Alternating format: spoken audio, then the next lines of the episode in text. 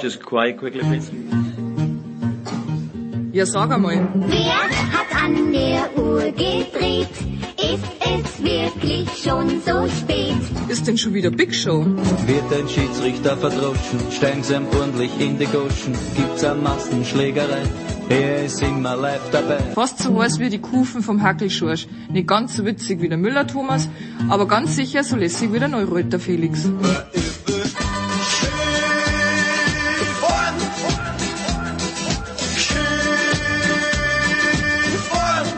Hockt euch hin, vielleicht ein Weißbier oder zwei und auf jeden Fall ein paar Würst. Mit einem gescheiten Senf dazu. Muss kein Händelmeier sein. Kann aber. Plötzlich Müller vor dem Kasten, das Volk schreit Uwe, wie mir scheint. Da schießt der Müller knapp daneben, denn er war ja nicht gemeint. Die Big Show. Jetzt!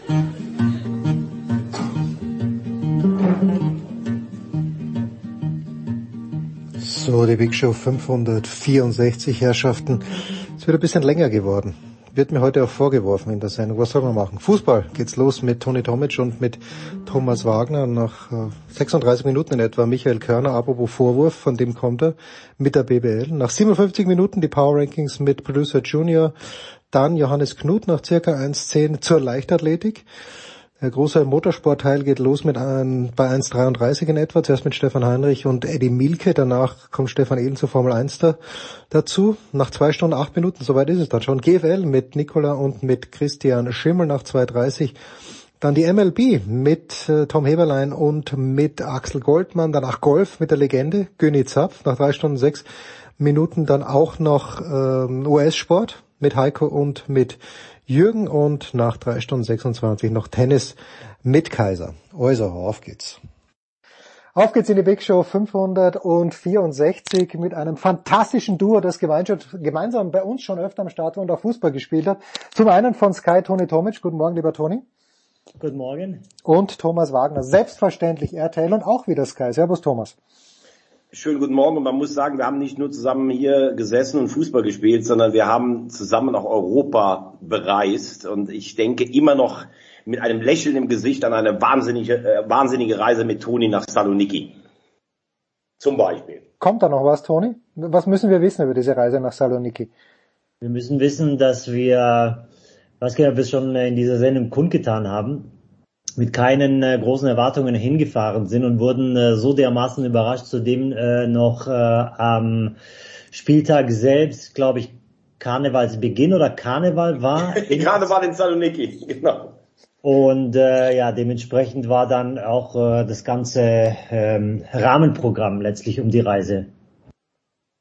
Herrlich, herrlich, gut. Auch Saloniki gegen Schalke 04 in der Europa League im 16. Finale, 8. Genau. Wie sowas. Genau.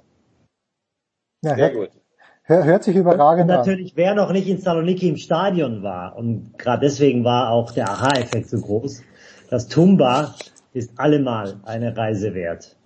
Sagt Toni Da zu die mir, Lichter angingen, dann gingen bei uns beiden die Lichter aus, sozusagen. ich sag dir eins, Jens, und dann können wir es auch beenden, der sagt zu mir eine Dreiviertelstunde vorm Spiel, was hier gleich los ist, das hast du noch nicht gehört. Sag ich, wie? Hier ist eine Laufbahn und hier ist kein Dach. Was redest du? Und dann beim Einmarsch der Mannschaften hat er mich angeguckt und ich dachte, mir fliegt wirklich alles aus dem Gesicht. Also das war Wahnsinn, wirklich. Großartig. Ich, äh, es gibt so viele schöne Themen im Fußball und äh, dir fliegt alles aus dem Gesicht. Ich weiß nicht, wer es gesehen hat von euch beiden, aber gestern auf Twitter, da war dieser australische TV-Reporter, der ganz genau zugeschaut hat beim Elfmeterschießen, wo sich die Australier dann für die WM qualifiziert haben. Aber Thomas, äh, ich maul ja immer über den Fußball. Ich weiß, du und Toni ja auch. Wir interessieren uns auch für andere Sportarten. Aber das finde ich dann, das ist halt das Großartige am Fußball. Gerade wenn es um die Fußball-Weltmeisterschaft geht, dass das halt wirklich der einzige globale Sport ist, der die Menschen so mitnimmt. Wer es gesehen hat, dieser Reporter gebannt mit dem Blick auf den Fernseher ist ausgeflippt, die Leute um ihn herum aus, auch sowas gibt ja halt kein anderer Sport. Und deshalb bestätige mich oder widerspreche mir, Thomas, ist der Fußball am Ende des Tages halt leider doch die beste Sportart. Ähm, ich bin in allen Punkten bei dir, weil ich glaube, alleine die WM-Teilnahme an sich, weil ich meine, von den 32 wird es ja auch wieder viele Enttäuschte geben, das ist ja für ein Land sowas von wichtig, weil man das Gefühl hat, das ist die Eintrittskarte auf die Weltbühne. Und von, glaube 207 Ländern, die wir mittlerweile haben, kommen halt nur 32 hin. Und äh, deshalb ist das für viele halt sowas Besonderes. Und Australien ist ja eigentlich ein, ein großes Land, eine große Nation. Und die haben ja eine ganz andere Sporttradition. Aber was denen auch der Fußball bedeutet, da bin ich dann schon bei dir hier. Deshalb finde ich es zum Beispiel auch gar nicht schlimm, dass es auf 48 erhöht wird, weil die Anzahl der Spiele äh, auch nicht erhöht wird. Ähm, also Fußball, hast du vollkommen recht, hat diese Bedeutung, obwohl ich gestern schon traurig war.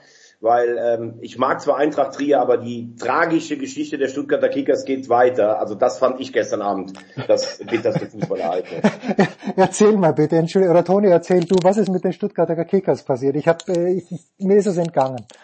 Naja, also ich muss mich den Worten von Thomas Wagner absolut ähm, auch anschließen, zumal ich komme ja aus Stuttgart und bin dem Verein äh, sehr nahe und sehr verbunden, ähm, weil ich da selber ähm, Jahre verbracht habe. Insofern äh, muss man jetzt sagen, na, die, skandalöserweise sind die in der fünften Liga mittlerweile äh, abgerutscht oder in die fünfte Liga abgerutscht und gestern war dann sozusagen das zweite Spiel. Es gibt so einen Dreierwettbewerb, so einen Dreiervergleich. Jede Mannschaft spielt gegen ähm, jede ohne Hin- und Rückspiel. Also es gibt dann letztendlich für jede Mannschaft oder für jeden Club zwei Spiele. Äh, die Kickers haben das erste Spiel 3-0 gegen Stadt Allendorf gewonnen. Trier hat das äh, Spiel, hat sein Spiel gegen Stadt Allendorf 5-0 äh, gewonnen und dann ging es halt darum, sozusagen, wer kommt zwischen Trier und Kickers weiter. Kickers zweimal rot gesehen während den 90 Minuten spät in Rückstand geraten, dann spät ausgeglichen, aber sie hätten das Spiel natürlich gewinnen müssen. So ist Trier jetzt aufgrund der Tordifferenz in der Regionalliga. Was übrigens ein Scheißmodus ist, weil im ersten Spiel gewinnen die Kickers 3-0. Das heißt, Stadt Allendorf hat gar keine Chance mehr. Genau. Weil die müssten ja ihr Spiel praktisch 5-3 gewinnen und dann hoffen, dass, äh, dass äh, Trier noch was macht.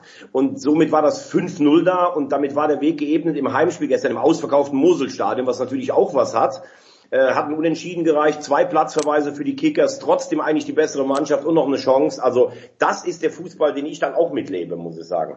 Äh, woher weißt du das, Thomas? Warst du vor? am letzten Spieltag der regulären Saison ähm, waren die bis zur 94. Minute. Bis zur 94. Minute, als der, als der ähm, Konkurrent sozusagen auf der anderen Seite dann sein Spiel in der 94. Minute gewonnen hat durch den Eckball. Also durch die letzte Aktion.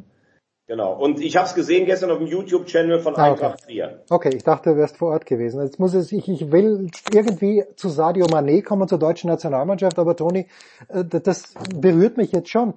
Du sympathisierst ja auf jeden Fall mit dem VfB. Ich glaube, das darf man als, als gegeben annehmen, aber die Kickers sind der Stadtrivale. Jetzt bist du denen auch nahe. Wie, wie funktioniert das?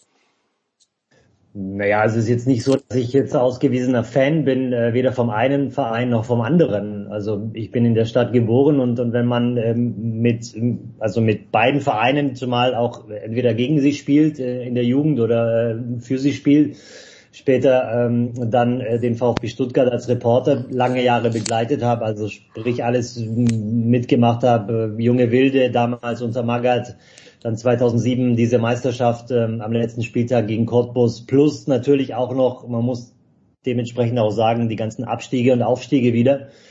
Ähm, ist jetzt nicht so, dass mir der Verein egal ist, aber ähm, ich kann schon sagen, also ich bin Stuttgarter und und ähm, also beide Vereine sind mir sozusagen, also ich habe beide Vereine sehr gerne. Ich okay. weiß, wie du jetzt den Übergang schaffst, lieber Jens. Bitte. Sar Senesi war gestern im Stadion. Der hat bei Eintracht Trier früher gespielt, ehemaliger Dortmunder.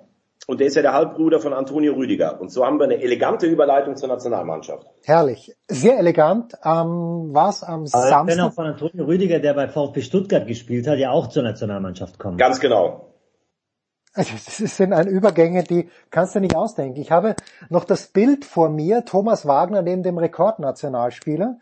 Und du hast ihm auf Instagram dann auch recht gegeben, ähm, nach dem 1 zu 1, dass ich glaube, die These von Lothar Matthäus war und auch deine, dass der deutschen Nationalmannschaft ein Anführer fehlt, hat dieses 5 zu 2, das ja eigentlich ein 5-0 war, gegen Italien. Thomas, hat das irgendwas geändert in deiner Einschätzung? Ähm, meine Einschätzung ist eigentlich relativ klar. Wir haben enorme Problemfelder in der Nationalmannschaft Ich traue uns aber zu, und das ist kein Widerspruch, Weltmeister zu werden, weil es nicht mehr die Übermannschaften wie früher gibt. Und du siehst daran, dass Italien Europameister geworden ist und alle haben geschwärmt von Italien und ach, wie verdient das gewesen wäre, wenn wir uns an das Halbfinale erinnern, wie die Spanier die Italiener an die Wand gespielt haben. Ja, ja. Ich, ich sage übrigens nicht, dass es unverdient war, weil die Italiener haben schon einen guten Spirit entwickelt. Ich mag übrigens die Italiener auch, nicht, dass das hier falsch rüberkommt, aber die haben ein überragendes Spiel gemacht und das war das Spiel gegen Belgien. Die hatten ähm, gegen die ähm, die hatten Glück gegen die, äh, gegen, gegen Österreich. Die Spanier. Ja, die hatten gegen Österreich schon Glück. Ge gegen Österreich, ganz genau. Gegen Österreich Glück gehabt, gegen Spanien waren sie schlechter und gegen England war es ein ausgeglichenes Spiel. So, und so kannst du halt auch ein Turnier gewinnen. Und das kann Deutschland sicherlich auch immer. Für mich gab es eigentlich vor ein paar Wochen drei Mannschaften, die ein bisschen drüber standen. Das waren die Franzosen, die aber im Moment, glaube ich, ähm, also von den Einzelspielern, die aber irgendwie so wie die Deutschen so ein bisschen wirken bei der letzten WM. Die Engländer habe ich eigentlich gedacht, wären jetzt reif, aber das muss einem schon Sorgen machen, weil du gehst ja auch mit einem Gefühl in so ein Turnier und 4-0 gegen Ungarn darfst du dir halt nicht erlauben. Bleibt im Moment mein Favorit Argentinien, äh, weil so ein bisschen letztes Jahr dieser Titelfluch in der Nationalmannschaft bei Messi abgearbeitet ist. Seitdem wirkt der ja ganz anders und auch die Mannschaft. Und kommen wir auf Deutschland. Die können eigentlich in jedem Spiel äh, den Gegner schlagen, aber wir haben keine Nummer 9. Das ist dramatisch, weil wir ja damals geglaubt haben, wir müssen so spielen wie die Spanier. Und letztlich muss ich auch sagen, halte ich unsere Abwehr auch nicht für so stabil, dass du zum Beispiel in sieben Spielen fünf mal zu null spielst. Wir sind fragil auf den Außenverteidigerpositionen. Ich halte Antonio Rüdiger und übrigens in der Nationalmannschaft nicht für diesen Weltklasse-Spieler, den alle in ihm sehen. Also bei Chelsea hat er überragend gespielt, aber da ist auch immer noch ein Bolzen drin und nicht so eine Souveränität. Süle hat sich noch nicht gefunden, Schlotterbeck hat Anlagen, ich mag das, wie der spielt, aber wenn du in jedem Spiel einen schweren Bock drin hast, das kann es auch nicht sein. Also, summa summarum, die Nationalmannschaft ist mit der von 90 nicht vergleichbar und trotzdem können wir Weltmeister werden. Was mir gefallen hat, Toni, und äh, ich kann Thomas natürlich nur zustimmen, weil es besser weiß ich, aber was mir gefallen hat, gerade jetzt am äh, Dienstagabend in Mönchengladbach, ist einfach das Tempo vorne drinnen. Also wenn, wenn du Werner, wenn du Sané, wenn die ins Laufen kommen, das macht schon Spaß zuzuschauen. Keine Frage, sondern nur eine Feststellung und äh, bitte um deine Einschätzung. Ja, also ich denke, wir brauchen uns, glaube ich, nicht drüber unterhalten, wenn die Jungs Raum haben, dass äh, das schön anzuschauen ist. Aber die Frage ist natürlich auch, wie viel Raum gibst du ihnen? Ich würde jetzt ähm, letztlich dieses Spiel gegen Italien gar nicht so hoch hängen, weil drei Tage vorher war irgendwie alles äh, schon wieder ähm, nahe einer, einer Krise bei dem 1 zu 1 gegen Ungarn. Ähm, ich weiß nicht, man sollte da irgendwie einen gewissen äh, gesunden Mittelweg finden. Man sollte auch diese Spiele am Ende der Saison einfach nicht äh, überbewerten. Ich bin jetzt äh, auch als äh, Thomas seine Ausführungen gehabt hat, auch an dem Punkt äh, hängen geblieben, wenn man die Engländer schaut, äh, die gestern 0 zu 4 zu Hause verlieren. Das kann ja normalerweise eigentlich auch gar nicht sein. Aber ich denke, diese Mannschaft ist halt einfach komplett auch mit den Kräften am Ende. Und ähm, ich habe das Spiel jetzt gestern Abend nicht gesehen, aber ich habe gehört, dass Mancini irgendwie die Hälfte der Mannschaft äh, oder die, die, die ganze Mannschaft ausgetauscht hat. Also solche Spiele darf man eigentlich nicht überbewerten, also sowohl im negativen als auch im positiven Sinne. Aber um auf deine Frage zurückzukommen, äh, klar ist natürlich auch, dass, dass ein Werner und ein Sané einfach Raum brauchen für ihr Spiel. Aber auf der anderen Seite ist natürlich, höre ich über die gesamte Saison, dass Sané sein Spiel noch verbessern muss. Ähm, insofern glaube ich, dass der Spieler noch einiges schuldig geblieben ist. Und ich weiß jetzt nicht, ob er es dann schafft, auch noch überhaupt in seinem Kopf den Schalter umzulegen bis zur WM. Ja, schauen wir mal, ob er mitfahren darf. Diesmal, Thomas, was mir gestern Abend ein kleines bisschen, sagen wir mal so komisch vorgekommen ist im ZDF-Kommentar, dann auch immer wieder dieses Kleinreden der Nations League. Ja, es ist eigentlich schon ein, ein offizieller Wettbewerb, aber dann ist es ja eigentlich eh nicht und wer braucht das schon? Also wenn ich sehe, gut, die Italiener nicht, aber wenn ich sehe, mit welcher Kapelle die Deutschen aufgefahren sind, auch mit welcher Kapelle die Franzosen am Tag davor gegen Kroatien auf, dazu kommen wir gleich, Toni, aufgefahren sind. Also ich finde mittlerweile schon, okay, der, der Wettbewerb ist neu, aber ich finde schon, dass man den ernst nehmen könnte. Thomas? Ganz klar Team Huber. Ich finde, es ist fast sogar der gerechteste Wettbewerb. Du spielst sechs Vorrundenspiele, es kommt nur der erste weiter. Ähm, klar, es hat nicht die Tradition und diese geballte äh, Zeitspanne dann wie eine WM oder EM, aber für mich ist es ein hochwertiger Wettbewerb. Es ist für mich zehnmal lieber, du spielst gegen England, Italien und Ungarn, als diese völlig sinnlosen Freundschaftsspiele mit so einer zweit- oder drittklassigen Tabelle oder diese WM-Qualifikationsspiele. Ist ja grausam, gegen wen du da spielst. Ähm, und ich verstehe auch diese Diskussion gar nicht, aufgebläht und so. Nein, es ist nicht aufgebläht. Es sind nicht mehr Länderspiele als früher und es ist endlich mal ein hochwertiger Wettbewerb, der, glaube ich, in 20 Jahren noch anders gesehen wird als heute. Da bin ich komplett bei dir, nur das Problem ist halt einfach, der Zeitpunkt dieser Spiele war halt einfach falsch gewählt. Ja, da, da müssen wir nicht drüber reden, aber das liegt ja eh daran, weil du von letztes Jahr ein bisschen was zeitlich mit Corona mitgeschleppt hast und weil du diese, diese Wahnsinnsterminierung der WM hast. Da bin ich vollkommen bei dir, Toni. Ja, weil es sind ja, im Endeffekt ist es ja äh, wie ein, wie ein WM-Modus oder ein EM-Modus, du spielst alle drei Tage gegen einen hochwertigen Gegner. Genau, am Ende einer Saison, klar. Aber ähm, äh, vom, vom Wettbewerb her finde ich das richtig gut. Jetzt habe ich am Montag, Toni, ich habe dir ein Bild geschickt. Ich habe auf meinem großen Screen natürlich Dänemark gegen Österreich mir angeschaut. Äh, Österreich chancenlos am Ende des Tages, muss man sagen, auch wenn die Tore komplett deppert gefallen sind, so wie sie gefallen sind, aber Dänemark klar besser. Haben noch alle so, alle so gesehen. Und am kleinen Screen aber habe ich mir die Franzosen gegen Kroatien angeschaut und Kroatien, ja, geht früh in Führung mit durch den Elfmeter von Modric, der auch gehalten hätte werden können. Aber wenn ich diesen alten Modric sehe, da geht mir das Herz auf, Toni. Da, da, das macht mir so Freude, weil da sind wir wieder dort, wo ich heute begonnen habe. Dem scheint es immer noch so einen wahnsinnigen Spaß zu machen, für sein Land zu spielen. Das ist einfach schön zuzuschauen. Und äh, wie, wie hoch muss man äh, dieses Spiel der Kroaten in Frankreich hängen aus deiner Sicht? Naja, wie du ja selbst weißt, äh, hat die, der ganze Zyklus für Kroatien ja nicht so besonders gut angefangen mit dem 0 zu 3 gegen Österreich. Also da war auch schon ähm, ähm, also eine Untergangsstimmung äh, gemalt worden. Aber was jetzt natürlich, weil ich vorher gesagt habe, der, der Zeitpunkt der Spiele ist total unglücklich. Aber ich glaube, für Kroatien war, waren diese Spiele jetzt unheimlich wichtig, um sich zu finden, weil diese Mannschaft war so, stand so ein bisschen im, im Nirgendwo. Man wusste nicht so richtig, wohin, äh, wohin, also wohin der Weg geht letztendlich, weil man sich noch selbst gesucht hat. Und ähm, durch die Spiele gegen Frankreich zu Hause, gegen äh, in Dänemark und in Frankreich nochmal, ähm, hat diese Mannschaft jetzt durch diese drei Spiele einfach noch einen kompletten neuen Schub und, und eine komplette neue, ähm, ähm, einen neuen Charakter entwickelt, zumal jetzt irgendwie ähm, wie du selbst gesagt hast, ne, also ein Modric, der ja so eine lange Saison hinter sich äh, gehabt hat und, und dann auch noch das Champions League Finale gespielt hat und gewonnen hat, dass der, obwohl er jetzt mal eine Halbzeit geschont wurde, dass der auf so einem hohen Niveau noch Fußball spielt, ist, also wenn du selbst sagst, da geht dir das Herz auf, da geht mir auch das Herz auf, also als rein als Fußballer, wenn man ja, ja. ihn sich als Fußballer anschaut, da ist es völlig egal, welches Nationaltrikot er trägt.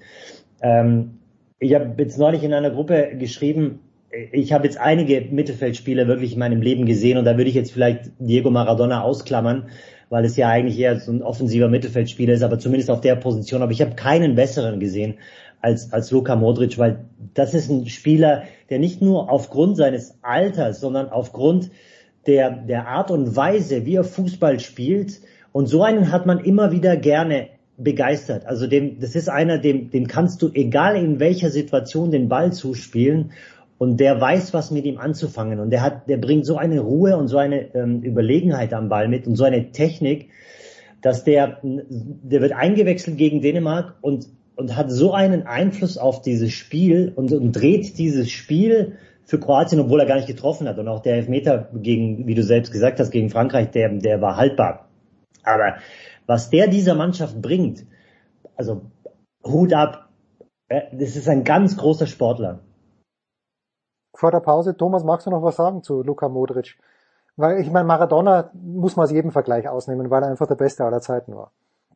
Ja, man, man, man ist ja immer die Frage, auf welchen Typ Mittelfeldspieler stehst du dann auch so ein bisschen. Ne? Magst du so jemand wie zum Beispiel Gerard, der gefühlt Nein. so auch eine gute Technik hatte, aber äh, zu jeder Zeit praktisch, wenn nichts mehr ging, auch ein Tor schießen konnte oder sowas.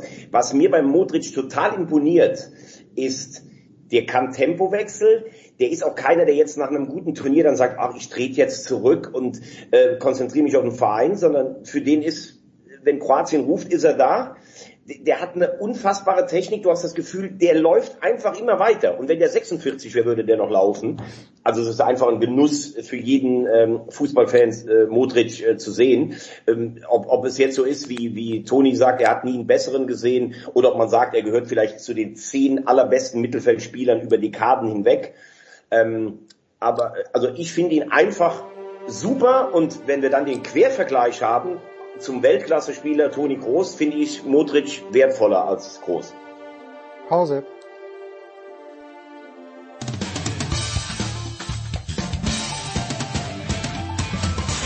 Hallo, Sie hören Christoph Daum, Sportradio 360.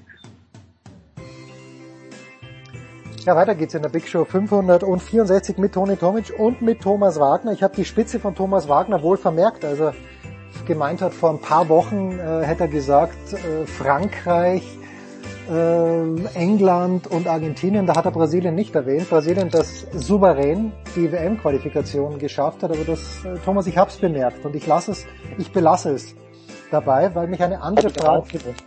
Ja, oder? Also ich weiß ich, ich habe ja keine Ahnung, wer für Brasilien im Moment die Tore schießt und schießen soll, aber äh, irgend, irgendwas muss ja funktionieren in Brasilien, wenn die so souverän die Südamerika-Truppe gewonnen haben. Aber okay, das weiß ich schon. Was ich wissen möchte von dir, Toni, ist, warum, zwei Sachen möchte ich wissen. Warum in Gottes Namen möchte Sadio Mané weg von Liverpool? Und zweitens, warum in Gottes Namen glauben die Bayern, wenn sie einen Spieler holen, der genau das Gleiche kann, natürlich besser, aber genau das Gleiche kann wie Coman, wie Sané und wie Nabri, dass die Bayern das besser macht? Eine der besten Fragen, die ich von dir ähm, seit Beginn dieses Podcasts gehört habe.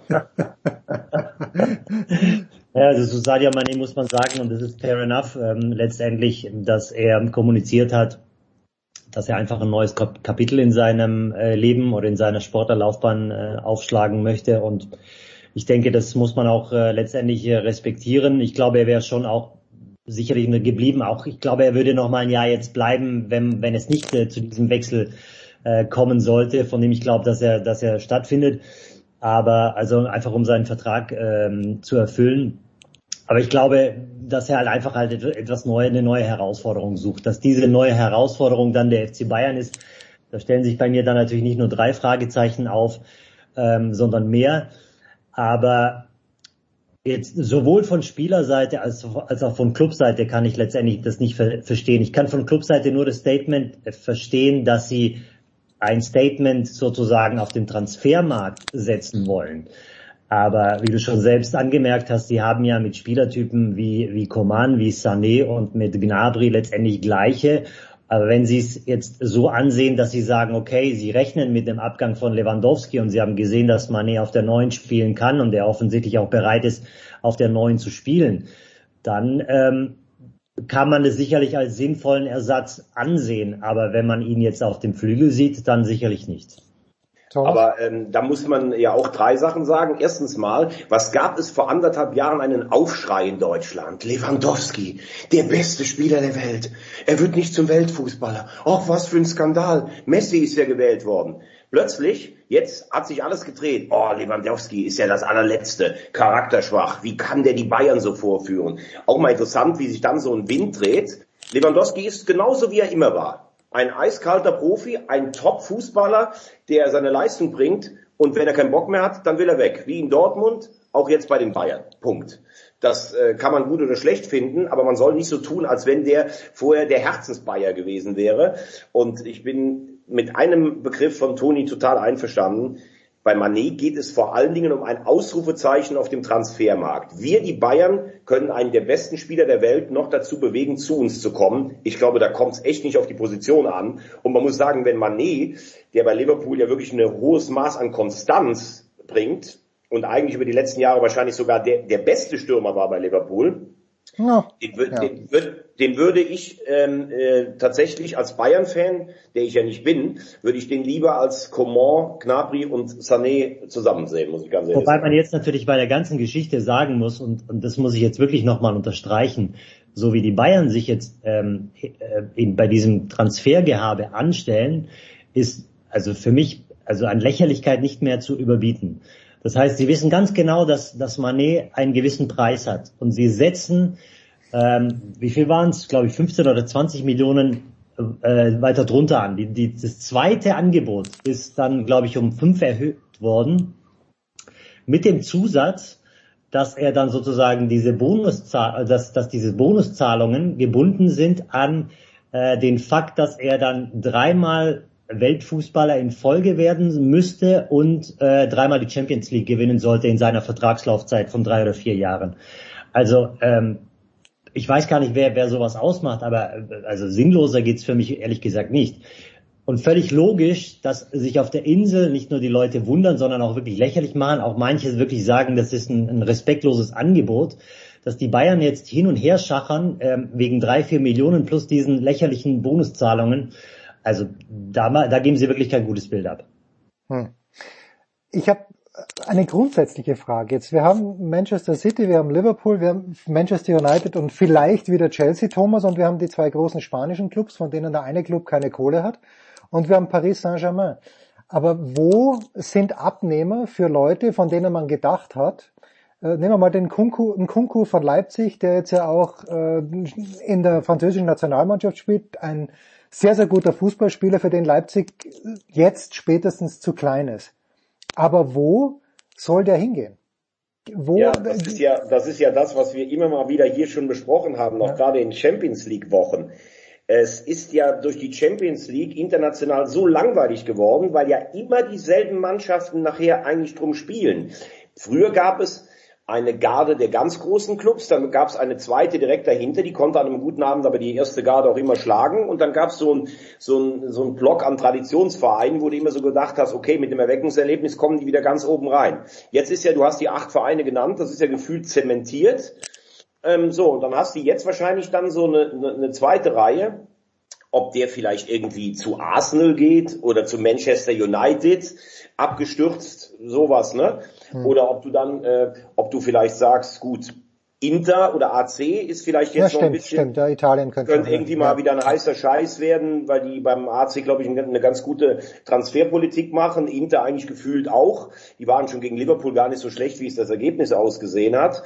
Ja, oder Atletico oder sowas, das ist dann so, äh, wobei Atletico ist eigentlich für mich schon höchstes Regal, aber du weißt, was ich meine. Ähm, da, das hat sich so ein bisschen verschoben, aber klar, Nkunku wird auch bei Leipzig weggehen, weil ich glaube nicht, dass Leipzig diesen Schritt dauerhaft äh, machen wird zum äh, aktuell zweiten Regal. Toni, wo, wo siehst du für Spielerpreisklasse Nkunku? Ist Atletico das höchste der Gefühle. Ich weiß, Thomas mag Atletico und äh, nicht, nicht spricht dagegen, Atletico zu mögen, aber es ist halt doch nicht ganz Real Madrid. Naja, also ich bin bei, bei Thomas äh, Atletico sicherlich auch äh, das höchste Regal und das Atletico könnte auch sicherlich einen Transfer zwischen 80 und 100 äh, Millionen stemmen.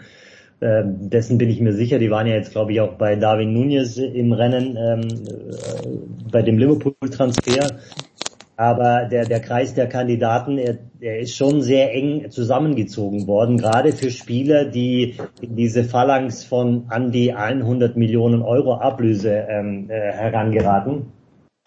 Und das ist dann halt einfach geschuldet der ganzen wirtschaftlichen äh, Entwicklung. Also arg viele Vereine gibt's nicht das Ding ist ja, ist dieses, diese Frage stellt sich ja nicht nur bei Nkunku, sondern bei jedem weiteren neuen großen Star. Also man hätte sich jetzt zum Beispiel auch bei Manet fragen können, wenn er jetzt nicht zu Bayern gehen sollte. Wo soll er hin? Könnte er gehen. Hm. Also dann ist ja, glaube ich, auch nur dann Paris Saint-Germain sozusagen im, im Gespräch oder einer der beiden ähm, oder der drei ähm, äh, spanischen Clubs.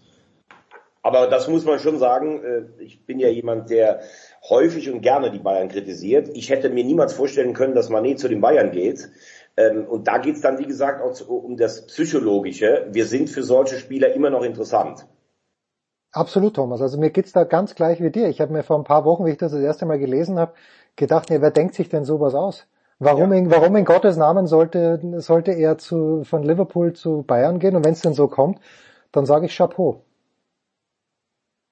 Ich glaube, bei Manet ist es so, dass er gemerkt hat, dass durch die, also durch diese gesunde sportliche Rivalität mit Mo Salah im, im Verein und, und Liverpool hat ja einige dann auch, wenn man so nennen will, Stars innerhalb seiner Reihen, ähm, wo er dann jetzt vielleicht nicht unbedingt der, der allergrößte Star als ähm, anerkannt wurde.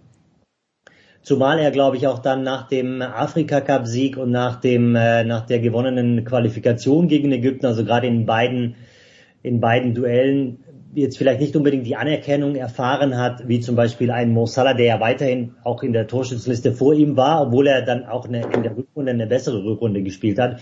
Ich glaube, Sadio Mané ging es eher darum, dass er sozusagen zu einem Verein, gehen, wo, Verein geht, wo er der absolute Starman ist. Hm. Und das kann er natürlich bei Bayern München. Also wenn er jetzt zu Paris Saint-Germain gehen würde, dann wäre er wieder einer unter vielen. Bei Liverpool wäre es genauso. Ähm, aber bei Bayern München wäre er sozusagen der absolute Star der Bundesliga. Tja. Und äh, wenn wir schon bei PSG sind, vielleicht noch ganz kurz, Thomas, das ist ja auch, wenn ich es richtig verstanden habe, die Rückfallvariante für Robert Lewandowski, wenn es mit Barcelona, also es ist, mir, es ist mir ein Rätsel, wie es mit Barcelona klappen könnte. A, glaube ich, er passt dort auch nicht hin, weil der Spielstil nicht passt für Lewandowski. Aber Lewandowski zu PSG, ähm, das ist, ich weiß nicht, das, ja, das wird ja, mir dann sogar Seite, zu viel. Jens, also ich bin mir nicht immer sicher. Wir zeigen ja unfassbar gerne immer aus Deutschland auf die anderen Clubs und sagen ja, wie stark und toll die Bundesliga ist, weil der Rest ist ja einfach alles nur hoch verschuldet. Mhm. Also wenn Barcelona seine E-Sports-Abteilung auflöst und ein paar Gelände verkauft und dieses äh, TV-Studio, dann kommen ja auch sechs oder 700 Millionen rein.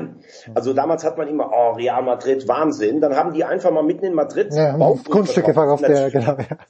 Nein, natürlich auch, weil Real immer vom, vom spanischen Staat protegiert wird. Aber das stehen ja auch Werte dagegen. Und ich meine, bei uns hat selbst ein Verein wie Hertha BSC anscheinend fast 400 Millionen Schulden gehabt. Also ich würde da mal ein bisschen vorsichtiger sein. Wir sind uns ja wohl alle einig, dass die Gelder, die teilweise im Fußball bezahlt werden, wo die herkommen, das ist doch alles nicht mehr normal. Also dann immer sagen, ja Barcelona, wie können die sich das überhaupt leisten? Irgendwie werden sie es schon wahrscheinlich hinkriegen. Und äh, Barcelona kotzt das dermaßen an, dass Real permanent die Champions League gewinnt. Ähm, aber es ist natürlich richtig, was du sagst. Also Barcelona versucht ein Ausrufezeichen mit, äh, mit äh, Lewandowski, aber wenn Lewandowski jetzt nicht nach Barcelona darf, dann geht er nach Paris, weil die können sich irgendwie leisten oder sowas. Ich weiß nicht, weil die Bayern wollen den eigenen Konkurrenten nicht stark machen, aber den anderen, ich verstehe es auch nicht mehr ganz. Zumal ja Paris eigentlich auch einen ganz anderen Fußball spielt als Barcelona. Ja. Gut, so, dann äh, schließen wir diese Runde. Thomas, du hast heute privat noch extrem viel vor. Ich weiß nicht, wie viel du uns davon verraten möchtest. Äh, was bringen die nächsten Tage sportlich? Was bringt der heutige Tag noch privat?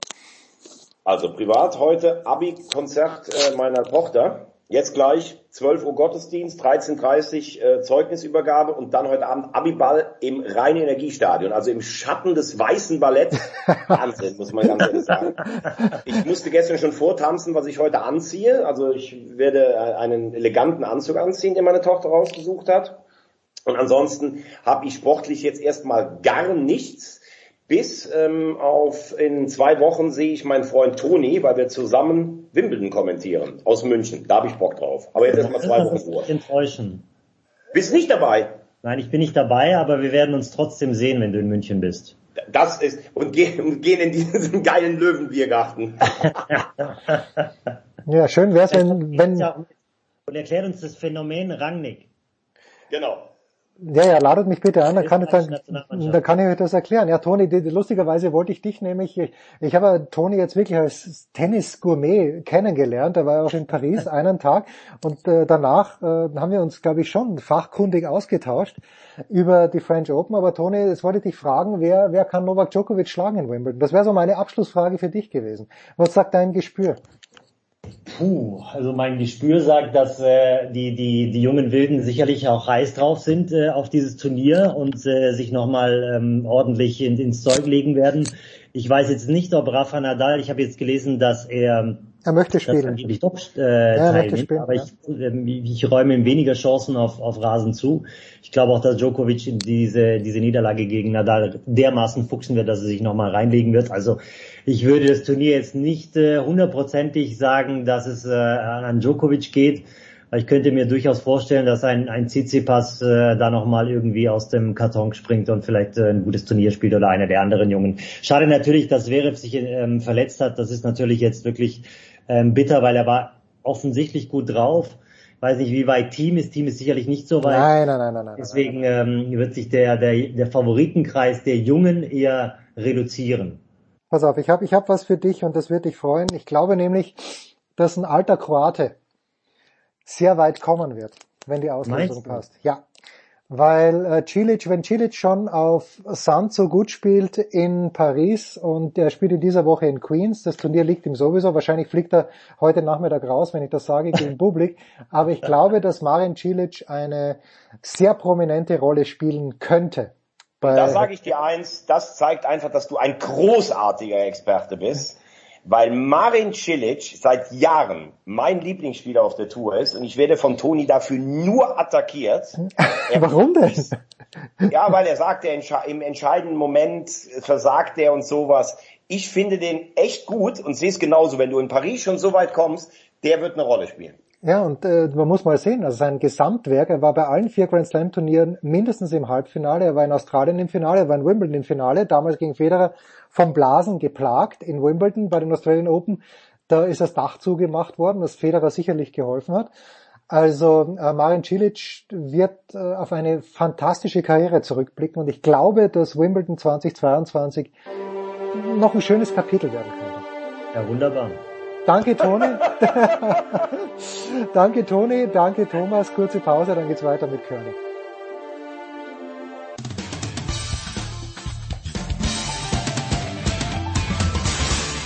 Hi, hier ist David Wolf und ihr hört Sportradio 360. Kaum ist er grün, der Michael Körner, schon rufe ich ihn an. Guten Morgen, lieber Michael. Guten Morgen jetzt.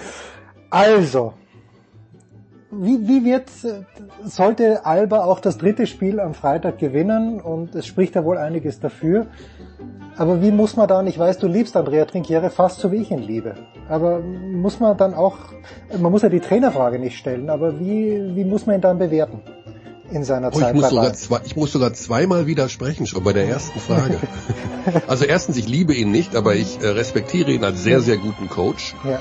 Und er hat eine gewisse Persönlichkeit, die, ja, ich glaube, der Liga ganz gut tut, einfach weil er so ist, wie er ist. Aber natürlich muss man die Trainer, Trainerfrage stellen. Und davon bin ich zu 100 Prozent überzeugt. Okay, okay. Denn ähm, es ist natürlich eine so schwierige Saison. Also die, die Münchner haben wirklich, das sollten sie nicht als Haupt, äh, als Ausrede benutzen, aber sie, ich sag mal, sie, es bleibt ihnen fast gar nichts anderes übrig. Es fehlen ihnen jetzt momentan drei Spieler und von der Wichtigkeit her würde ich sie auf eins, zwei und drei einstufen. dann, dann wird schwer, ja. Dann wird's wirklich schwer. Andererseits, also jetzt fehlt ja auch Vlado Lucic für den Rest der Serie, egal wie lange die jetzt noch dauert. Andererseits glaube ich, hätten sie mit Lucic gestern in Spiel 2 die gleichen Probleme gehabt. Warum muss man die Trainerfrage stellen? Das ist ganz simpel, weil wir die Hintergründe ja gar nicht kennen. Wir wissen ja, man hört immer so ein paar Stimmen. Man hört immer Sachen, ja, das ist ein sehr, sehr guter Trainer, aber vielleicht macht er, vielleicht, das war ja schon in der Bamberger Zeit, vielleicht presst er die Spieler zu viel aus. Ja, vielleicht, vielleicht, ich weiß es nicht. Aber das ist ja das, was sich das Backoffice fragen muss. Wir sind ja nur Beobachter. Mhm. Ich würde, wenn ich jetzt im Backoffice wäre und verantwortlicher Sportdirektor oder Geschäftsführer, natürlich die Trainerfrage stellen und überlegen, hätten wir am Ende, hätten wir, kann man irgendwas anders, durch- ob die zu viel trainieren, weiß ich nicht. Ich bin da nicht bei. Es gibt ein Medientraining, da laufen die nur ein paar Mal von links nach rechts, dann müssen wir wieder gehen. Das, daran kann ich nichts erkennen. Aber ähm, du musst alles wieder hinterfragen. 0-3 am Ende raus. Es ist offensichtlich. Es ist offensichtlich, dass Alba Berlin in dieser Phase der Saison die bessere und die fittere Mannschaft ist. Warum ist das so? Erstens, Alba Berlin hat etwas mehr äh, Regeneration gehabt, weil sie früher aus der Euroleague raus sind als die Bayern. Zweitens, sie können den Ausfall eines ihrer wichtigsten Offensivspielers, Markus Eriksson, hervorragend kompensieren. Aber das ganz Entscheidende ist, und was ich eben auch immer wieder mit einbeziehen muss, hat Alba Berlin nicht schlicht und ergreifend die bessere Identität. Mhm. Und das ist etwas, was den Bayern so ein bisschen abgeht. Wofür steht dieser Haufen? Natürlich kann ist, Trinkieri ist ein sehr guter In-Game-Coach. Wenn das Spiel läuft, er kann, oder auch in einer Serie, er kann Anpassungen vornehmen. Er ist ein wahnsinnig detailverliebter Kerl. Nur wenn dir am Ende alles entgleitet, dann nicht in dem negativen Sinne, dass du nicht mehr Herr deiner Möglichkeiten bist, aber Spieler verletzt sind, das Team ausgebrannt ist, dann muss man sich die Frage stellen, hat man in der Saison alles richtig gemacht? Oder Ich meine, anderen Teams geht's auch so. Anadolu FS Istanbul hat gerade die äh, Euroleague gewonnen. Die haben das Finale gegen Fenerbahce 1 zu 3 verloren, haben im Halbfinale mit Ach und Krach 3 zu 2 gegen Galatasaray gewonnen, was keine gute Mannschaft ist. Also da sieht man, Barcelona hat das erste Spiel jetzt gegen Real verloren. Ähm, man sieht, dass die nach so einer Saison natürlich schon drüber sind. Aber 0 zu 3 gegen Alba Berlin verlierst und die werden zum dritten Mal in Folge, dein Erzrivale wird zum dritten Mal in Folge deutscher Meister, musst du, musst du die Steine umdrehen. Das bleibt ja gar nichts anderes übrig. Hat man sich da ein bisschen, was ja auch verständlich ist, also ich, ich bin ja schon länger nicht mehr dort gewesen, aber ich hatte schon den Eindruck, dass vor drei, vier Jahren äh, dieser Fokus auf der, der Euroleague, äh, dass das dem Uli Hoeneß sehr wichtig war, dass das Marco Pesic sehr wichtig war, Daniele Bayesi, äh, Euroleague, Euroleague. Äh, und ich habe mir dann immer nur für mich gedacht, wo ich ja keine Ahnung habe, aber nur ein Beobachter bin. Ja, aber eigentlich für die Fans ist die deutsche Meisterschaft wichtiger als die Euroleague. Hat man vielleicht ein kleines bisschen zu sehr die Euroleague forciert oder ist es für diesen Club in seinem Selbstverständnis einfach wirklich tatsächlich das Wichtigere? Ähm, nee, ich glaube nicht, dass es äh, das, also es ist so ein bisschen dieses Problem natürlich auch mit dem Spielplan und dass du, wenn du Euroleague spielst, spielst du zwei Ligen komplett parallel nebeneinander. Das Problem hat Alba Berlin ja auch. Die haben ja auch ihre Tiefs gehabt. Und die sind auch nicht in die Euroleague Playoffs gekommen, obwohl es vielleicht sogar möglich gewesen wäre. Ähm, ich glaube nicht, dass die Euroleague ihnen in dem Sinne wichtiger ist. Ich glaube, dass du, dass du etwas mehr Fokus darauf legen musst, weil du weißt, in der BBL kann ich hinten raus immer noch ein bisschen was gut machen. Ob ich in der BBL als Zweiter, Erster, Zweiter, Dritter oder Vierter in die Playoffs gehe, muss dir eigentlich als Bayern München egal sein. Natürlich hat jetzt Alba den Heimvorteil, das darf man jetzt nicht vergessen. Also in dieser Best of Five Serie ein fünftes Spiel würde in Berlin stattfinden. Aber gerade in dieser so schwierigen Saison, die für alle Teams schwierig war, aber ich glaube, die Münchner hatten natürlich drei Corona-Wellen und ähm, mit Darren Hilliard, ihrem Top-Spieler offensiv, zweimal Langzeit verletzt, ähm, war vielleicht der Fokus da auf der Euroleague ein bisschen mehr als auf der BBL aber ich glaube nicht wegen der Wichtigkeit, sondern weil man die, weil man das einfach machen muss in irgendeiner Form. Ich meine, die, sie haben eine wieder eine sehr gute Euroleague-Saison gespielt. Sie waren wieder knapp dran ja. am Final Four. Ähm, das ist dann schon erfolgreich. Ne? Ich will das nicht in Frage stellen, von wegen, das ist eine Mannschaft, die ähm, hat unter ihren Möglichkeiten gespielt. Das glaube ich nicht. Ich glaube nur, dass sie jetzt am Ende den Preis dafür bezahlen, so wie sie gespielt haben. Und die Sache bei den Münchnern ist natürlich, im Hinterkopf ist schon auch dieser SAP-Garden. Also ja, ja. Äh, man hat in den letzten Jahren ja immer wieder, dafür habe ich Marco Pesic, den Geschäftsführer, ab und zu ein bisschen belächelt. Also habe ihm das auch gesagt, ja, das ist immer doch ein bisschen viel Understatement, weil er sagt, das ist ja ein Prozess. Das ist ein Prozess und wir sind vielleicht dem Prozess sogar zwei, drei Jahre voraus. Mit dem jetzt wiederholten Male Erreichen der Euroleague Playoffs ich glaube schon, dass sie diesen, ja, ich würde ihn mal Durchbruch nennen, das hat ja auch Präsident Heiner gesagt, äh, in drei bis fünf Jahren wollen wir an der europäischen Spitze mitspielen, äh, dann erreichen wollen, wenn dieser Garden steht. Also auch was so, ich glaube, dass sie da auch nochmal in der Lage sein können, die Investitionen hochzuschrauben, das Budget nochmal anzuheben. Ähm, deswegen, aber man verbindet natürlich mit dem Namen FC Bayern immer diese absolute, äh, ja, diesen Erfolgswillen und dieses, äh, diese Titelgewinnmentalität. Deswegen ist jede Niederlage und insbesondere dann gegen einen Verein wie Alba Berlin, der mit weniger Geld hantiert, der mit mehr deutschen Spielern hantiert, der in der Basketballszene deutlich beliebter ist. Auch das macht ja einem Verein zu schaffen. Wo ist meine Identität? Warum mögen alle Alba? Warum haben wir vielleicht weniger Fans? Vielleicht haben, warum haben wir weniger Identität? Das alles macht sich ja dann auch so ein bisschen bemerkbar, ähm, dass man vielleicht ja immer wieder mal hinterfragt, ist das alles so richtig? Ähm, letzte, Aber ja. Sie haben einen gut, also der Prozess, den Sie irgendwann mal angestoßen haben, der ist gut. Also in, in anderthalb Jahren wird diese Halle da fertig sein und dann wird das nochmal ein ganz anderer Schnack werden und ein ganz anderes Erlebnis sein, zum Basketball zu gehen. Aber ähm, ja, man muss eben, ich denke mal, das ist wahrscheinlich so, als FC Bayern München lebst du damit, dass du am Erfolg gemessen wirst. Das ist bei den Fußballern ja nicht anders. Letzte Frage zu den Bayern und zu diesem Garden. Die Idee ist ja, dass sie nicht alle Spiele dort austragen. Glaubst du, dass diese Idee Bestand halten wird? Haben wir, dass eben die großen Spiele im SAP Garden ausgetragen werden und die unter Anführungszeichen kleineren Spiele im Audi Dome? Wird das so sein oder wird es dann Umdenken geben? Nur jetzt äh, einfach in, in den Wind hinein gefragt. Ich glaube, das wird so sein. Ähm Vielleicht auch, also auch da muss ich einen vielleicht anschieben, aber du hast unter Umständen in der BBL auch Spiele, die jetzt nicht die hohe Anziehungskraft haben und ich glaube, was man nicht sehen will, ist, dass man Partien austrägt, die ja gegen eher schwächere Gegner, die im SAP Garden dann vor 2400 Zuschauern hm. stattfinden hm. und du die leeren Ränge abfilmen musst, sondern du gehst dann in den Audidom, weil du da noch eine etwas dichtere Atmosphäre erzeugen kannst und ähm, also den Audi Dome nach wie vor noch als Trainings- und Spielstätte zu behalten, kann durchaus Sinn machen. Also ich, die Highlight-Spiele dann eben im Garden, die vielleicht noch mal ein bisschen anders auch präsentieren können. Äh, das dürfte der Ansatz sein, ähm, als Dauerspielstätte. Ich weiß gar nicht, ob das dann funktioniert, wenn da Eishockey ständig drin ist oder ich weiß nicht, was noch geplant ist, um ehrlich zu sein.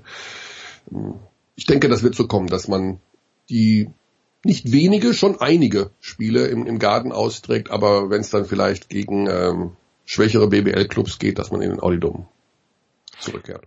Warum sollte man oder warum warum ist Alba so beliebt? Wir müssen jetzt schon mal, also Sie sind natürlich noch nicht deutscher Meister geworden, aber Sie haben hm. die letzten beiden Jahre gewonnen. Aber hilf mir mal ein kleines bisschen, hilf uns, uns zwölf Hörern und einem äh, Basketball interessierten Producer ein bisschen auf die Beine. Warum sollte man Alba Berlin mögen oder warum könnte man Alba Berlin mögen? Ja, das hat natürlich, das hat, es gibt schon viele Gründe. Also zum einen steht die Mannschaft seit Jahren für eine Philosophie, indem sie, die werden sich auch nicht müde, mantramäßig vor sich herzutragen, dass sie für junge deutsche Spieler eine ideale Plattform sind, wo man sich hervorragend entwickeln kann, aus dem größten deutschen Jugend- und Schulprogramm, was es gibt also was ja Alba in Berlin auch befeuert. Ich glaube, da sind mittlerweile 1200 Schulen angedockt. Und das heißt, diese Philosophie, hier können deutsche Spieler zu, zu Stars und zu sehr, sehr guten Profis werden, ist eine Konstante. Du hast die Konstante eines hochsympathischen äh, Geschäftsführers mit Marco Baldi, der seit 25 Jahren dort der Chef ist und das Ganze auch sehr eloquent und sehr sympathisch nach außen vermarktet.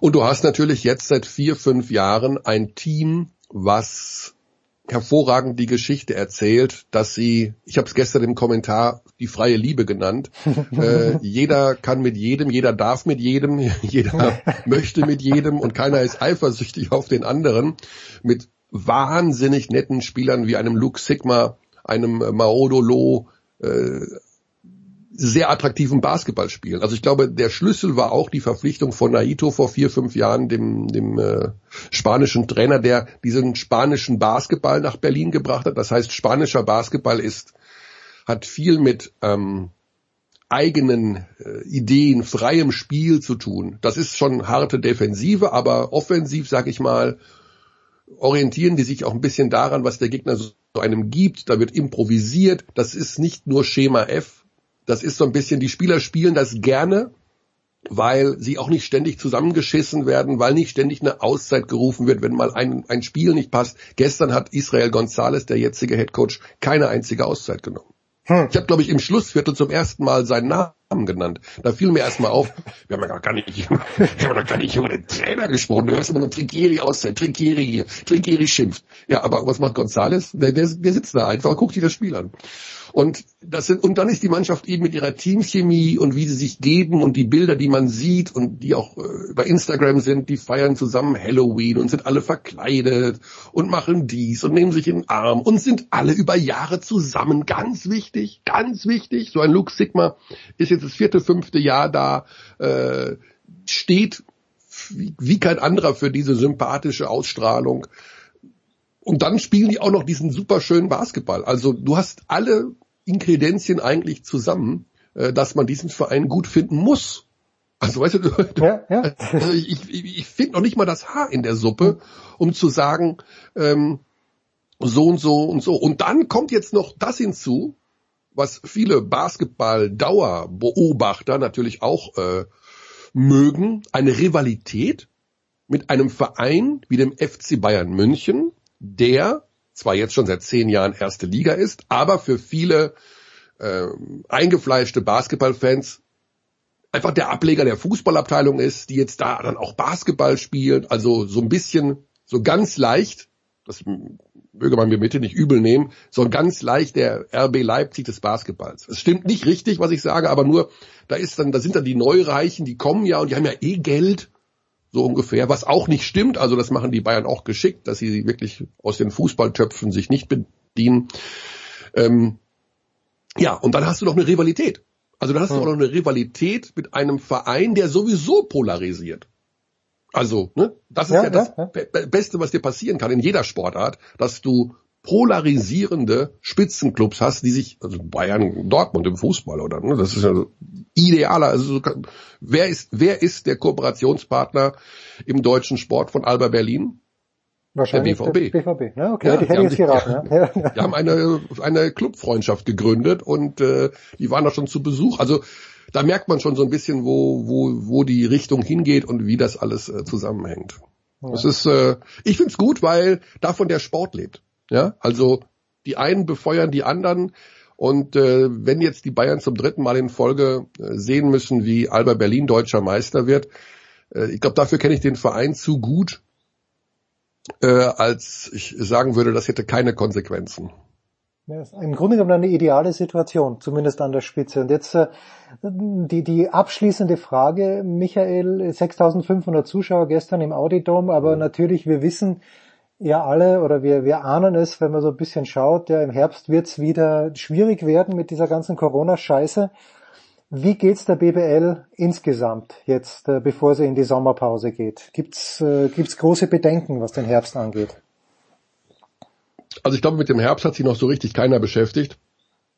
Ich glaube, das schieben wir alle so ein bisschen vor uns her. Also ob wir nun äh, Basketballfans sind oder, oder Privatpersonen oder wie auch immer. Äh, oder Sommerwelle oder sowas. Äh, ich hoffe nicht, dass das jetzt das Wort wird, was wieder alle zwei Stunden irgendwo aufploppt. Äh, bisher hat man in der BBL diese Corona-Geschichte finanziell halbwegs gut weggesteckt. Also die, die staatlichen Hilfen, die da kamen während, der, während des ersten großen Lockdowns und so, das waren ja bis zu 800.000 Euro pro Verein. Äh, wenn man überlegt, dass äh, der Mindestetat bei drei Millionen liegt, das ist dann schon viel Geld für einen Verein. Und ähm, die Mindestanforderungen wurden ja auch in der letzten Saison zurückgeschraubt, dass man eben nicht mehr diesen Pflichtetat von drei Millionen abliefern musste. Äh, die Gehälter sind zurückgegangen. Es gab äh, für die Spieler wurde es deutlich schwieriger, auch äh, wirklich sehr, sehr gute Verträge auszuhandeln, also in der Breite, nicht in der Spitze.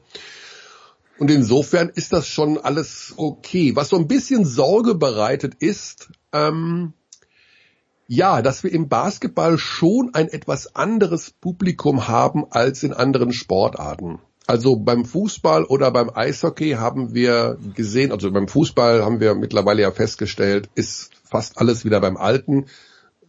Wenn du 100% Kapazität anbieten kannst, dann sind die Vereine, die vorher die Bude voll hatten, da ist auch wieder voll.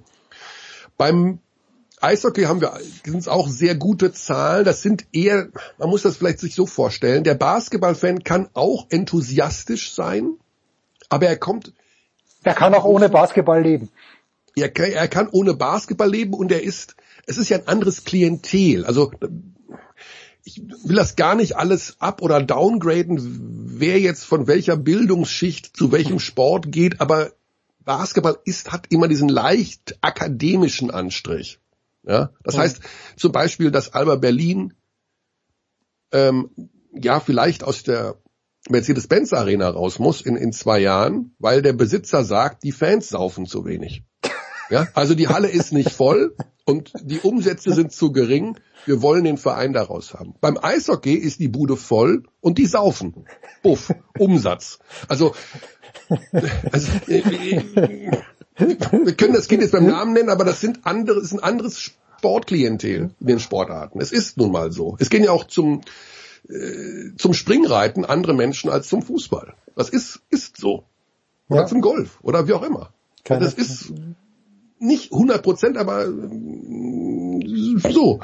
Und dadurch hast du natürlich diese, ähm, ja, beim Basketball oft, wir haben oft gehört, ihr von Magenta Sport, ihr macht so einen guten Job, ihr zeigt uns ja alle Spiele für so wenig Geld. Bevor ich da äh, von Berlin nach München fahre oder umgekehrt oder von Oldenburg äh, nach Gießen, da bleib ich doch zu Hause, leg die Füße auf den Tisch und setz mich nicht mit einer Maske in Zug oder äh, fahre fünf Stunden durch die Gegend, um mir das Spiel anzuschauen in der Halle, sondern ich bleib zu Hause. Also ich, ich glaube eher, dass man beim Basketball das Problem hat, die, dass es noch, dass du dem Zuschauern vielleicht noch ein bisschen mehr bieten muss als nur den reinen Sport, eher noch so eine Eventgeschichte, so ein bisschen mehr, ich will nicht sagen, da muss jetzt auch eine Hüpfburg stehen oder sowas, aber er ist vielleicht ein bisschen schwerer aus dem heimischen Sessel zu holen als Fans anderer Sportarten, für die es einfach am Abschluss einer Woche oder am Wochenende das aller, aller, allergrößte ist, mit den Kumpels sich zu treffen, ins Stadion zu gehen, Bier zu trinken, Wurst zu essen und 90 Minuten her BVB zu rufen. Also, ja, weder, es ist kein Angriff gegen irgendwelche Menschen auf dieser Welt, aber ich glaube, dass es so funktioniert, dass wir mit dem Basketball es immer, Basketball bei Social Media findet eigentlich nicht statt. Mhm. Es gibt wenn du dir die Abrufzahlen oder die, die Likes oder was weiß immer von irgendwelchen Artikeln um Social Media im Bereich Basketball anschaust im Vergleich zum Fußball, das sind, das sind Universen, die dazwischen liegen. Also, das kann man gar nicht vergleichen. Basketball ist in Social Media nicht existent. Erstaunlich. Na gut, aber Michael, was soll ich dir sagen? Das ist ja bei der Big Show das Gleiche, wenn ich sehe, welche Abrufzahlen reine Fußball-Podcasts haben und wir versuchen hier den großen Blumenstrauß aufzumachen, das interessiert die Leute halt leider zu, nicht. Du bist zu lang, Jens. Ja, das kommt noch dazu. Ja. das kommt noch dazu, ja. Das hat Buschi schon ja. vor und zehn Jahren gesagt. Mal, äh, und, oder musst vielleicht schon mal ein Video dazu machen, damit man auch dein hübsches Gesicht sehen kann. Das ist wahr. Oder eben jemanden hinsetzen, der ein hübsches Gesicht hat. ich mache mich mal schnell auf die Suche. Michael Körner, ich danke dir herzlich. Kurze Pause.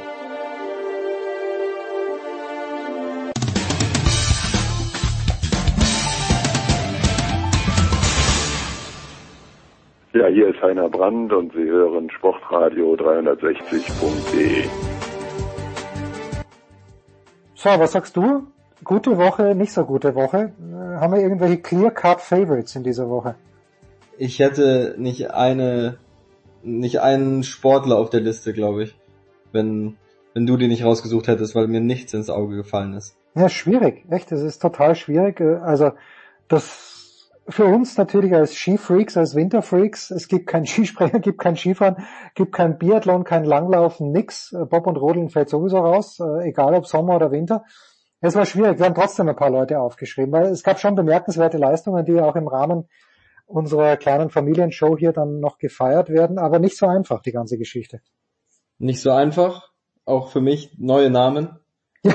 Ähm, zum Beispiel Markus Reben, ja, Markus Rehm, äh, Weitspringer, Prothese, 8,66 Meter Weltrekord mit Prothese gesprungen. Das ist natürlich immer auf jeden Fall eine Erwähnung wert. Ich werde da mit Johannes Knut noch ein kleines bisschen drüber sprechen. Das ist natürlich die Frage, auch diese Frage werde ich Johannes stellen, darf man denn eigentlich mit den anderen beiden Leichtathletinnen in einen Topf werfen? Wahrscheinlich nicht. Wen haben wir denn noch?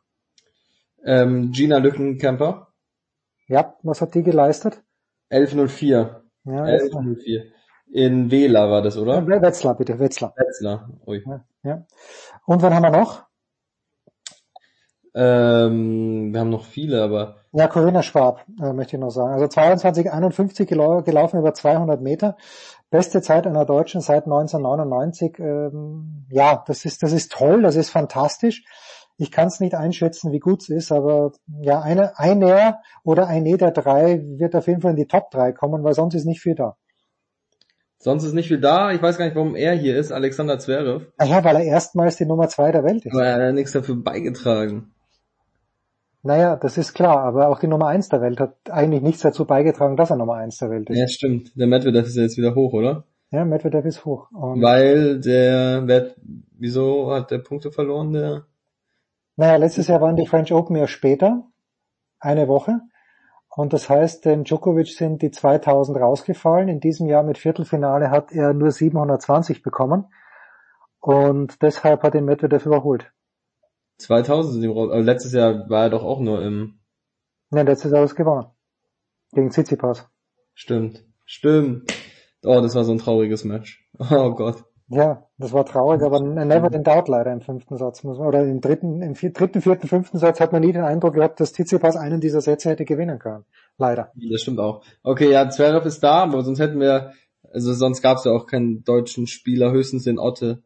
Aber Oh ja, Oskar Otte erstmal, gut, guter Einwand. Erstmals unter den Top 50, Halbfinale in Stuttgart. Na, vielleicht nehmen wir den Otte als, als Tennisspieler. Nicht schlecht, guter Einwand. und hat auch ja in Halle die erste Runde gewonnen. Ja. Ähm, gegen, wen hat er nochmal gewonnen? Ich habe schon wieder vergessen. Manovic. Äh, Kecmanovic, genau. Und spielt am Mittwoch, nein, am Donnerstag, am heutigen Donnerstag spielt er gegen, Masilashvili. Ui, würde da glaube ich rausfliegen. oder er gewinnt. Also Ja. das weiß man nie. Wenn er sich spürt, dann fliegt er raus, der Otto. Wenn er Sie sich hätten Rublev geschlagen auch schon. Ja, Rublev, weiß ich nicht. Rublev, es, es spürt sich nicht so richtig dieser Tage. Na gut, wen haben wir noch? Dein, dein Lieblingsspieler spürt sich ja überhaupt nicht, der Karatsev, dieses Jahr. Ganz schlimm. Was Gewinnt, veranstaltet. gewinnt den ersten Satz gegen Katschanov im Tiebreak und verliert dann eins und zwei, glaube ich. Das ist sehr, sehr mühsam.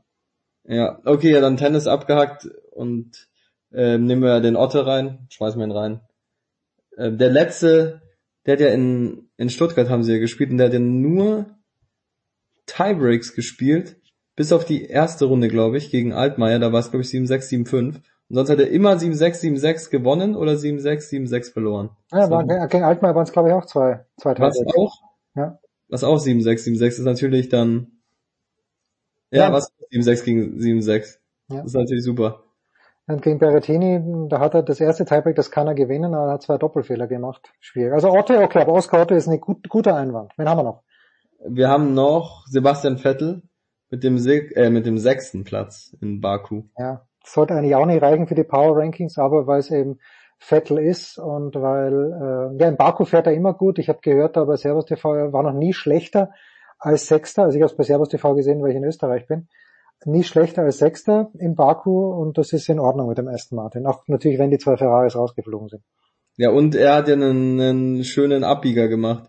Also er den, es war ja relativ früh noch, also ich weiß gar nicht, wen er überholt hat. Und dann ist er abgebogen in diese Schutzgasse oder was es auch immer ist. Hat er eh Glück, dass man da reinfahren konnte, weil er die Kurve nicht mehr erwischt hat. Das habe ich gar nicht gesehen. nicht- Ja, wenn das nicht gewesen wäre, wäre er wahrscheinlich noch weiter vorne. Zumindest, zumindest den Gasly hätte er ja vielleicht noch schnappen können. Aber es war ein trauriges Rennen mit Leclerc raus. Es war schon wieder zum Kotzen. Konnte man sich gar nicht mehr anschauen. Gut, weiter, weiter im Text. Äh, weiter im Text mit Jonas Hoffmann. Hofmann, bitte. Ich spreche dann auch zwar auch immer Hoffmann aus, aber man spricht ihn, glaube ich, Hofmann. richtig besser Hofmann aus, ja. Ja, ich weiß nicht. Irgendjemand muss man ja nehmen aus der deutschen Fußballnationalmannschaft, finde ich.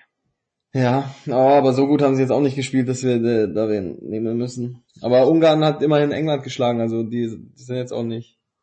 Ja, und Deu- Deutschland hat immerhin, äh, wir kommen dann eh noch dazu, Deutschland immerhin 5-2 gewonnen gegen Italien. Ja, gegen die A-Jugend von Italien. Okay, das ist die richtige Einordnung. Also da war ja höchstens der Donnarumma und sonst war von den Namen her schon wenig Leute, die man kannte.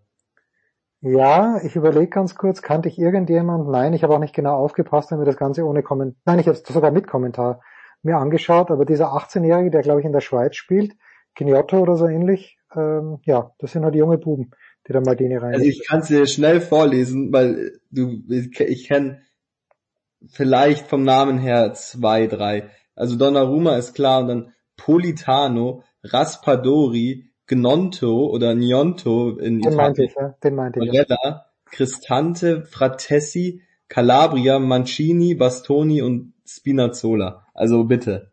Spinazzola kenne ich nicht, ich kenne den Spina, Feinkost Spina in München, kann ich jedem nur empfehlen. Also das, das war von den elf Leuten kennt man, also ich kenne den Barella, den Donnarumma und ich glaube der Spinazzola hat letztes Jahr schon gespielt bei der EM. Können sein. Okay, also bei Jonas Hofmann immerhin die Tore geschossen gegen England und in Ungarn. Ja, und gestern hat er diesen Elfer rausgeholt. Mein Gott, ja. Ja, ist erwähnt, okay. Ja, Aber reicht nicht für die Top 3, reicht nicht. ja ist schwierig. Also in der Woche, wann, wenn nicht in dieser Woche? Aber wenn ich sehe, wenn wir jetzt noch haben, Ja, jetzt kommt noch der Felix Großschardt, ne? ja, im Moment 13. der Tour de Suisse, 34 Sekunden Rückstand und äh, Max Schachmann hat er begonnen mit dem zweiten Platz, äh, ist jetzt allerdings hinter Großschaden, hat 55 Sekunden Rückstand. Also wie ich finde, eine freundliche Erwähnung.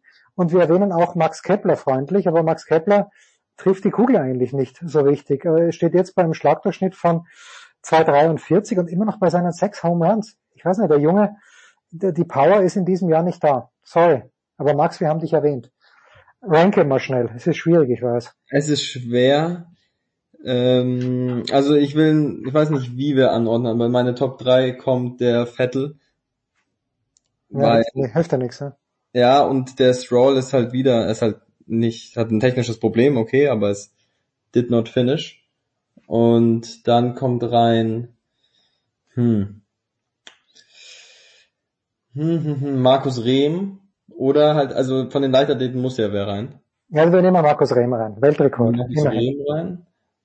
Und ja, wie, wie hoch ist dieser 13. Platz in der Tour des Swiss einzuschätzen? Niedriger ist das Halbfinale in Stuttgart und der Erstrundensieg in Halle. Ja, dann den, den Otte und im, im, im, im Herzen auch den Zverev auf. Also auf jeden Fall den deutschen Tennisspieler auf die drei. Weil das erstmalig zweite Platz der Welt ist schon gut, aber ist jetzt auch nicht so, wenn es jetzt der erste Platz wäre, dann wäre es noch irgendwie historischer. Nein, und er hätte, er hätte die French Open gewonnen, da bin ich mir sicher, wenn er nicht umknackt, sondern wäre er Nummer eins gewesen. Ist aber nicht. Gut. So, die Teams. Die Teams, wieder Formel 1, wieder Red Bull, so wie leider jede Woche, weil Ferrari sich selbst ins, ins Bein schießt. Ja, weil österreichischer Rennstall, möchte ich hier nur betonen, deshalb in den Power Rankings drinnen. Sonst weiter. Ja, überzeugt mich auch nicht, der Doppelsieg in Baku. Der war so, der war so, der war so leicht. Sie mussten nichts dafür machen. Ja, Also, stimmt. Sie mussten nur durchkommen. Der, der war so geschenkt. Und ich, also mir, ich hätte es interessant gefunden, wenn der Leclerc jetzt nicht das Problem gehabt hätte mit diesem frühen Reifenwechsel wegen dem, ähm, diesem, ach, wie heißt das Safety Car? Virtual, Virtual Safety Car, ja. Das, also hätte mich interessiert, ob diese Taktik vielleicht nicht sogar ihm geholfen hätte, weil das langsamere Auto ist ja der Ferrari irgendwie im Rennen. Mhm. Aber gut, dann haben wir noch den, also Borussia Düsseldorf, den deutschen Meister im Mannschaftstischtennis. 3-2 gegen Saarbrücken gewonnen. Ein kleiner Einwand hier von mir, also Timo Boll war nicht dabei. Das war, glaube ich, was der zwölfte Meistertitel oder ja, un- ungefähr so. Wollen wir sehr gerne würdigen. Werden wir vielleicht nächste Woche noch mehr Leute würdigen, weil es kommt ja dieses große Meisterschaftswochenende sowohl in Deutschland als auch in Österreich. Ähm, aber ja, was soll man sagen? Äh, es, es hat, wenn ich es richtig gesehen habe, bei Düsseldorf und korrigiert mich bitte, kein einziger deutscher Spieler gespielt, aber ist ja wurscht, ja. Also gerade wir Sympathisanten von Leipzig äh, sehen ja auch oft oder Semi-Sympathisanten von Leipzig äh, bis auf Halstenberg. Und da muss man sich manchmal an den Kopf greifen, warum der spielt. Ist ja auch nicht äh, deutschsprachig überragend besetzt. Aber Borussia Düsseldorf lobende Erwähnung. Wen haben wir noch? Wir haben es eh schon angesprochen, das DFB-Team, Ja. das 5-2 gegen Italien gewonnen hat und jetzt in dieser Gruppe 3 der Nations League zweiter Platz ist, auch wenn das ja vielleicht jetzt nicht so. Naja, wir haben im Fußballteil da besprochen. Ich finde, die Nations League gar nicht so verkehrt. Ich finde es für Österreich finde ich super. Also, die haben gegen Dänemark, in Dänemark keine Chance gehabt. Aber da spielen sie halt mal gegen, gegen gute Gegner, äh, gegen richtig gute Gegner. Werden in Frankreich nichts reißen. Heimspiel gegen Kroatien wird spannend, vor allen Dingen auch, was sich da auf der Tribüne tut, tut dann im Herbst, weil dort wahrscheinlich dann doppelt so viele Kroaten wie Österreicher hocken werden. Aber das ist, ich finde die Nations League mittlerweile gar nicht so verkehrt. Ja, das ist der zweite Platz vom DFB-Team und jetzt haben wir noch GWD Minden mit dem Klassenerhalt. Ja, finde ich schön. Minden, also nichts gegen Balingen. Äh, Es war ja relativ knapp bis zum Ende, hin, aber Minden hat die Klasse gehalten. Wir könnten natürlich jetzt auch immer noch die Magdeburger feiern, machen wir aber nicht. In der Woche feiern wir einfach die GWD Minden. Mit einem, da lege ich mich fest, Top-3-Platz in den Mannschaftsrankings. Lege ich mich auch fest. Aber auch ein weiterer Top-3-Platz, Alba Berlin mit dem 2-0 in den Finals gegen Bayern. Gestern ja auch sehr souverän auswärts gewonnen. Ja, es war nach dem ersten, nach dem ersten Viertel haben die Bayern noch mitgehalten, aber zur Hälfte waren sie schon zwölf hinten und am Ende haben sie auch verloren, haben wir mit Körner gerade, oder ich habe mit Körner gerade drüber gesprochen. Ähm, ja, also Alba, glaube ich, auf Platz zwei, aber die Frage ist, wer ist dann auf eins, weil äh, Alba können wir natürlich den ersten Platz nur geben, wenn sie den Sack auch zugemacht haben. Mm, Dann wird bei mir Minden auf Platz 1 sein. Okay, also das ist mal schön. Das ist mal schön. Wir, wie ich finde, Wir belohnen Leute, die die Klasse gehalten haben nach hartem Kampf in der stärksten Handballliga der Welt. Da gibt's eh keine zwei Meinungen. Und äh, nehmen München auf eins, nehmen Alba auf zwei und wir nehmen auf drei. Äh, auf drei kommt Borussia Düsseldorf. Deutscher Meister im Mannschaftstischtennis. Ihr hörtet hier first.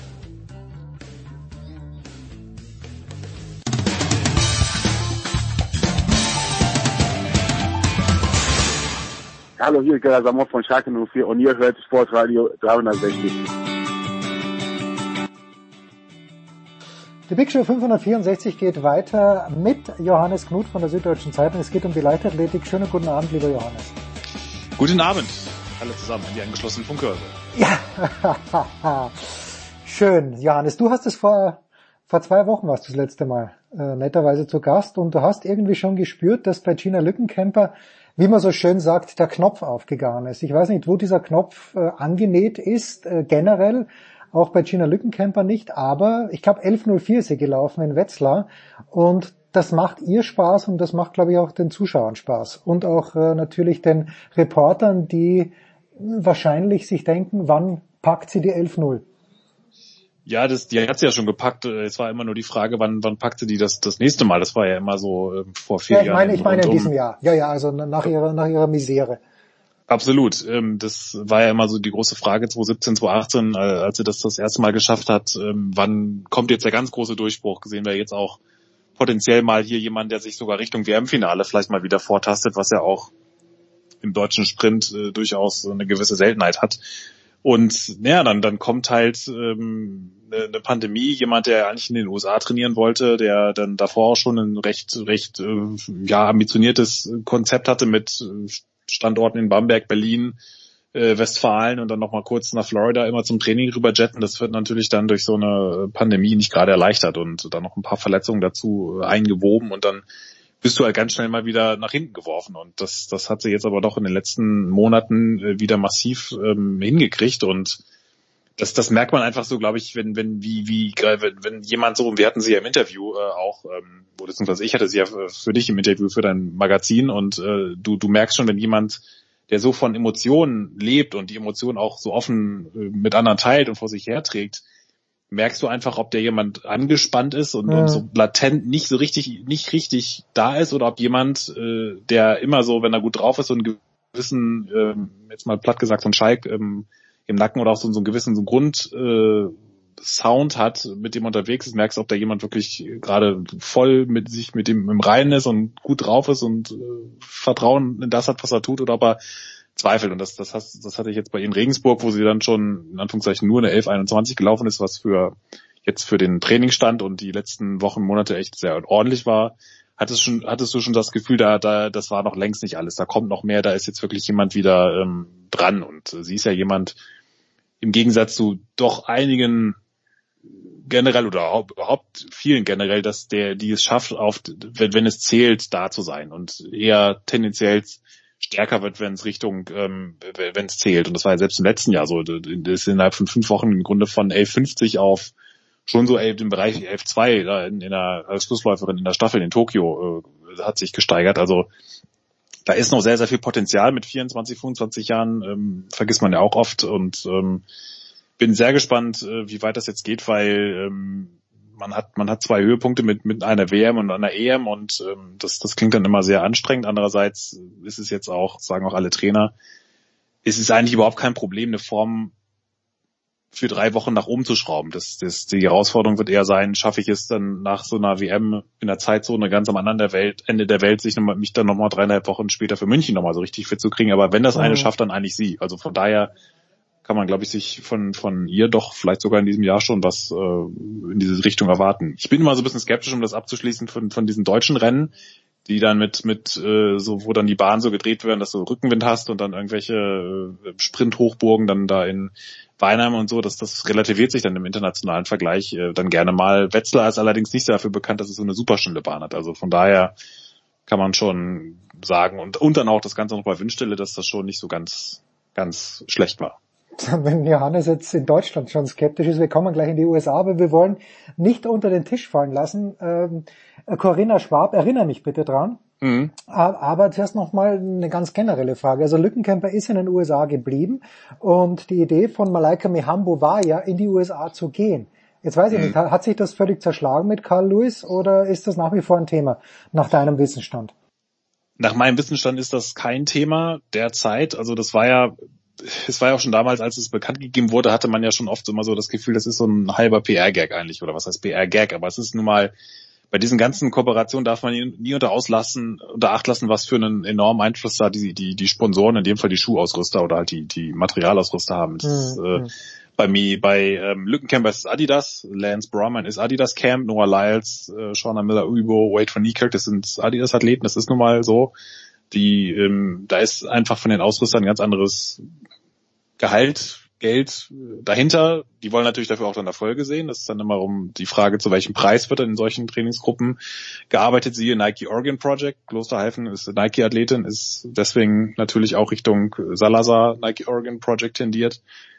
Ähm, Mihambo ist auch Nike-Athletin. Carl Lewis ist und so weiter. Also das ist äh, ähm, Okay. spielt ja auch immer so ein bisschen eine Rolle. Ähm, Carl Lewis hat natürlich auch, jetzt haben auch viele gesagt, der ist natürlich hatte diesen irren Namen, hat sich jetzt als Trainer nicht so richtig, ist nie so richtig jenseits von College in Erscheinung ertreten. Das muss jetzt per se gar nicht mal was Schlechtes heißen. Im US-Sport, gerade im College-Bereich, wird ja wahnsinnig irre auch gearbeitet. Teilweise sieht man ja auch so, das College-System ist ja nicht nur in der Leichtathletik einfach die Lebensversicherung, das kostenlose Farmsystem für alle Sportarten, ja auch in US-Sports ist ja genauso. Ähm, nur da hört man immer mal wieder, dass es auch so ein bisschen seinen Grund hat, weil das vielleicht dann doch als Athlet ein bisschen besser war als Coach, ne? also ganz vorsichtig angedeutet haben viele gesagt, ist das nicht vielleicht mehr so so eine so eine Namenssache als wirklich ein richtig, dass dass man da wirklich viel rausziehen kann. Wir werden es letztlich nie erfahren, weil jetzt durch Corona sie in mit Uli in Uli Knapp in Saarbrücken mit dem deutschen Weitsprung Bundestrainer sich doch jetzt sehr gut eingegroovt hat und ich glaube nicht, dass sie das jenseits von vielleicht ein paar Höflichkeitsbesuchen jetzt so einfach ablegt. Okay. Ich glaube schon, dass sie da auch nochmal, das, aber das werden wir jetzt erfahren, ähm, in, in, vor den deutschen Meisterschaften wird sie auch nochmal paar Interviewrunden machen und da, da wird das sicherlich nochmal zur Sprache kommen. Aber mein Stand war jetzt, dass sie ähm, bis auf ein paar vielleicht äh, lose angedachte Austausche, dass man da mal ein bisschen in, in äh, bei ihm nochmal bei den beiden, bei Burrell und Lewis nochmal sich ein bisschen was abschaut, dass, dass sie da jetzt äh, zumindest nichts irgendwie dauerhaft längeres da geplant hat. Ich kann es auch gewissermaßen verstehen, ähm, weil, Mhm. weil da einfach äh, Ja, das, das, kann ja sein. so Das ja auch gut. funktioniert. Das gute alte Michael Jordan-Syndrom, der natürlich der beste Spieler aller Zeiten war, aber weder der beste Owner und wahrscheinlich auch nicht der beste Coach, wenn er es denn versucht hat. Weil du gerade zum Weitsprung gesprochen hast, Markus Rehm, 866 ist er gehupft äh, mit Prothese, wie wir wissen. Es gab ja eine lange Geschichte, ob er bei den, ähm, ich weiß gar nicht, wie ich es ausdrücken soll, bei den gesunden Athleten mitspringen darf, durfte er dann nicht mit 866, Zweibeinern. bei den Zweibeinern, ja, bei den 8, mit den 866 hätte er einen überragenden deutschen Rekord aufgestellt. Äh, Jetzt ist es Weltrekord, glaube ich, 866, wenn ich es richtig auf dem Zettel habe. Mhm. Ähm, warum geht das so unter? Also ich habe es bei euch in den gemischten Mitteilungen gelesen, am Montag, glaube ich, aber irgendwie scheint das niemanden so richtig zu kümmern. Ja, das ist natürlich jetzt die, die lange Geschichte. Ähm, auch da, ähm, ich, ich finde es vom Prinzip her so ein bisschen, ähm, jetzt natürlich völlig unterschiedlich gelagerte Fälle mit Casta Semenya und, und jetzt äh, Markus Riemer, aber im Grunde geht es ja auch um ähnliche, ähm, am letztendlich um, ums Prinzip darf jemand, der ähm, da dort äh, in einer anderen Kategorie mit, in einer Kategorie mitmachen, in der viele andere ihn nicht äh, quasi verortet oder heimisch sehen. Äh, darf jemand, der mit einem Bein, mit einem in Anführungszeichen gesunden Bein springt, bei, bei den Menschen mit zwei gesunden Beinen mitmachen. Ähm, ich glaube auch, es ist ähnlich wie bei, also letztlich sehe ich das ähnlich wie bei Semenya. Ich finde nicht, dass er da reingehört. Ich finde auch nicht, dass Caster Semenya bei den Frauen starten sollte. Ich finde es aber absolut unmöglich, wie das rechtlich umgesetzt wird. In, Im Fall von Semenya mit nach, nach dem Motto, schluck halt Pillen, dann darfst du laufen. Also Mhm. für einen letztlich gesunden Menschen eine Medikamentenkur vorzuschreiben, das ist einfach irrsinnig oder auch, was da auch dann schon lief mit Zwangs-OPs oder so suggerierten OPs für Athletinnen, die gar nicht wussten, was, was ihnen da mit ihnen da auf mal geschieht. Also gruselige, gruseligste Geschichten. Und hier halt ähm, die Art und Weise, wie die Beweislastumkehr, äh, mit der Beweislastumkehr an, umgegangen wurde. Oder anders gesagt, dass, dass der Weltverband es lange äh, so gedreht hat, dass er einfach den Athleten äh, gesagt hat, ja, ihr müsst uns beweisen, dass ihr dadurch keinen Vorteil habt mit euren Prothesen, dann könnt ihr gerne mitmachen. Wohl wissen, dass natürlich äh, ein Einzelathlet äh, es kaum schaffen kann, ähm, ein Gutachten oder sämtliche Gutachten überhaupt zu finanzieren. Ja. Äh, wo ja schon Wissenschaftler große Schwierigkeiten haben, die es aus freiwilligem Interesse machen, überhaupt äh, das, ähm, da ein klares Urteil zu fällen. Dass dieses klare Urteil bis heute nicht vorliegt, ist natürlich wiederum ein Ausdruck der Tatsache, dass sich diese Sachen einfach, diese beiden Sportarten, Prothesen, Weitsprung und Weitsprung meiner Meinung nach nicht vergleichen lassen. Es sind einfach zwei unterschiedliche Dinge. Und dann zu sagen, ich habe im Anlauf einen Nachteil und im Absprung einen Vorteil, sprich Minus mal Minus und Plus macht Null, das funktioniert halt nicht. Also ich, weil ich meiner Meinung nach der Vorteil beim Absprung so gravierend ist, dass es einfach nicht vergleichbar ist. Und ich habe es ja auch mitgekriegt, äh, ist auch schon lange her in Nürnberg, ist er ja mal mitgesprungen. Ja.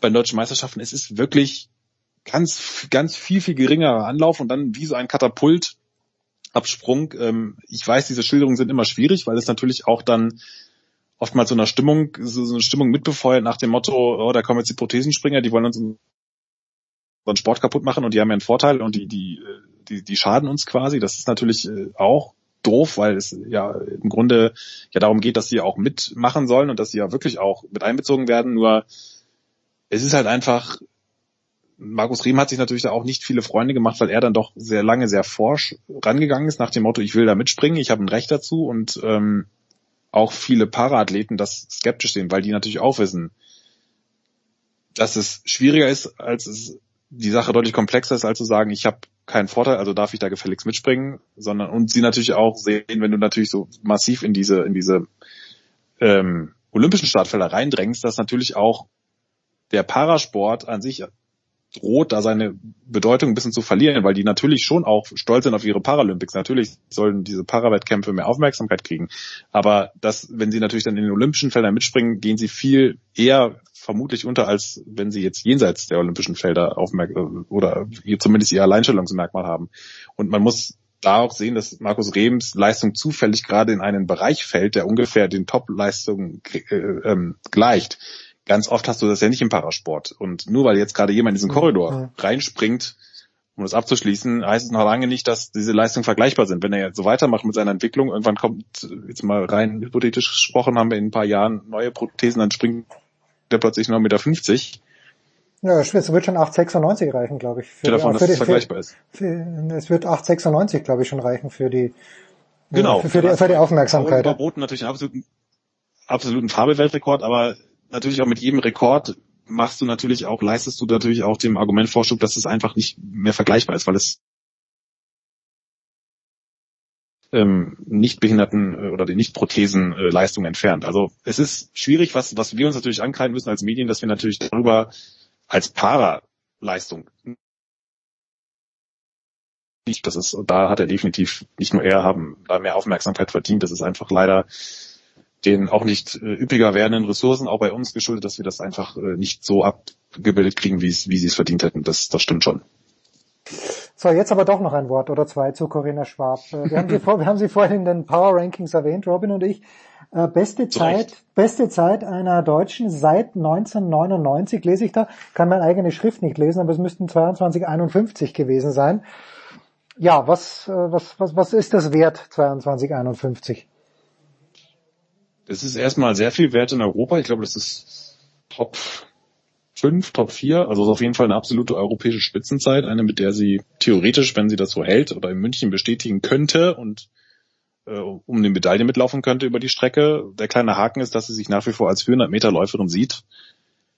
Dort hat sie immerhin heute, brandaktuell, deswegen ist es gut, dass du es ansprichst, in Klatno in Polen eine, ich glaube, es ist in Polen, es ist in Tschechien, ich, ich, ich, ich, mach, ich mach gleich, ja, genau, genau. Ich mach gleich eine ähm, Blitzrecherche.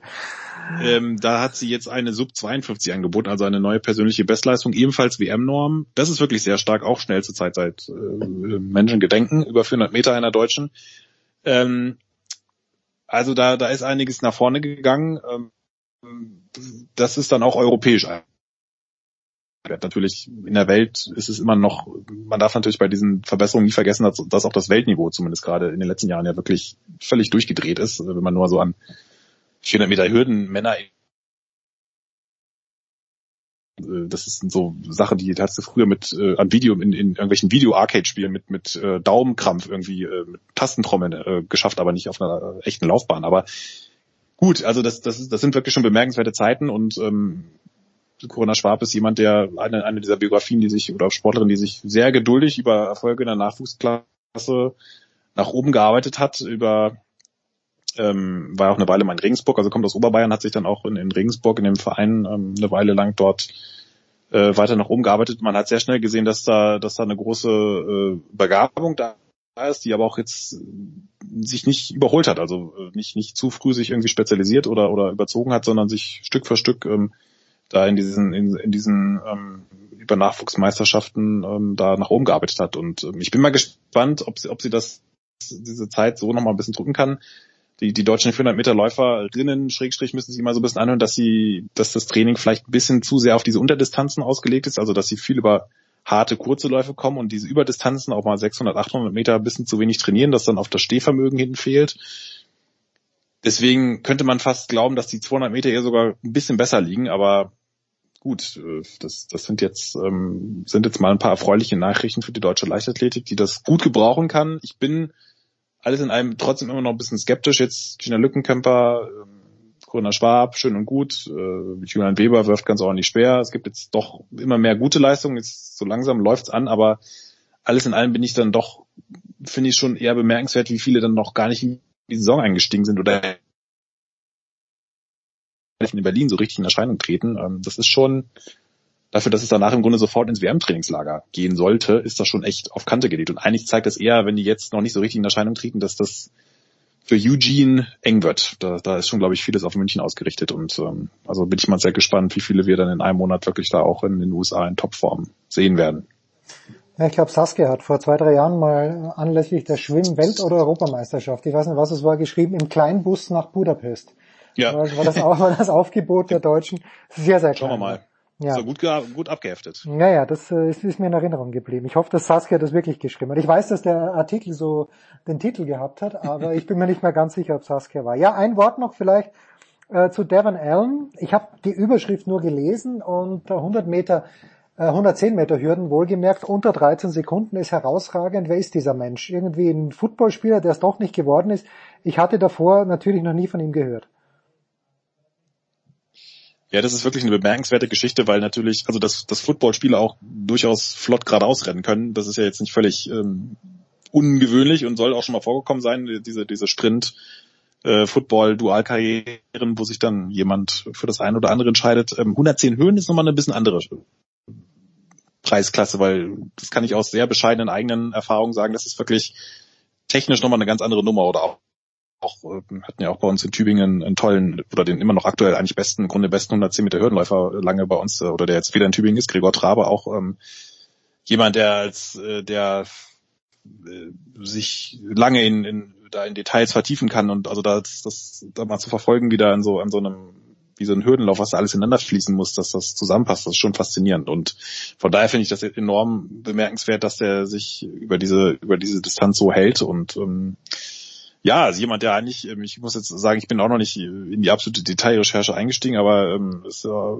jemand, der eigentlich jetzt, äh, glaube ich, ähm, nach der WM gesagt hat, er probiert jetzt nochmal oder dieses Jahr mit, mit der Leichtathletik und, und versucht es danach als Footballprofi. Und ich glaube, ich habe das Gefühl, dass es jetzt wirklich als Footballprofi tatsächlich schwieriger werden wird, weil da natürlich das Angebot nochmal so viel größer ist als jetzt äh, in Anführungszeichen in, in einer Sportart, in der sowieso schon so gut geworden ist über, über eine gewisse Zeit. Ähm, es zeigt einfach am Ende doch wieder diese unfassbare Tiefe der US-Leichtathletik.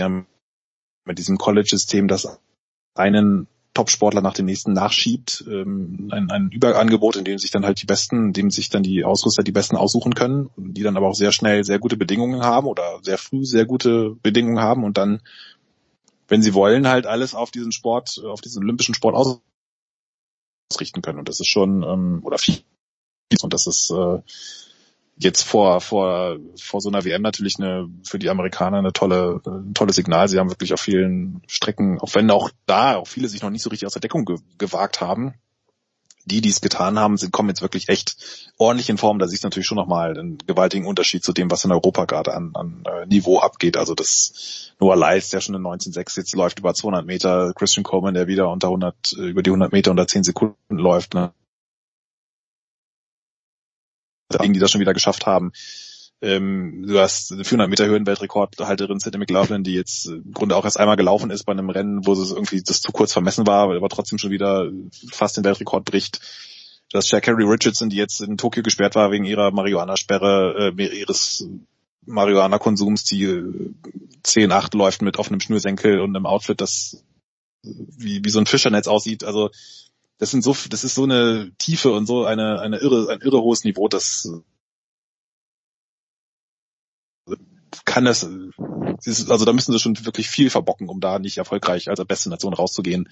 Und ähm, also da, da besteht höchstens die Möglichkeit, dass sie überziehen, aber andererseits sind Amerikaner, ich meine, die haben nun mal dieses Talent auf dem Punkt wirklich äh, zu performen. Also das sind sehr viele Gina Lückencampers äh, in Topform, sage ich mal. Und äh, das ähm, bin ich bin ich sehr gespannt, wie das sich dann vor Ort darstellen wird, dann auch in, in einem Monat. Ähm, zumal ja auch das, das äh, ähm, Eugene das absolute Zentrum der US-Leichtathletik ist. Bin ich mal gespannt, ob sie das wirklich dann über zehn Tage auch so dieses Stadion gefüllt kriegen, weil das ist, das könnte tatsächlich fast die größte Herausforderung werden, ob die, ob das äh, über zehn Tage trägt. So, so ein kleines College steht hier, College-Stadt, die äh, kleine verschlafene College-Stadt, die mal eben eine Leichtathletik-WM beherbergt. Bin ich sehr gespannt. Tja, Heiko Olderb und Johannes Knut werden dafür sorgen, dass es ist. Äh, hinten raus noch ganz schnell eine Geschichte fürs Herz, die du mir ans, ans, ans Herz gelegt hast. Anita Vlodarczyk, wenn man sie richtig, wenn ich sie richtig ausgesprochen habe, mhm. Äh, eine sehr, sehr starke Hammerwerferin. Äh, ich meine Weltrekord, dreifache Olympiasiegerin. Ähm, also be careful. Ähm, Absolute super Figur. ja, super Figur. Und äh, ich, du hast mir diese lässige Geschichte erzählt mit dem Pro-Tipp, äh, dein Fahrrad wurde geklaut und du hast es wiedergefunden gegenüber auf der anderen Straßenseite.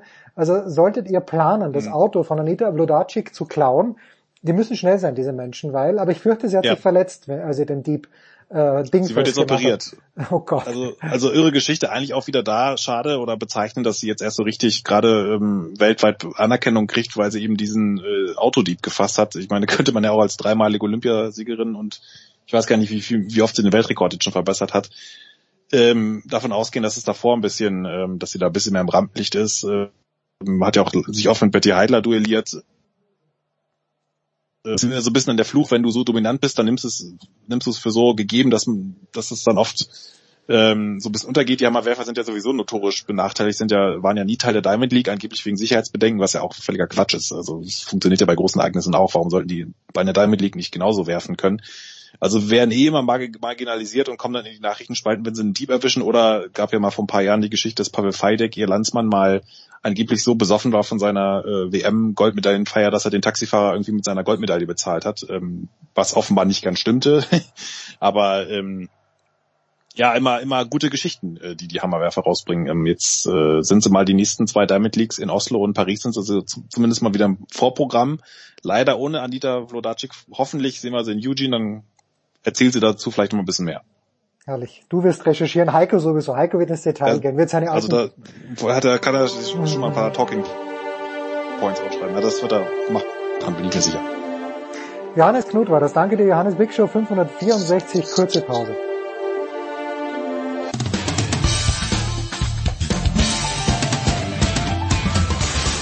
Hallo, hier ist Dennis Herrmann und ihr hört Sportradio 360.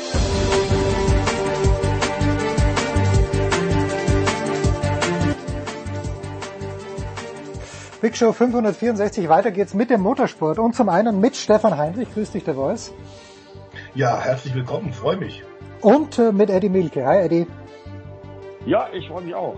Schönen guten Tag. Ja, es ist ganz schön was los am Wochenende. Zum einen am Sachsenring, zum Sachsenring, zum anderen in Imola. Eddie ist auf dem Weg dorthin, aber The Voice, äh, Eddie dachte, 30 Autos kommentieren zu dürfen, jetzt sind es nur 28. Warum? Äh, ja, 28 ist ja immer noch im Vergleich zum letzten Jahr eine fantastische Zahl, aber wir dachten tatsächlich, dass wir so ein bisschen äh, tatsächlich jetzt äh, Ultima Ratio äh, an die äh, seligen Zeiten der DTM mit über 30 Autos langsam erinnern können. Ähm, es ist immer noch deutlich besseres Starterfeld als im vergangenen Jahr. Also DTM hat die Kurve eindeutig gekriegt. Aber da gibt es jetzt ein paar Kuriositäten tatsächlich äh, vor diesem Rennen in Imola, weil das T3-Team aus äh, Dresden hat sich zurückgezogen. Äh, bei äh, Hockey Esmi wussten wir, dass tatsächlich der Hauptsponsor Rockets sich schon zurückgezogen hat, schon äh, zu Saisonbeginn. Äh, man hat sie trotzdem eingesetzt. Ähm, und äh, bei äh, dem äh, Team Junior, also dem Niki-Team, war völlig klar, dass der nicht zufrieden sein wird mit den bisherigen Ergebnissen bei den ersten beiden Rennen. Denn Eddie und ich, wir kennen ihn, er ist ein absoluter GT3-Weltklassefahrer. Und dass das unter seinen Möglichkeiten war, was bisher gezeigt wurde, in der Kombination Niki-Team und das Lamborghini T3 Motorsport-Team, war auch klar. Warum das schiefgegangen ist und warum so viel äh, Frust da sich aufgeschaukelt hat, ist äh, schwer zu erklären. Die hatten wohl tatsächlich vor dem Eurospeed wie vor dem Lausitzring einen Test, paar Tage vorher, und sind da sauschnell gewesen. Und dann tatsächlich, und zwar mit gebrauchten Reifen, und tatsächlich dann ein paar Tage später beim Rennwochenende selbst mit neuen Reifen waren sie über eine Sekunde langsamer. Also irgendwo ist da ein größerer Wurm drin. Das ist schwer zu erklären. Klar ist nur, dass äh, der Manager von, von Niki Team, äh, Dennis Rostek, der unter anderem ja auch René Rast und, und Sheldon und Kelvin van der Linde managt, dass der gesagt hat, also das ist ein Image-Schaden jetzt für, für Niki. Der ist nicht so schlecht, wie die Ergebnisse aussehen lassen. Und deswegen wollen wir tatsächlich äh, neu verhandeln mit neuen Teams und gucken, ob wir in der DTM 2022 ihnen noch ein anderes äh, Auto, anderes Fahrzeug in einem anderen Team kriegen.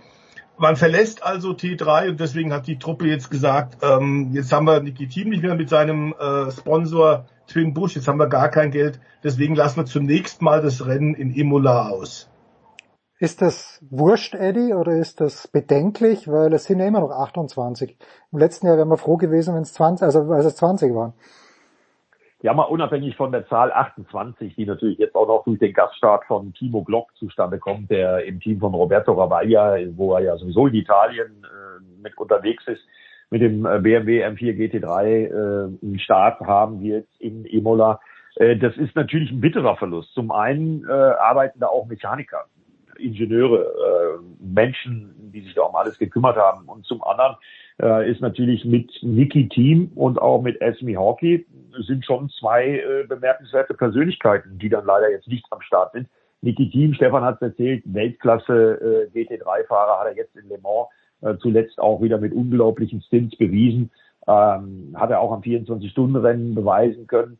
Äh, in der DTM konnte er das eigentlich nur ein einziges Mal zeigen, und zwar im ersten Qualifying in Portimao. Und da ist er mal Fünfter geworden. Ansonsten waren die Ergebnisse wirklich Pleiten, Pech und Pannen.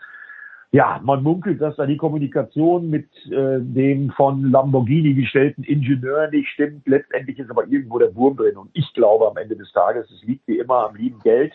Äh, und ich hoffe, dass es da irgendeine Lösung gibt. Und zwar nicht nur für Niki Team und SB Hockey, sondern ich hoffe auch, dass für alle Mechaniker, für alle, äh, die davon betroffen sind, äh, eine vernünftige Lösung gefunden werden kann, dass da nicht ein paar Leute auf der Straße stehen, die die ganze Zeit hart gearbeitet haben. Also das hoffe ich inständig. Und ähm, ja, allerdings ist das natürlich ein bedenkliches Zeichen, weil sowas kostet ja auch immer Strafe, wenn man dann nicht antritt.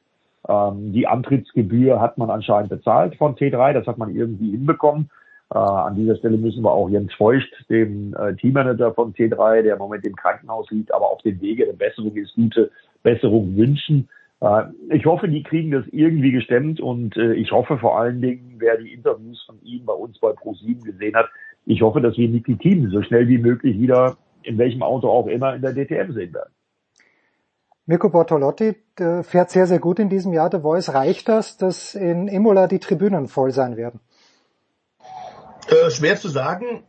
Es ist natürlich im Grunde Sommerzeit jetzt und da üblicherweise ähm, ist es etwas schwierig, Italiener, äh, so sie nicht Zweiradfans sind, an die Rennstrecken zu kriegen.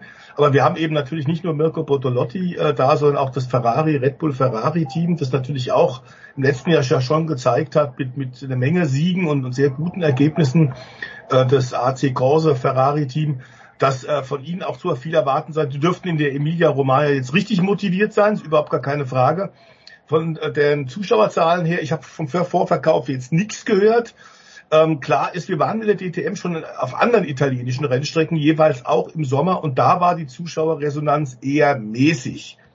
Imola kann da vielleicht bisschen was anderes sein. Ähm, wir wollen es hoffen denn ähm, es ist eine Traumrennstrecke und dass die DTM da jetzt ihr Debüt gibt mit den Bergauf, Bergab-Passagen, mit diesen großen klassischen ähm, Kurven, die wir aus der Formel 1 kennen, ist super. Man stellt sich jetzt eigentlich die Frage, warum die den nicht vorher in Imola schon mal versucht haben. Hing wohl auch mit den Antrittsgeldern zusammen. Aber klar ist es natürlich, da ist jetzt aus italienischer Sicht eine Menge Interessantes. Bortolotti also momentan Zweiter und das ist ja auch der Grund, warum der Niki Team äh, sich so ärgert, weil ähm, der fährt das gleiche Auto und der kämpft momentan um die Tabellenführung. Niki fährt hinterher. Dann haben wir Roberto Rabaglia, Eddie hat es gerade erwähnt, eine DTM-Legende, selbst ja DTM-Champion gewesen, hat äh, bei BMW Sieg um Sieg und Titel um Titel geholt, nicht nur DTM-Champion gewesen, Europameister gewesen, Weltmeister gewesen und jetzt eben Teammanager von, von Rückkehrer Timo Glock das ist super. Und dann die Ferrari-Truppe sollte man nicht unterschätzen. Also aus italienischer Sicht gäbe es schon einiges zu bejubeln. Wie passt diese Strecke zur DTM? Ähm, Eddie, ich glaube, ich, mich erinnern zu können, dass wir vor ein paar Wochen oder generell, wenn wir über die Formel 1 Strecke in Imola sprechen, schwierig zu überholen. Passt das Streckenprofil eigentlich besser, vielleicht sogar zur DTM? Was erwartest du für ein Rennen?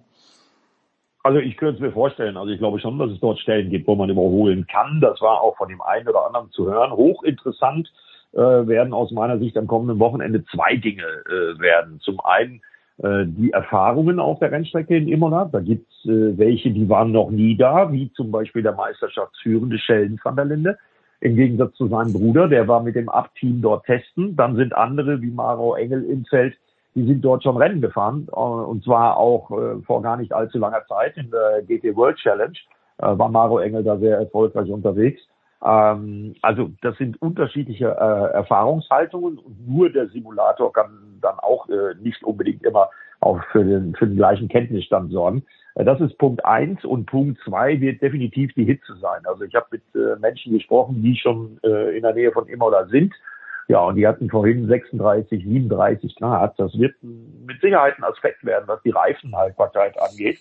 Äh, da bin ich mal ganz äh, gespannt. Aber erstmal freue ich mich jetzt. Ich war auch lange nicht in Imola.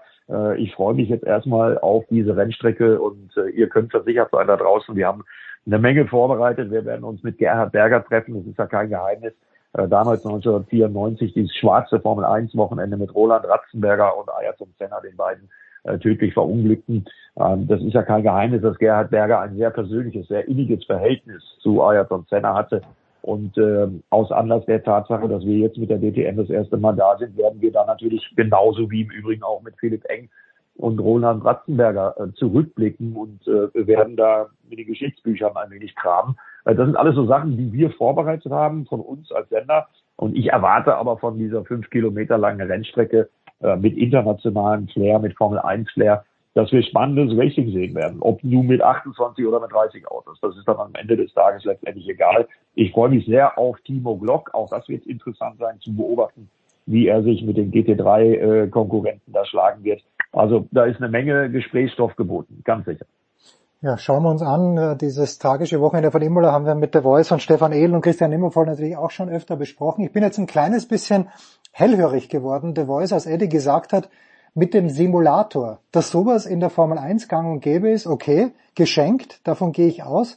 Aber in der DTM, das wundert mich schon, ist das, ist das in allen größeren Motorsportklassen so? Ist es wie, wie sieht's in der, im MotoGP zum Beispiel aus? Also in, im Automobilsport geht es bis in die Formel 3 runter, dass du da mit Simulator, Simulatoren arbeitest. Also bereits im Nachwuchsbereich ist es da ein absolut Usus inzwischen, dass ohne Simulator arbeitet das im Grunde gar nicht mehr geht. Aber klar ist natürlich die richtig äh, effektive Arbeit. Äh, das können im Grunde nur die Werksteams, die Herstellerteams äh, in den reichen Rennserien machen. Das heißt Formel 1 zum Beispiel oder eben DTM. Ähm, aber da kannst du natürlich eine Menge, Menge vorher schon testen, das was du einfach dann äh, am, am Wochenende dir sparen kannst. Du heißt, du hast dann schon mal eine Abstimmung, die etwa 70, 80 Prozent von dem ausmacht, was man früher im Speis des Angesichts auf der Rennstrecke ausprobieren muss, musste. Und es geht dann noch ums Feintuning am Ende. Und das kannst du dann auf der Rennstrecke machen. Also das spart am Ende unglaublich Kosten. Und deswegen ist es absolut sinnvoll. Im Grunde muss man sagen, wenn du heute im Go-Kart-Sport schon anfängst, Schon da wird, wird mit Daten intensiv gearbeitet, mit Laptops, mit Computern. Also das, was früher mal tatsächlich äh, der Pulverdampf der frühen Tage war, nämlich nur reinsetzen und driften und fahren. Auch das ist im Go-Kart-Sport schon ganz anders geworden. Da brauchst du im Grunde heutzutage auch schon einen Ingenieur, der dir genau erklärt, welche Kurve du wie zu fahren hast. Ähm, und in der MotoGP ist natürlich auch so, Simulat äh, Simulation ist, ist in der MotoGP A und O, weil du auch da enorme Kosten sparen kannst. Wobei, man muss sagen, auf dem Sachsenring ist es insofern kein so ganz großes Thema. Der war ja seit Jahrzehnten schon eine der, der publikumsstärksten Sportveranstaltungen in Deutschland und ist immer schon auch Teil der MotoGP gewesen. Also da sind jetzt kaum Rennfahrer äh, in den unterschiedlichen Klassen Moto 3, da vielleicht noch eher, aber Moto 2 und im MotoGP gibt es, glaube ich, keinen, der den Sachsenring nicht kennt. Und zwar in- und auswendig. Ja, ja da wird es schon ein paar geben, äh, denke ich mal. Aber äh, der große Unterschied, äh, Stefan, äh, und auch in die Runde nochmal, äh, was äh, Autorennsport und Motorradrennsport angeht. Es gibt schlicht und ergreifend diese Qualität, die sich mittlerweile da gibt es ja so ein paar Spezialisten auch im DTM-Fahrerfeld. Also Philipp Eng zum Beispiel ist da sehr akribisch und ständig im Simulator unterwegs, auch im Winter in äh, diversen Simulator-Rennserien. Solche guten Simulatoren, die der äh, tatsächlichen äh, Geschichte dann, wenn sie dann im GT3-Auto sitzen, so nahe kommen, wie es bei den Autosimulatoren der Fall ist. Solche Simulatoren gibt es für den Zweiradbereich schlicht und ergreifend in der Qualität nicht. Und das ist auch äh, einer der Gründe, warum das Thema Simulatorarbeit im Autorennsport viel, viel wichtiger und ein viel, viel größeres Ausmaß annimmt als im Zweiradsport. Also das ist schlicht und ergreifend die vorhandene Technik. Jetzt sind wir schon am Sachsenrennen der Voice und äh, da sind ja wie in den letzten Jahren manchmal einer, manchmal zwei Deutsche am Start. Stefan Bradl wird, äh, wird wieder für mhm. Marc Marquez fahren und Marcel Schröter in der Moto 2. Und ich habe jetzt irgendwo so eine Art Hilferuf sogar gelesen von Stefan Bradl, der meint, es kommt nichts nach. Wie sieht's denn da aus um den Motorsportnachwuchs, äh, gerade was die, ja, die prominenten Klassen anbelangt in Deutschland? Es wird noch ein bisschen dauern. Der ADAC tut relativ viel. Das hat man jetzt hier tatsächlich vor dem Sachsenring auch nochmal äh, in öffentlichen Interviews und Statements klar gemacht, dass tatsächlich ähm, wir zu wenig aktuell Zugpferde haben, äh, deutsche Zugpferde. Trotzdem gehen wir davon aus, äh, Eddie wird mir da sicherlich beipflichten, dass wir am Sachsenring wieder 200.000 und mehr Zuschauer haben werden. Auch wenn wir tatsächlich aktuell nur zwei deutsche Fahrer haben in diesen drei Klassen. Aber zum Beispiel über die ADAC Stiftung Sport, da werden heute äh, 12, 13, 14-Jährige äh, tatsächlich gefördert. Wir sind da allerdings noch im Anfangsbereich und die nächsten Schritte werden noch dauern. Also ich sehe da in absehbarer Zeit nicht einen riesen, riesen Schub von deutschen Talenten, das glaube ich eher nicht. Aber wir wissen ja, dass Stefan Bradl da auch zusammen mit Honda relativ viel tut. Es ist völlig klar, dass wir da, dass da mehr getan werden muss in Deutschland. Haben wir hier bei äh, Sportradio 360 auch schon öfter mal deutlich gemacht, dass da momentan zu wenig kommt und vor allem der Schritt dann aus den deutschen nationalen Serien über die Europameisterschaft hin in Richtung WM, da muss, muss eine Förderung sein, die den jungen Fahrern auf jeden Fall mindestens zwei Jahre Unterstützung garantiert. Du kannst die nicht einfach reinwerfen in die, in die Motorrad-WM und sagen, so nach drei Wochen, es sind aber keine guten Ergebnisse, jetzt ziehen wir uns wieder zurück. Das bringt nichts, du brauchst da dringend Kontinuität. Ja. Genau, und äh, da gebe ich äh, Stefan Bradl und auch Stefan Heinrichs recht. Da ist äh, zu viel gepennt worden. Da ist wirklich in den letzten Jahren nicht genug passiert von Verbandsseite. Äh, damit nehme ich in erster Linie den DMSB und den ADAC in die Pflicht. Die haben das schlicht und ergreifend verpennt. Klar, es gibt jetzt den ADAC Northern Talent Cup, der äh, mhm. unter anderem ja auch im Rahmen der IDM durchgeführt wird. Aber auch da ist es für die deutschen Nachwuchstalente schwierig, äh, reinzukommen, sich durchzusetzen. Und dieser Cup ist letztendlich aus meiner Sicht ein paar Jahre zu spät gekommen. Und so haben wir im Moment, wenn wir mal alles so durchgucken, IDM, äh, Juniorenweltmeisterschaft. Wir haben im Grunde genommen eigentlich nur drei Namen, auf die wir hoffen können. Das sind Lennox Lehmann und Dirk Geiger in der Supersport 300 WM ähm, die da einen guten Job machen, äh, wirklich einen sehr, sehr guten Auftritt äh, hinlegen. Ja, und dann haben wir noch Lukas Tulovic, der in der Moto2 Junioren äh, Weltmeisterschaft in Spanien jetzt am Wochenende wieder zwei Podestplätze eingefahren hat, der auch aus meiner Sicht noch jung genug ist, der fährt fürs Liqui Moly Intec GP Team und äh, ich hoffe inständig, dass der Lukas so zu Ende fährt, hat auch schon Rennen gewonnen in dieser Saison, ist der Meisterschaftsführende, dass er, er war ja auch schon mal in der WM, dass er nochmal den Sprung schafft und noch eine Chance äh, geboten bekommt. weil ansonsten, und wir wollen ja nicht vergessen, Marcel Schröter ist auch schon 28 mhm. und äh, wie man so hört, äh, gerüchteweise guckt sich sein Manager schon in der Superbike-WM um, was im Allgemeinen ja so ganz klein bisschen wie die zweite Liga im Fußball ist. Ähm, das hoffe ich jetzt noch nicht, äh, dass das der Schritt sein wird von Marcel Schrötter, weil dann hätten wir nämlich gar keinen permanenten Starter mehr in der nächsten Saison. Und ich bin da voll bei Stefan. Das wird definitiv auf jeden Fall noch ein paar Jahre dauern und ich hoffe, dass die Verantwortlichen da ähm, die richtigen Stellschrauben drehen und wirklich mal gezielte Nachwuchsförderung machen. Äh, und das muss dann wirklich so aussehen, dass äh, Talent XY, wer immer das sein wird, äh, dass der dann wirklich zwei, drei Jahre vernünftig gefördert wird. Dass das geht, machen uns ja unter anderem Menschen wie Valentino Rossi mit seiner VR46 Akademie vor, weil äh, Italien hatte auch jahrelang ein Nachwuchsproblem, bis dann eben halt Valentino Rossi dieses gelöst hat. Schauen wir mal, wer da in die Bütt geht. Vielleicht Stefan Heinrich oder Eddie Milke. Danke, Eddie. Ganz kurz noch, Eddie, bevor wir dich äh, gehen lassen. Wann geht's los am Wochenende auf Pro 7? Also die Sendezeiten sind relativ einfach. Wer es überhaupt nicht abwarten kann, Freitag schon. Zwei freie Trainings, 12.50 Uhr, 15.50 Uhr und dann Samstag und Sonntag, sehr leicht zu merken, jeweils 9.45 Uhr Qualifying und dann jeweils 13 Uhr live auf U7. Die beiden Rennen aus der Emilia Romagna. Fantastisch. Eddie Milke, der Voice, bleibt natürlich zur Formel 1 noch da. Danke, Eddie. Kurze Pause. Big Show 564.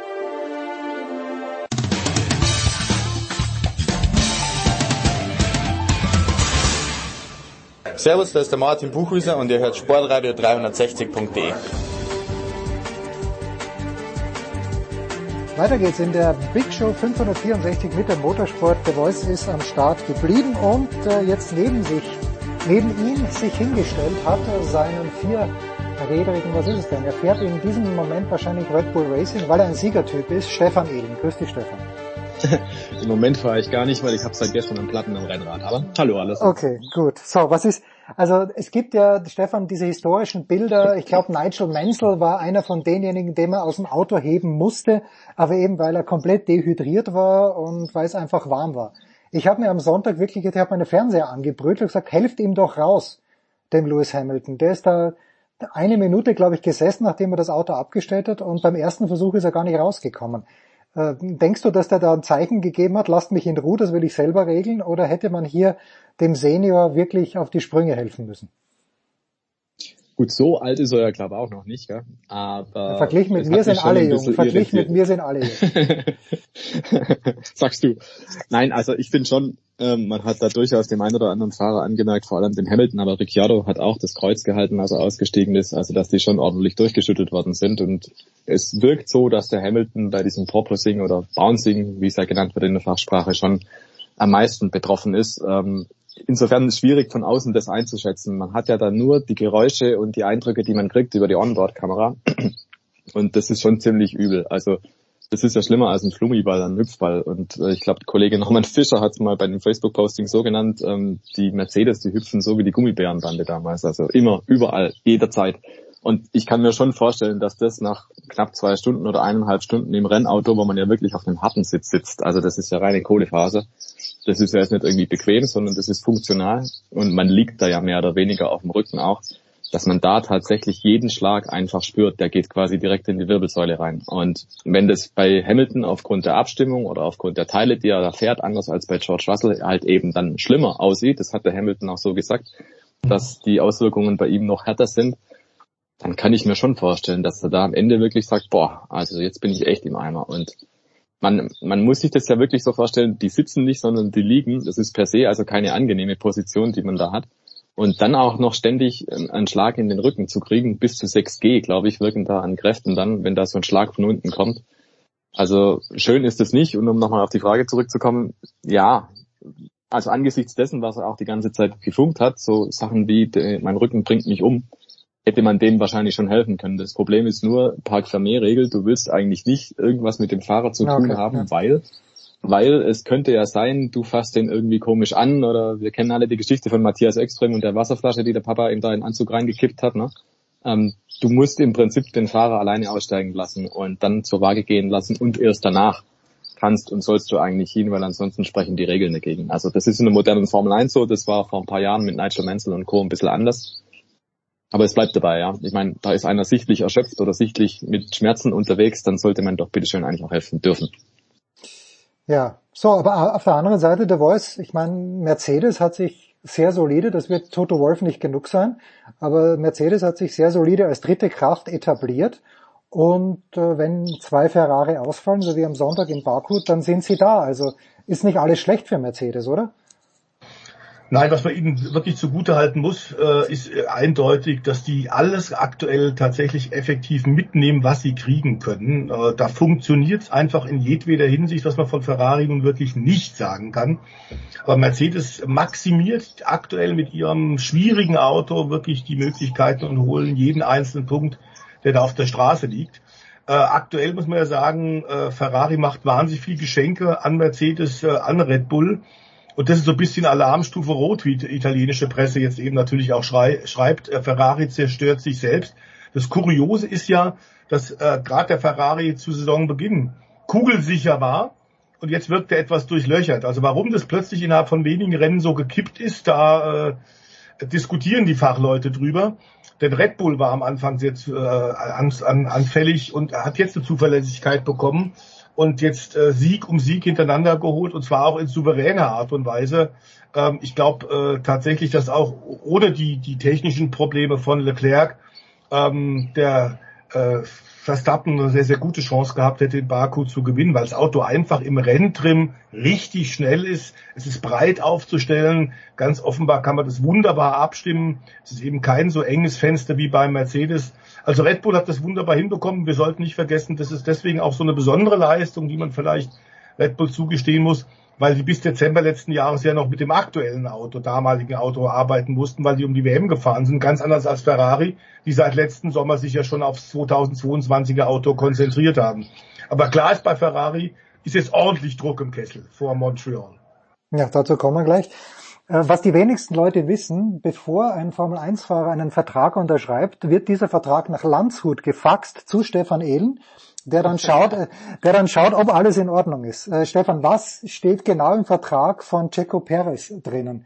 Dass er sich nicht wehren darf gegen Max Verstappen. Ich glaube, dieser Passus, der, der steht da drinnen und wahrscheinlich steht er auch zu Recht drinnen, weil, aber bei den letzten Rennen hatte ich schon den Eindruck, okay, da ist nicht mehr viel um, wenn sogar im Qualifying Perez jetzt mit Verstappen nicht nur mithalten, sondern den auch schlagen kann. Da denkst du, dass es irgendwann mal hier eine Diskussion gibt, wer die Nummer eins im Team ist? Nein, also ich glaube, der Satz steht nicht drin. Und ich glaube auch nicht, dass es da die Diskussion geben wird. Ich sehe es ein Stück weit wie Helmut Marko, der sagt auch, äh, na klar, darf der Perez Weltmeister werden, aber praktisch wird es nicht passieren, weil der Verstappen einfach über die Saison hinweg kontinuierlich den besseren Speed hat. Also ich bin wirklich sehr positiv angetan von dem, was, was Perez macht dieses Jahr. Der ist wirklich phasenweise auf Augenhöhe unterwegs oder wie in Monaco beispielsweise schneller. Aserbaidschan war auch gut. Also da hat man genau das erreicht, was man eigentlich 2021 schon erreichen wollte, wo er noch nicht dran war. Aber bis jetzt muss man sagen, ist er der Teamkollege, der Verstappen wirklich auf Augenhöhe begegnet oder nahezu auf Augenhöhe. Also das war immer das Wunschszenario von Red Bull und wir alle wissen ja, was die für einen Verschleiß hatten an Partnern bei, bei Max Verstappen, Pierre Gasly oder Alex Albon. Beide haben es irgendwie nicht geschafft, da eben diese Form zu machen, wie Sergio Perez sie jetzt hat. Und insofern, glaube ich, darf man das schon sehr hoch einschätzen. Nur die große Frage ist halt beim Perez, der hat halt punktuell wirklich seine herausragenden Wochenenden. Monaco war wirklich Sahne, davor war er auch schon echt gut unterwegs. Aber dann geht's halt eben drum, das über 20 Rennen zu zeigen. Und da glaube ich, ist dann schon der Verstappen einfach nochmal derjenige, der es halt kaltschnäuziger umsetzt. Man hat es jetzt auch wieder gesehen am Wochenende. Der Verstappen in Führung kriegt dann die Info, ja, jetzt fährst bitte 1,47,5 als Richtzeit. Was macht der Verstappen? Er hält sich halt nicht dran. Ne? Er fährt dann 1,47,0 oder macht alle möglichen Experimente. Und das ist halt dann die Ecke, wo der Perez dann halt vielleicht sagt, okay, wenn der Funkspruch kommt, ähm, mach, mach keinen Tamtam, lass ihn einfach ziehen dann lässt er ihn halt ziehen. Und der Verstappen in der anderen Situation könnte ich mir vorstellen, der wird halt vielleicht nochmal draufdrücken und sagen, gut, wenn der überholen will, dann soll er halt kommen. Ne? Ähm, das ist vielleicht dann der Unterschied. Ich glaube nicht, dass das vertraglich geregelt ist. Ich glaube eher, das ist eine Typenfrage. Und da halte ich den Perez vielleicht ein Stück weit für netter als den Verstappen, weil der Verstappen ist halt einfach ein kompromissloser Kerl ne? und in jeglicher Situation dann vielleicht einfach schärfer drauf. Aber der Perez, wenn es dem läuft und wenn vielleicht dem Verstappen auch nochmal die Zuverlässigkeit da in die Quere kommt, mein, warum sollte er es nicht machen können? Also ich traue dem schon zu, dass er nochmal ein bisschen, bisschen aufgeregt, der Perez, und vielleicht nochmal ein paar Mal gewinnt. Aber dann ist halt die große Frage, hältst das halt dann aus bis nach hinten, bis zum Saisonendspurt? Und da glaube ich einfach, da hat der Verstappen den besseren Speed. Also da tue ich mich schwer, einen Weltmeister Perez zu sehen, wenn der Verstappen auf ähnlichem Niveau mitmischt. Ja, also es war wieder ganz nett, wie er drei Runden oder zwei Runden vor Schluss irgendwas mit den Bremsen erzählt. Ich habe dort das Interview gesehen von Helmut Marko bei Servus TV, der gesagt, okay, dann kommt er wieder mit dem Schmäh um die Ecke, der Verstappen, also man kennt ihn schon sehr gut. Und jetzt gibt es eine ganz eleganten, elegante Überleitung nach Montreal, äh, The Voice. Und zwar, äh, zum einen müssen wir, denke ich, Sebastian Vettel loben für das, was er in Baku gemacht hat. Und in Montreal war das nicht dort, wo Vettel, als er noch bei Ferrari gefahren ist, den Einser und den Zweier in leicht kindischer Manier vom, vom Auto vom Hamilton weg, also dann im Park Fermé, da hat er doch die Schilder getauscht, oder? Äh, also erstens loben wir Vettel für Baku und zweitens, was erwartet Vettel in Montreal? Ich glaube, dass er ähnlich gut sein kann. Ganz offenbar hat dieser Umbau bei Aston Martin, diese B-Version, die seit Barcelona eingesetzt wird, wirklich tatsächlich einiges bewirkt. Und das ist ja ganz interessant dann wiederum im Vergleich zur Mercedes, ähm, die da momentan über George Russell auch den Weltverband so ein bisschen in die Pflicht nehmen und sagen also nicht nur Horst Schlemmer technisch, äh, wir haben Rücken, sondern der Weltverband muss da was tun, weil diese Ground-Effekt-Autos tatsächlich für die Gesundheit der Fahrer ein, ein äh, Schrecken sind, ein Wagnis. Und deswegen muss die FIA da reagieren. Ähm, das ist eine Diskussion, die ein bisschen, glaube ich, vom Thema vorbeiführt und bei der wir im Fahrerlager relativ viel äh, grinsende Gesichter sehen und sagen, es ist doch kurios, dass jetzt Mercedes, wo sie hinterherfahren und so viele Probleme mit ihrem Auto haben, jetzt plötzlich nach dem Weltverband ruft. Sie sollten einfach nur ein bisschen höher fahren mit dem Auto, so wie das andere auch machen. Oder das Auto umbauen, so wie Aston Martin. Denn die hatten am Anfang ja auch wahnsinnig viel Porpoising und, und hatten echt einen Schüttelhuber. Aber jetzt muss man sagen, geht's wirklich bei Aston Martin aufwärts. Das Auto ist ganz offenbar breit einsetzbar. Ähm, und ganz offensichtlich kommt Sebastian Vettel mit dem Auto hervorragend zurecht, was wir über Herrn Stroll nicht sagen können. Für den natürlich Montreal auch ein wichtiges Rennen, aber die Ergebnisse momentan, äh, Vergleich Vettel-Stroll sind schon sehr peinlich im Hinblick für den Millionärsohn und den Sohn des Teambesitzers. Da muss er auch dringend was dran tun, denn auf Dauer wird das so nicht gehen. Ich glaube, Vettel könnte in Montreal auch gut aussehen, denn das war immer eine Rennstrecke, die ihm sehr liegt. Er hat auch sich jetzt schon geäußert, er freut sich sehr, dass man da wieder fahren kann. Denn zum ersten Mal seit 2019 ist man ja mhm. wieder auf dem Circuit Gilles Villeneuve in Montreal. Äh, ich finde es sowieso eine traumhafte Rennstrecke. Äh, Stefan, wie siehst denn du das? Mhm, sehe ich auch so, finde ich eine klasse Rennstrecke, weil da ist wirklich einiges drin, vor allem halt Highspeed, aber auch die knackigen Schikanen. Mhm. Ist eine ist eine schöne Aufgabe, glaube ich, für die Fahrer und äh, auch für die Motoren. Ferrari wird es nicht gerne hören, aber ich glaube, das wird nochmal eine Belastungsprobe und das ist jetzt auch nicht gerade so ein topfebener Kurs. Also da werden die Fahrzeuge wahrscheinlich auch wieder ziemlich durchgeschüttelt. Das wird Mercedes nicht gerne hören. Aber ja, ich glaube auch, bei, bei Sebastian Vettel, dass das ganz gut funktioniert hat noch. Und vielleicht als Ergänzung, ich glaube, Aserbaidschan oder Baku ist dann eher vielleicht ein Ausreißer nochmal, dass es da ein bisschen besser funktioniert hat als vielleicht noch anderswo, ist eher eine Fahrerstrecke auch. Und der Vettel ist in Baku immer schon top unterwegs mhm. gewesen, auch letztes Jahr ja auf dem Podium da. Ähm, insofern weiß ich nicht, ob es jetzt wieder gleich ausschlagen wird in Kanada, glaub's aber eher nicht. Ich glaube, da wird er eher wieder weiterhin einzusortieren sein, aber ich glaube, so ein Wochenende tut ihm auch mal wieder gut. Nur so ein Fingerzeig, ne, dass er noch da ist, dass er noch kann, dass er es noch drauf hat, wenn das Auto denn auch einigermaßen geht. Und äh, Jens, du erinnerst dich richtig. Ich glaube, es war 2019 oder 2018 in Kanada die Situation, als da der Vettel eine Zeitstrafe gekriegt hat, weil er abgekürzt hat, weil er von draußen ja. von der Strecke reinkam und dann vor den Hamilton hin, da hat er dann fünf Sekunden gekriegt und hat dann deswegen aufgrund dieser Zeitstrafe den Sieg verloren. Also war erster auf der Strecke und dann die Zeitstrafe aufgerechnet, hat ihn dann auf P2 zurückgeworfen. Und dann hat er da mal selber Hand angelegt im Park Fermé und äh, sich dann auch ins Ferrari Motorraum verdrückt und nur Schande halber dann zum Podium und so weiter. Also war jetzt nicht so eine, äh, so eine Leuchtturmaktion von Vettel, aber irgendwo muss man sagen, aus der Emotion raus schon auch irgendwo verständlich, weil er hat halt nicht so gesehen, dass es strafwürdig war und dementsprechend reagiert.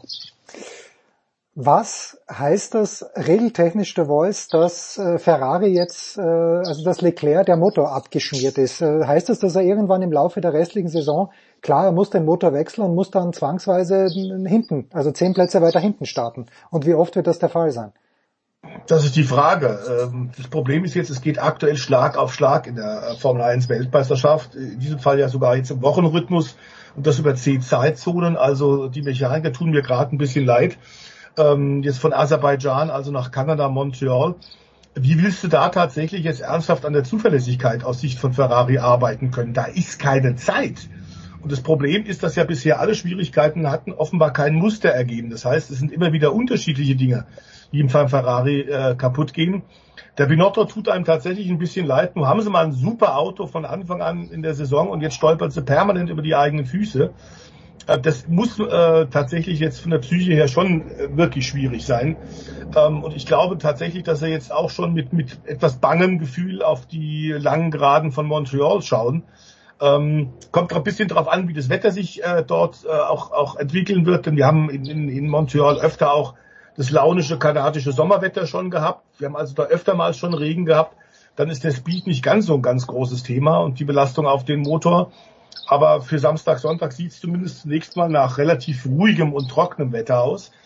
Ähm, was nicht heißt, dass nicht doch eine Schlechtwetterfront kommen könnte. Aber bei Ferrari glaube ich tatsächlich, äh, Alarmstufe Rot beschreibt es ganz gut, was der Corriere de la Sierra da geschrieben hat.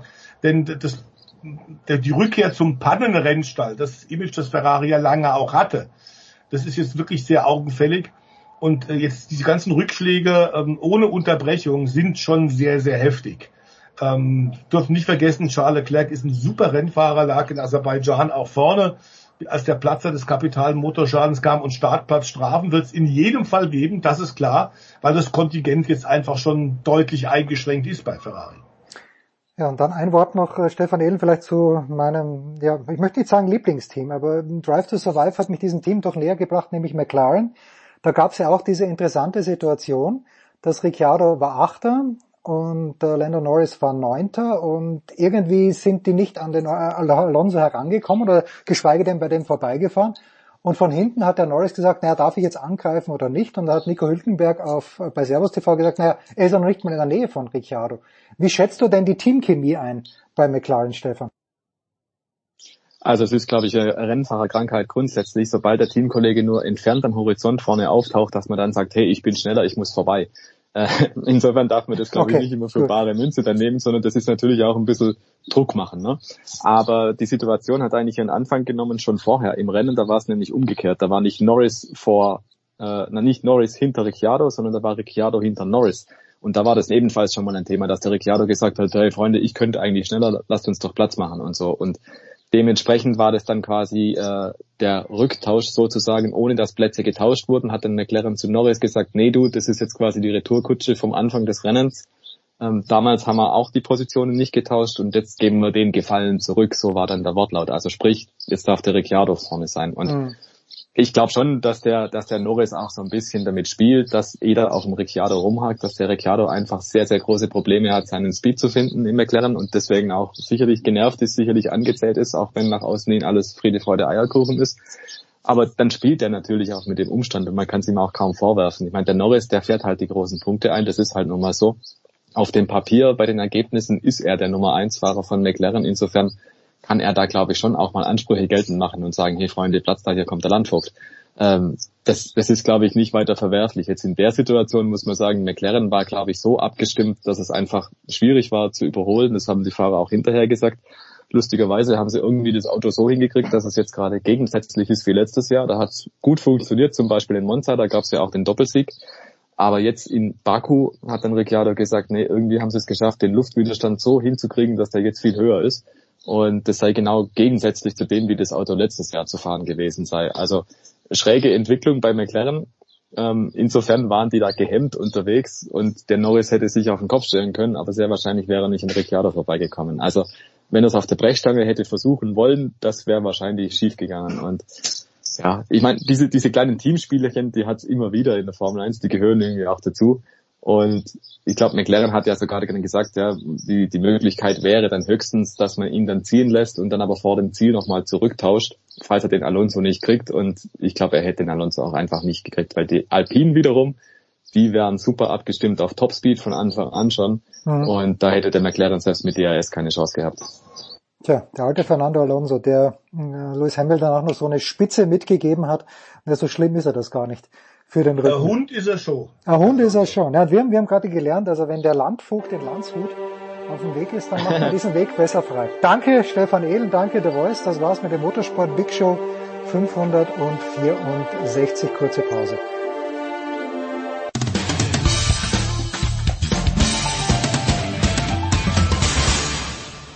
Hier ist Dominik Klein, Nationalspieler vom CAW Kiel und ihr hört sportradio360.de. Big Show 564 bei Sportradio 360 und die Außenstudios Malta übernehmen für ein Segment. Wir sprechen über die German Football League. Die German Football League, powered und präsentiert von Christian Schimmel von der Draft.de. Hallo Christian. Cheers. So sieht das mal aus, würde ich mal sagen. Die Außenstudios Westerwald melden sich, oder zumindest nicht die Außenstudios, aber die inneren Bezirke des Westerwaldes melden sich angetreten, um den Außenstudios Maltas Rede und Antwort zu stehen. Sehr gut und äh, danke für die Vertretung am Samstag. Ich hatte an, am Freitag so ein kurzes, äh, vielleicht Corona-Erlebnis, aber dann doch nicht. Ähm, ja, deshalb warst du in Köln und nicht ich und äh, ich hatte das Vorgespräch mit dem Coach geführt, nicht du. Das ist natürlich ja. immer ein bisschen ungünstig, aber wir haben es trotzdem, glaube ich, alle gedeichselt bekommen. Äh, das Vorgespräch mit, den Kieler, mit dem Kieler Head Coach ging in die Richtung, wir wollen in die Playoffs und dafür müssen wir in Köln gewinnen. Und am Ende ist es 0 zu 49 für Kiel in Köln. Sie machen keine 100 Yards an Offense, kassieren 500 Yards an Offense. Und man muss sich dann schon fragen, also A, geht das so weiter und B, was das für ein Schiffbruch für die Kieler war in Köln. Genau, also ich wäre natürlich, auch wenn du da gewesen wärst, auch in Köln gewesen, aber ich hätte nicht kommentiert. Ähm, von daher wäre mir das natürlich grundsätzlich lieber gewesen, wenn du fit gewesen wärst, aber da es dir wieder gut geht. Ähm, und da man zum Glück eine gewisse Routine hat, sich dann äh, gewisse Informationen zusammenzusuchen. Und ich ja beim ersten Spiel der Kölner auch vor Ort war, ging das, glaube ich, recht gut. Ähm, Schiffbruch für Kiel. Ja, es ist ein bisschen äh, plakativ, aber das ist genau das Ding. Und beide Coaches haben mit einem engen Spiel im Vorfeld gerechnet, äh, mit einem harten Kampf, zumal die Kölner ihren besten Spieler durch meiner Meinung nach die Nicolas Martin-artigste Ejection auf der nach oben offenen Nicolas Martin-Skala äh, sich geholt hat, mit diesem Faustschlag gegen den Helm bei einem, im letzten Spielzug bei einem Spiel, was schon vollkommen entschieden war die Kriterien Nikola kriegt auch nicht jeder so konsequent hin. Ähm, ich habe ja gesagt, ich mag, ich mag Aaron Jackson, aber das ist somit das Dümmste, was du machen kannst. Letzter Spielzug in Braunschweig, das Spiel ist verloren, du machst einen Touchdown und was fällt dir ein? Du haust, du haust deinen Gegenspieler mit der Faust gegen Helm. Ja, was bringt dir das außer ein Platzverweis und eine Sperre? Ich meine, wir, wir, wissen nach allem, was man aus der Liga hört, ich habe selber noch nicht gegen ihn gespielt, da fehlt mir ein bisschen die Athletik zu, dass der gute Benjamin Kral, glaube ich, durchaus des Sprechens mächtig ist. Ähm, Aber ich glaube, es war gar nicht gegen Kral. Es war gar nicht Kral, der nee. gehauen hat. Naja, nee, Kral kam erst später, glaube ich, rein. Aber ähm, ja, das war doof, aber es war halt, es war halt am Samstag war es halt. Ähm, er hat nicht gefehlt, sagen wir mal so, so, so wie so gegen Kiel. Zumal die Nummer ist ja noch, die, ich, ich müsste in die Statistik gucken, aber die, die Kölner verlieren äh, oder fummeln den Ball viermal und verlieren zwei davon. Ähm, leider einer mit einer schweren Verletzung, vom, vermeintlich schweren Verletzung von einem, von einem Kieler D-Liner ein, einhergehend. Ähm, das heißt, sie, sie produzieren im Prinzip für vier Turnover. Und das Spiel ist halt trotzdem total eindeutig. Und ähm, für mich ein massives Problem war das Tackling der, der Baltic Hurricanes, was an dem Tag nicht gut war. Schon der erste Touchdown, der so eine Underneath-Route ist, bei einem dritten und acht oder neun, haben drei Leute die Chance, das Play zu machen. Und ähm, ja, die Kieler sind mit einem vollen Roster nach Köln gekommen, hatten sehr viele Ambitionen und sind sehr, sehr schnell auf den Boden der Tatsachen zurückgeholt worden. Das war absolut, absolut eindeutig und äh, die Kölner haben selbst mit ihren Backups äh, im letzten Drive noch gescored. Ähm, ja, das ist für, also und jetzt, wenn ich bösartig wäre, würde ich sagen, gut für Kiel, dass sie den Punkt in Braunschweig geholt haben, weil wenn ich jetzt Düsseldorf bin und hätte, sehe die Leistung von den Kielern und Quervergleiche sind immer ein Problem, dann würde ich mir denken, Hoffnung. Ja. Ähm, weil die sind in Köln zwar auch defensiv unter die Räder gekommen, aber haben zumindest gescored. Ja, also das war wirklich ein, ein ganz großer Rückschritt für Kiel, wo wir ja dachten, also das letztes Jahr quasi dieser Sieg gegen Braunschweig so einen Schalter umgelegt hat, ja, weil sie danach ja wirklich kompetitiv ja. waren und dieses Jahr ja auch angefangen haben, mitten im Unentschieden in Braunschweig nach Rückstand, fahren nach Dresden, verlieren da, müssen das nicht verlieren meines Erachtens, auch wenn ja. Timo Zorn meinte, naja, äh, gegen Potsdam kannst du verlieren, aber das da, ui. Ja. Also die Baltic Hurricanes verlieren 0 zu 49 in, äh, in Köln. Dann gab es ein weiteres Duell zwischen zwei Teams aus der, äh, nennen wir es mal die Ostgruppe, weil es gibt ja im Grunde genommen eine West- und Ostgruppe in der GFL Nord, also die, die Ostgruppe Potsdam, die beiden Berliner und Dresden und die Westgruppe Kiel, Braunschweig, Köln und Düsseldorf. Und auch da, ähm, ja, die, die Dresdner mit neuem Quarterback, mit neuem Receiver fahren nach Berlin. Die Offense in der ersten Halbzeit anemisch ist eine Beleidigung an die Anämie. Ähm, und die Defense auch eher begleitend unterwegs, sagen wir es mal so. Am Ende steht 28-0 zur Halbzeit für die Berlin Adler, der Aufsteiger gegen den Meister. Und die Dresdner versuchen es zwar mit einer Aufholjagd, wo die Adler auch gut mitgeholfen haben, aber am Ende gewinnen die Adler 48 zu 42 und manch einer reibt sich verwundert die Augen, zumindest beim Halbzeitstand. Beim Endergebnis muss ich sagen, also ich halte sowieso die Adler für den besten Aufsteiger seit 2011, die Gladbacher, ja. Von daher ähm, überall und ich glaube, Dresden hat massiv abgebaut. Von daher überrascht mich die Tendenz jetzt nicht, aber also so wie sich Dresden teilweise präsentiert hat, das war schon besorgniserregend. In der ersten Halbzeit mal auf jeden Fall. Ähm, also in der ersten Halbzeit, wenn du das Tape schaust und, und das jemanden gibst, der keine Ahnung hat und sagst, da spielt ein deutscher Meister gegen Aufsteiger, ich glaube, die Tags werden anders verteilt, als sie sind. Sicher, wobei man sagen muss, man hat halt in der ersten Halbzeit noch richtig gemerkt, dass die, dass die, dass die Dresdner, dass die Abstimmung überhaupt noch nicht da war, was ja auch irgendwie schwierig ist wenn Quarterback gerade eingeflogen ist. Ehrlicherweise hat er mir in der zweiten Halbzeit sogar ganz gut gefallen. Ja, aber die, das ist ja kein Pro, also das erklärt ja nicht die Defense. Das erklärt tatsächlich nicht die Defense. Und ich habe halt vor der Saison gesagt, ähm, dass Dresden da insbesondere im Defensive Backfield einige Leute halt verloren hat. Zum Teil durch Retirements, zum Teil durch Wechsel in die ELF oder auch nach Potsdam mit, mit Jonas Skacek. Und das merkst du dann halt schon. Ja, wenn dann auf einmal ähm, gegen meiner auch eine gute Adler Offense äh, du, du dann äh, wirklich im Rampenlicht stehst und, äh, und, und startest. Der Kavanaugh ist für mich ähm, so der, der Typ Quarterback, der halt perfekt meiner Meinung nach nach Europa passt. Der hat, der Arm ist definitiv gut genug, der kann sich halt bewegen. Ich weiß nicht, wie viele, wie viele First Downs der durch, durch Quarterback Runs alleine erreicht hat. Ähm, das haben die Berliner überhaupt nicht, äh, das haben die, die Dresdner überhaupt nicht gestoppt bekommen. Ähm, Max Zimmermann wieder mit einem sehr guten Spiel und ganz ehrlich, ähm, beim letzten Drive der Dresdner, bevor sie abknien, wenn sie bei Second und Third Down einfach laufen, dann rennt die Uhr halt einfach aus. Dann gibt's vielleicht noch 15 Sekunden vor dem Onside-Kick. Ähm, so hatten die, die Adler ja wirklich äh, noch eine... Äh, so die Dresdner wahrscheinlich und Dresden bekommt den Ball in der eigenen 30 mit 40 Sekunden auf der Uhr und zwei Scores Rückstand ohne zwei. Scores, eben. Also das habe ich überhaupt nicht verstanden. Ähm, ich hatte ja, ich hatte ja gesagt im Vorfeld der Saison, dass es für mich so dreieinhalb Kandidaten äh, im Norden für die Nordmeisterschaft gibt. Eben Dresden, Potsdam, ähm, der halbe sind die Adler. Äh, und, und der dritte ganze sind die Braunschweiger? Äh, Braunschweig, genau, Braunschweig. Ähm, für mich sieht Potsdam relativ deutlich wie das beste Team im Moment aus. Ich habe halt keine Ahnung, wer dahinter ist. Ähm, selbst die Rebels machen auf mich in bestimmten Phasen der Spiele einen sehr guten Eindruck. Du hast sie ja live gegen, gegen Braunschweig gesehen ich glaube, da ist relativ viel offen im, im Norden. Und ich meine, Potsdam, wissen wir auch, Nikola, die haben in den letzten Jahren immer sehr, sehr gut abgeschnitten, in den deutschen Meisterschaften sich selbst in den Fuß zu schießen, durch irgendwie eine dumme 15er oder, oder eine Ejection. Ähm, aber die sehen momentan besser aus. Und bei Dresden, ich bin relativ optimistisch, was die Offense betrifft. Das war eigentlich ein ganz guter Einstand des neuen Spielmachers. Ähm, aber die Defense ähm, und Kiel kann nicht die Relevanz sein. Ähm, gegen Potsdam hat man gut dagegen gehalten, aber das war desaströs. Also gerade in der ersten Halbzeit haben sie nichts gestoppt bekommen. Es stand 0 zu 29 und dann macht äh, Potsdam zwei Punts. Ne? Das darf man auch nicht vergessen. Mit kurzem Feld äh, kommt dann Kiel schnell scoren. Aber äh, ja, das ähm, insgesamt natürlich ähm, in, äh, ist das nichts von, äh, von, von Kiel. Ähm, ja, bevor wir, bevor wir dann über ein wichtiges Matchup am Wochenende sprechen, über de, wenn wir die Ergebnisse jetzt vom Wochenende nehmen, ähm, erklär mir den Süden, Christian. Die Schäbischer Unicorns gewinnen bei Straubing 41-13. Das überrascht uns wahrscheinlich weniger.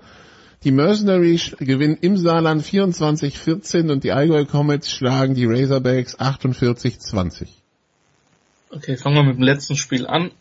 Ähm, das Bodensee Derby, kann man das so sagen? Allgäu gegen Ravensburg. Äh, ja, ja äh, nee. Auf jeden Fall, nee, nicht wirklich.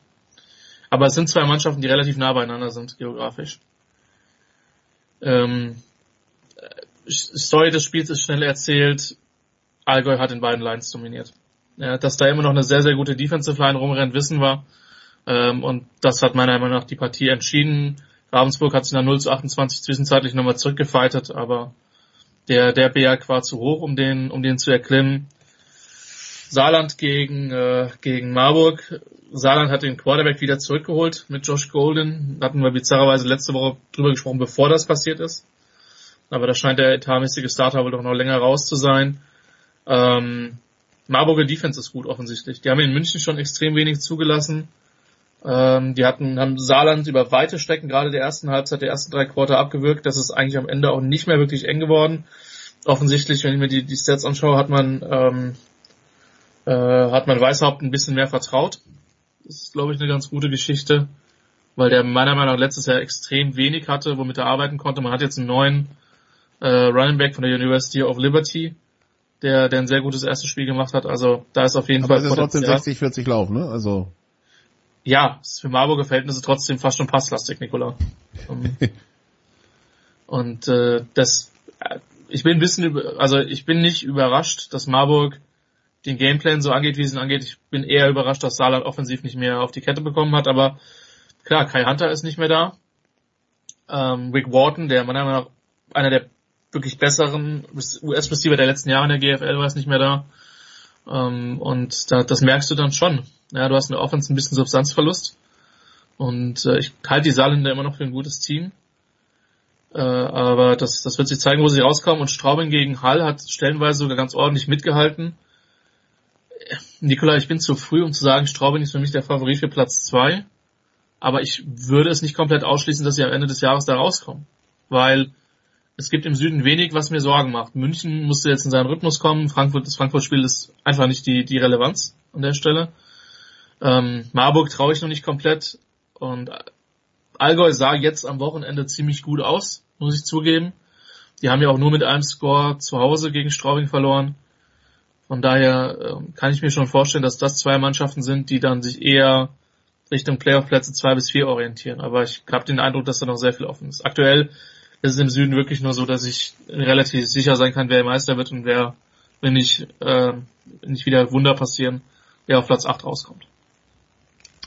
Und wir klammern aus das Spiel zwischen äh, Frankfurt Universe und den Munich Cowboys, weil ähm, Wyatt ja. Smith, der Quarterback der Munich Cowboys, durfte sich bei 42 zu 0 Führung kurz vor der Halbzeit nach einer Leistung 12 von 12 für 212 Yards und 6 Touchdowns auf die Bank setzen. Dann kam der Backup. Die Münchner haben dann noch 79-8 gewonnen, also inklusive die Backups haben über eine Halbzeit gespielt. München am Ende, äh, das waren ähm, 14 Drives, 11 Touchdowns, ein Field Goal, zweimal zum Ende der Halbzeit abgekniet.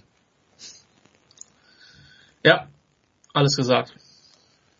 Gut, dann schauen wir auf das kommende Wochenende und wir haben ein Spiel, das richtig Brisanz hat. Und das hatte es letztes Jahr schon, weil das war das erste Spiel in der, in der GFL-Saison äh, für beide Teams. Jetzt treffen sie, äh, und sie treffen dies ja nur einmal aufeinander, äh, am Samstag an der Bernsdorfer Straße in Dresden aufeinander, die Dresden Monarchs und die Cologne Crocodiles. Und wenn man sich die Tabelle anschaut, muss man sagen, für Dresden ist das jetzt ein Must-Win. Ja, für Dresden ist es ein Must-Win. Auf jeden Fall. Die Kölner die ich hatte den Eindruck, Nikolaus, dass die Erwartungen ein bisschen niedriger sind als das letzte Jahr, weil man eben so viel an Substanz verloren hat. Aber sie machen trotzdem Spaß zuzuschauen. Das ist das, was ich bei ja. Köln immer, also letztes, letztes Jahr haben sie ja schon ordentlichen Aderlass gehabt und trotzdem konnte man sich das anschauen und dieses Jahr umso mehr und trotzdem, das, das hat Hand und Fuß, was Odenthaler auf dem Platz steht. Auf jeden Fall und so das Klischee, O-Line-Coach will den Ball laufen. Ich glaube, wenn der Odenthal den Ball laufen kann, dann macht er das auch. Aber das ist eine, der hat ein sehr, sehr gutes, also die haben ein sehr, sehr gutes Passing-Game.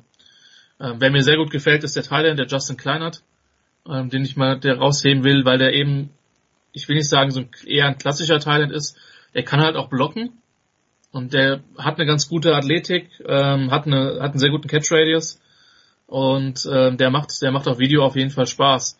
Und da haben die Kölner halt eine Waffe mehr und Jarvis McClam hat, glaube ich, die Frage beantwortet, ähm, wie gut er sein kann, wobei man nachher natürlich die Frage stellen muss, so wie, wie relevant ist dann, ist dann Kiel?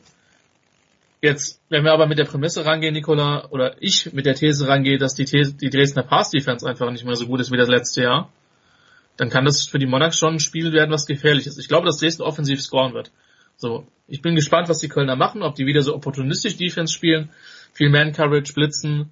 Ähm, ehrlicherweise gegen Kiel haben sie das ab dem zweiten Viertel überhaupt nicht mehr gemacht, weil sie halt gemerkt haben, es ist gar nicht notwendig. Sie mussten nicht, genau. Es ist gar nicht notwendig. Also warum unnötig Körner verbrennen oder ähnliches? Ähm, setze ich halt, sitze ich halt in, in, in Zonenverteidigung und fertig. Ähm, das, das war in dem Spiel kein Problem.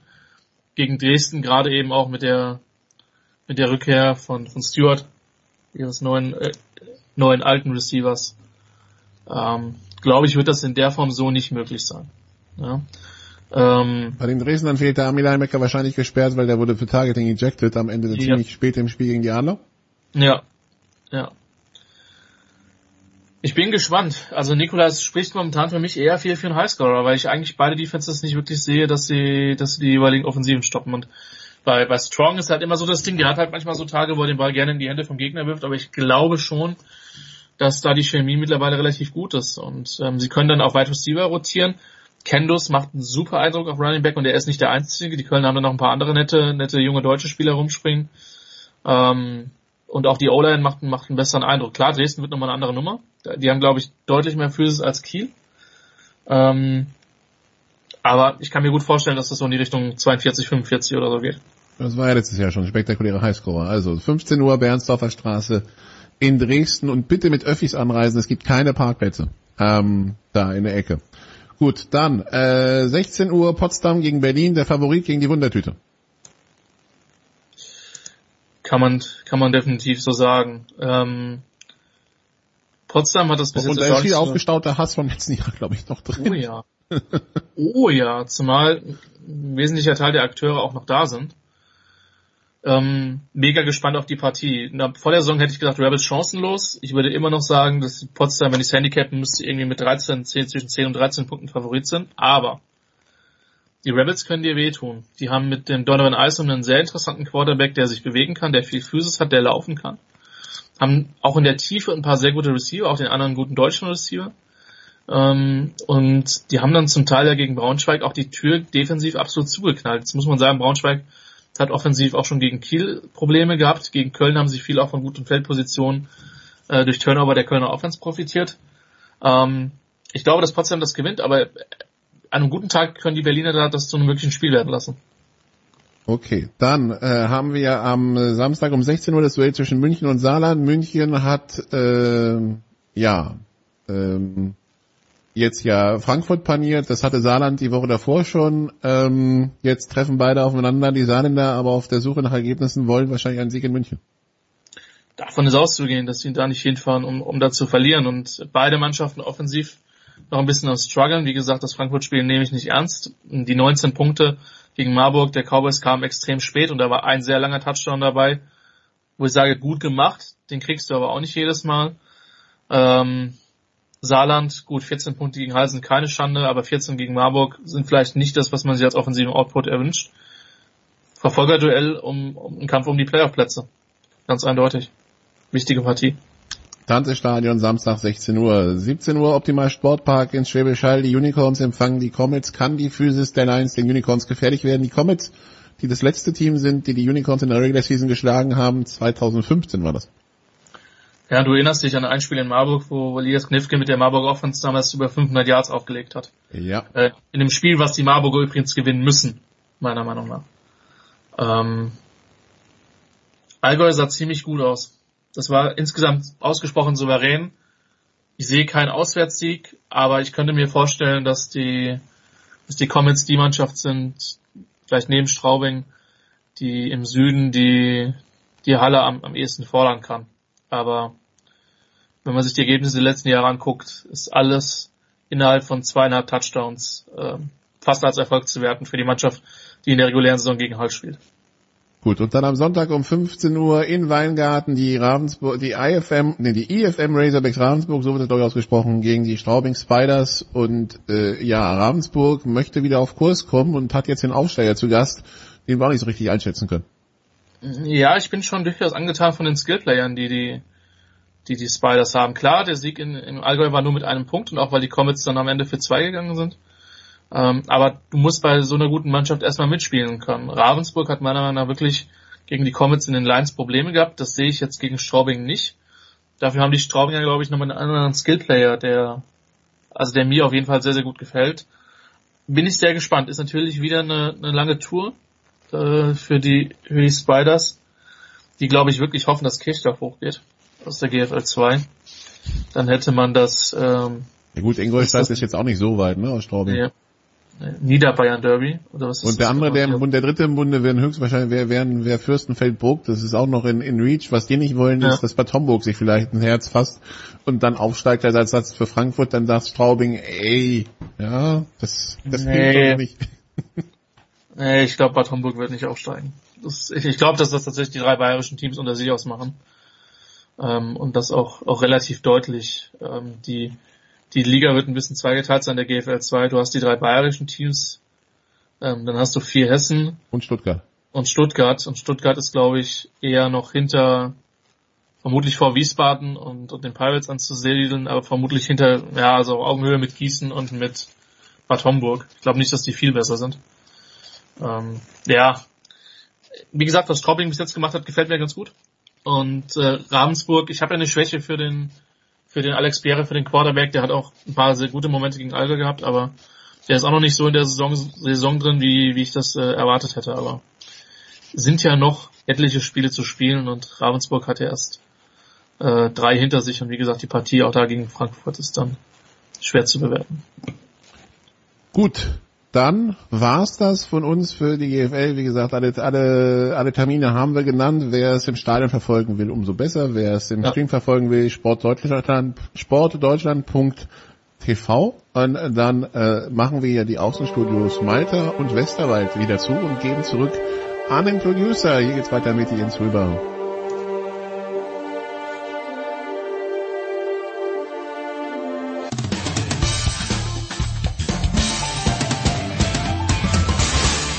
Hallo, ich bin Maximilian Nevi und ich freue mich, wenn ihr Sportradio 360 hört. Sportradio 360 Big Show 564 Abstecher zum Baseball. Ist das schön? Weil wir sind im Gegensatz zu diesen Amerikanern da, Olderb und Schmieder, interessieren wir uns sehr wohl für Baseball in dieser Phase. Und wir, das ist zum einen von 390 von Just Baseball, Axel Goldmann. Grüß dich, Axel. Hallo. Und Tom Heberlein vom SED. Servus, Tom. Meine Verehrung. Bei Wikipedia steht bei Joe Madden Axel schon Ex-Baseball-Manager. Wann in der Historie irgendeines Sportes hat es funktioniert, eine Mannschaft dadurch wachzurütteln, dass sich der Coach einen Mohawk rasieren lässt? Oh, das weiß ich nicht. Bei den Mohawk haben sie ja gar nicht mehr gesehen, das muss man ja auch dazu sagen. Okay, gut. da ist er, er ist ja, er ist ja entlassen worden, bevor er den Haarschnitt äh, oder die, die, die, das Verunglückte eines Haarschnitts äh, der Mannschaft dann zeigen konnte. also der, der Psychologe sagt ja, wenn ich das richtig äh, in Erinnerung habe, dass bei großen männlichen Krisen sehr oft entweder das Haupthaar oder das oder die Gesichtsbehaarung verändert wird, um halt äh, eine neue ähm, auch für sich selbst vor dem Spiegel ein neues ähm, ein neues Ich, ein neues Kapitel anzufangen. Erinnert euch an äh, Treberts von Els. Der sieht jetzt auch anders aus, als er noch als früher. Also Moment, der, Moment, auf, Moment. auf der Kanzel stand. Okay, gut. An den kann ich mich nicht erinnern. Ich erinnere mich, wer sich erinnern kann, an Bobby Valentine, als er, glaube ich, im, im Jahr 1999 Manager der New York Mets war, rausgeworfen wurde vom Umpire und sich dann ganz außen auf den Bankerl hingesetzt hat, wo auch immer er seinen aufgeklebten Bart herbekommen hat in der Kürze der Zeit, weiß ich nicht. Aber das war auch ganz großer Sport. Aber das war nur für ein Spiel. Beim, ist aber erwischt worden dabei vom Fernsehen. ja, leider, ja. leider. Bei, äh, bei, Joe Madden muss man natürlich auch dazu sagen, der hätte eigentlich letztes Jahr schon fliegen sollen. Also der Perry Minassian, der, der General Manager, der der Billy Epler abgelöst hat, im, ich glaube im September 20 war das, ähm, der wollte ja damals schon, und jetzt Achtung, wollte ja damals schon Buck Showalter holen, hat aber kein grünes Licht bekommen. Und übrigens, und übrigens, Herr Epler, also der Vorgänger des jetzigen GMs wollte auch schon Buck Showalter holen. Also und nachdem wir, wir kommen ja vielleicht gleich noch darauf zu sprechen, nachdem man sieht, was der äh, Buck Showalter aus den Mets macht, muss man sagen, wäre nicht die schlechteste Entscheidung gewesen Also ja. No, no, no, no, no. Es, no, Senior, no, Senior. Pass auf, ich hab, Axel hat mich vor 15, 20 Jahren gefragt, ist es eine gute Idee, dass Peter Stöger nach Köln kommt? Und ich habe zu ihm gesagt, nein, das wird nichts werden, das kann nicht funktionieren. Wien, da hat er sein, da ist ihm gut gegangen, hat ihn niemand gestört. Und es ist in Köln sehr gut gegangen. Und ich habe mir gedacht, als ich gehört habe, dass die Mets Buck Showalter als Manager sich nehmen, das kann nicht funktionieren. Das ist zu oldschool, das passt überhaupt nicht. Ich bin komplett überrascht, dass es so gut funktioniert, Axel. Ja, ich auch. Ich gehe da komplett mit dir mit. Ähm, ich bin auch, ich warte im Prinzip drauf, dass die Mets implodieren von innen. Das passiert Das immer. war- Das passiert sowieso Ja. immer, egal wann. Ja, also es, es ist aber jetzt schon spät. Ähm, ich, ich warte da auch tatsächlich jeden Tag drauf. Aber ähm, man muss es ja bisher auf jeden Fall so konstatieren, dass äh, Showalter anscheinend äh, die die Mets im Griff hat und ähm, vor allen Dingen nicht viele Fehler macht. Das ist ja das ich glaube, das ist das, der größte Verdienst, den man äh, ihm, ihm anrechnen kann, dass er halt einfach sehr konstante ähm, Line-up und, und, und Pitching-Entscheidungen trifft, ähm, wo man dann sagt, ja, das äh, bis jetzt scheint es zu passen. Und ähm, ich bin aber wirklich genauso überrascht wie du. Ich habe auch gedacht, das kann eigentlich nicht funktionieren, äh, Buck Showalter in New York ähm, gerade auch in dieser Stadt New York, und wenn wir jetzt die, die Teams mal ausblenden, wenn man einfach nur sagt, Buck Showalter in New York, das hat sich für mich nicht nach einem Match angehört, wo ich sage, ja, da wäre ich von allein drauf gekommen.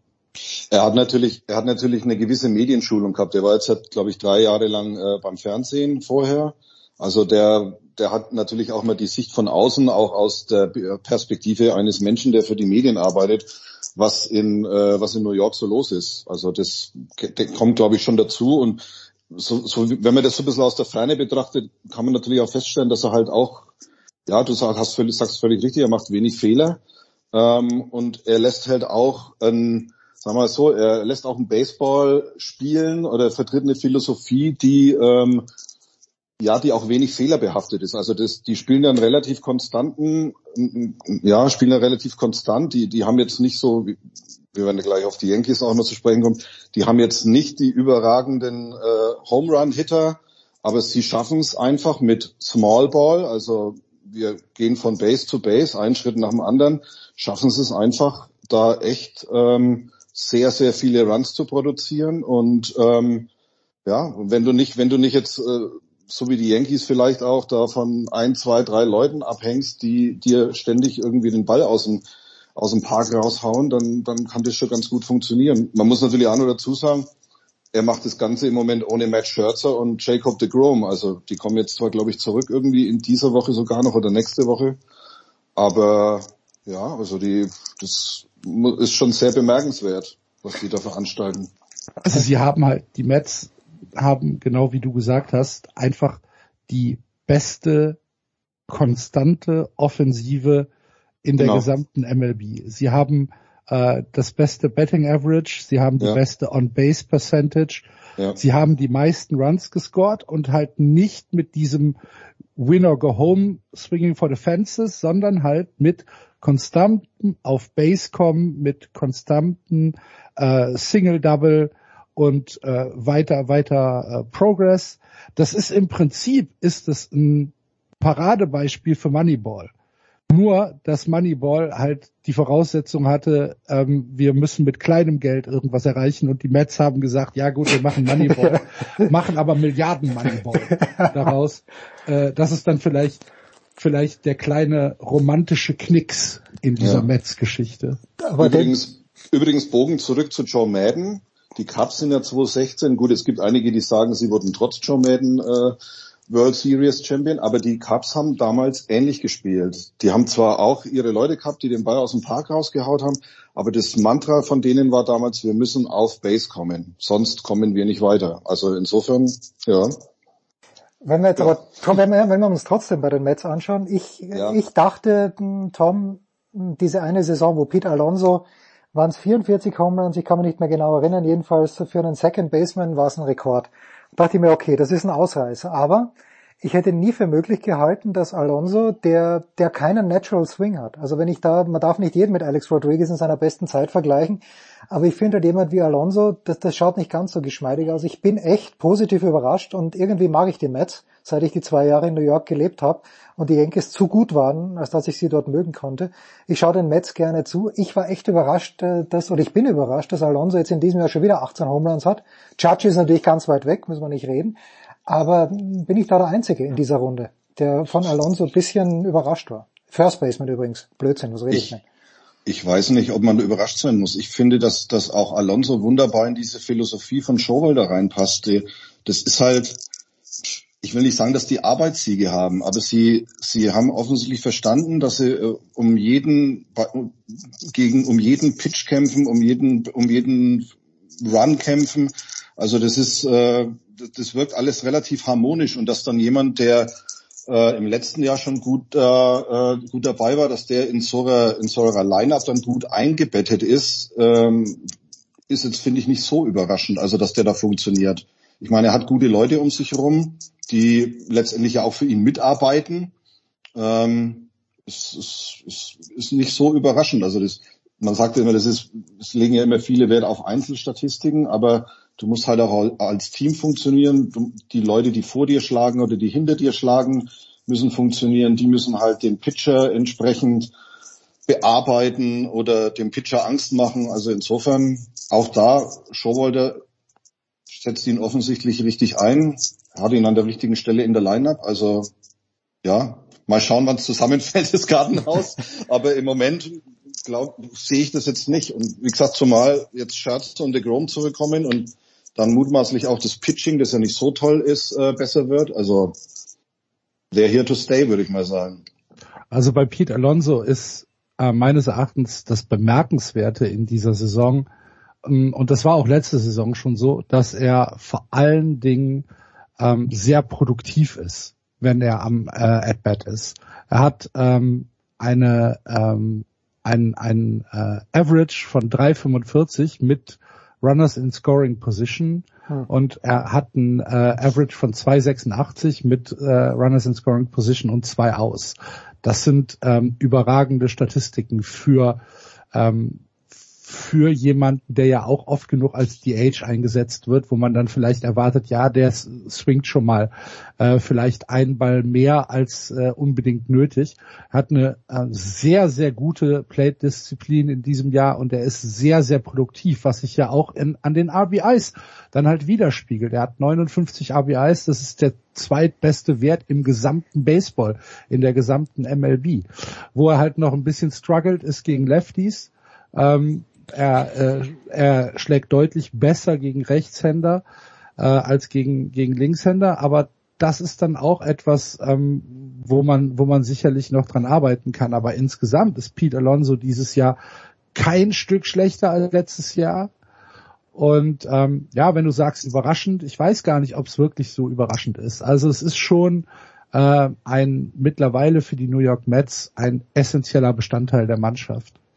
Und was natürlich auch ein bisschen anders ist, ähm, im Gegensatz zu den Vorbesitzern, Tom, äh, Steve Cohen sagt, wisst was, Burschen, äh, wenn, wenn, wenn wir uns helfen können, ich hätte hier 3,50 Euro, ich leg dir, ich, ich leg dir auch auf den Tisch. Also das ist schon, äh, schon mal was anderes. Also die weiß man überhaupt, ob das noch Nein, der echte Steve Cohen ist? Ich weiß es nicht. Ich weiß es nicht. der muss doch irgendwann, der muss doch ersetzt worden. Der muss doch ersetzt worden sein irgendwann, oder? Ja, dem muss einer irgendwelche so Vernunftfilme gegeben haben. da, muss, da muss doch irgendeiner gekommen sein und gesagt haben, so, wir machen jetzt hier, wir machen jetzt hier mal einen Neustart. Gleiches Gesicht, andere, anderes Mindset. Ja, es ist so, ganz, und die und die Luxury Taxis sind ja sowieso egal. Ja, mittlerweile. ja. Ja, das ist spannend. Natürlich, die Mets müssen schon ein kleines bisschen aufpassen, weil Stand heute, wir nehmen am Mittwoch auf, diesmal mit Axel und mit Tom, 13 Spiele in Folge haben die Braves gewonnen, der Defending World Champion. Also die kann man natürlich nie ganz rausnehmen aus der Gleichung.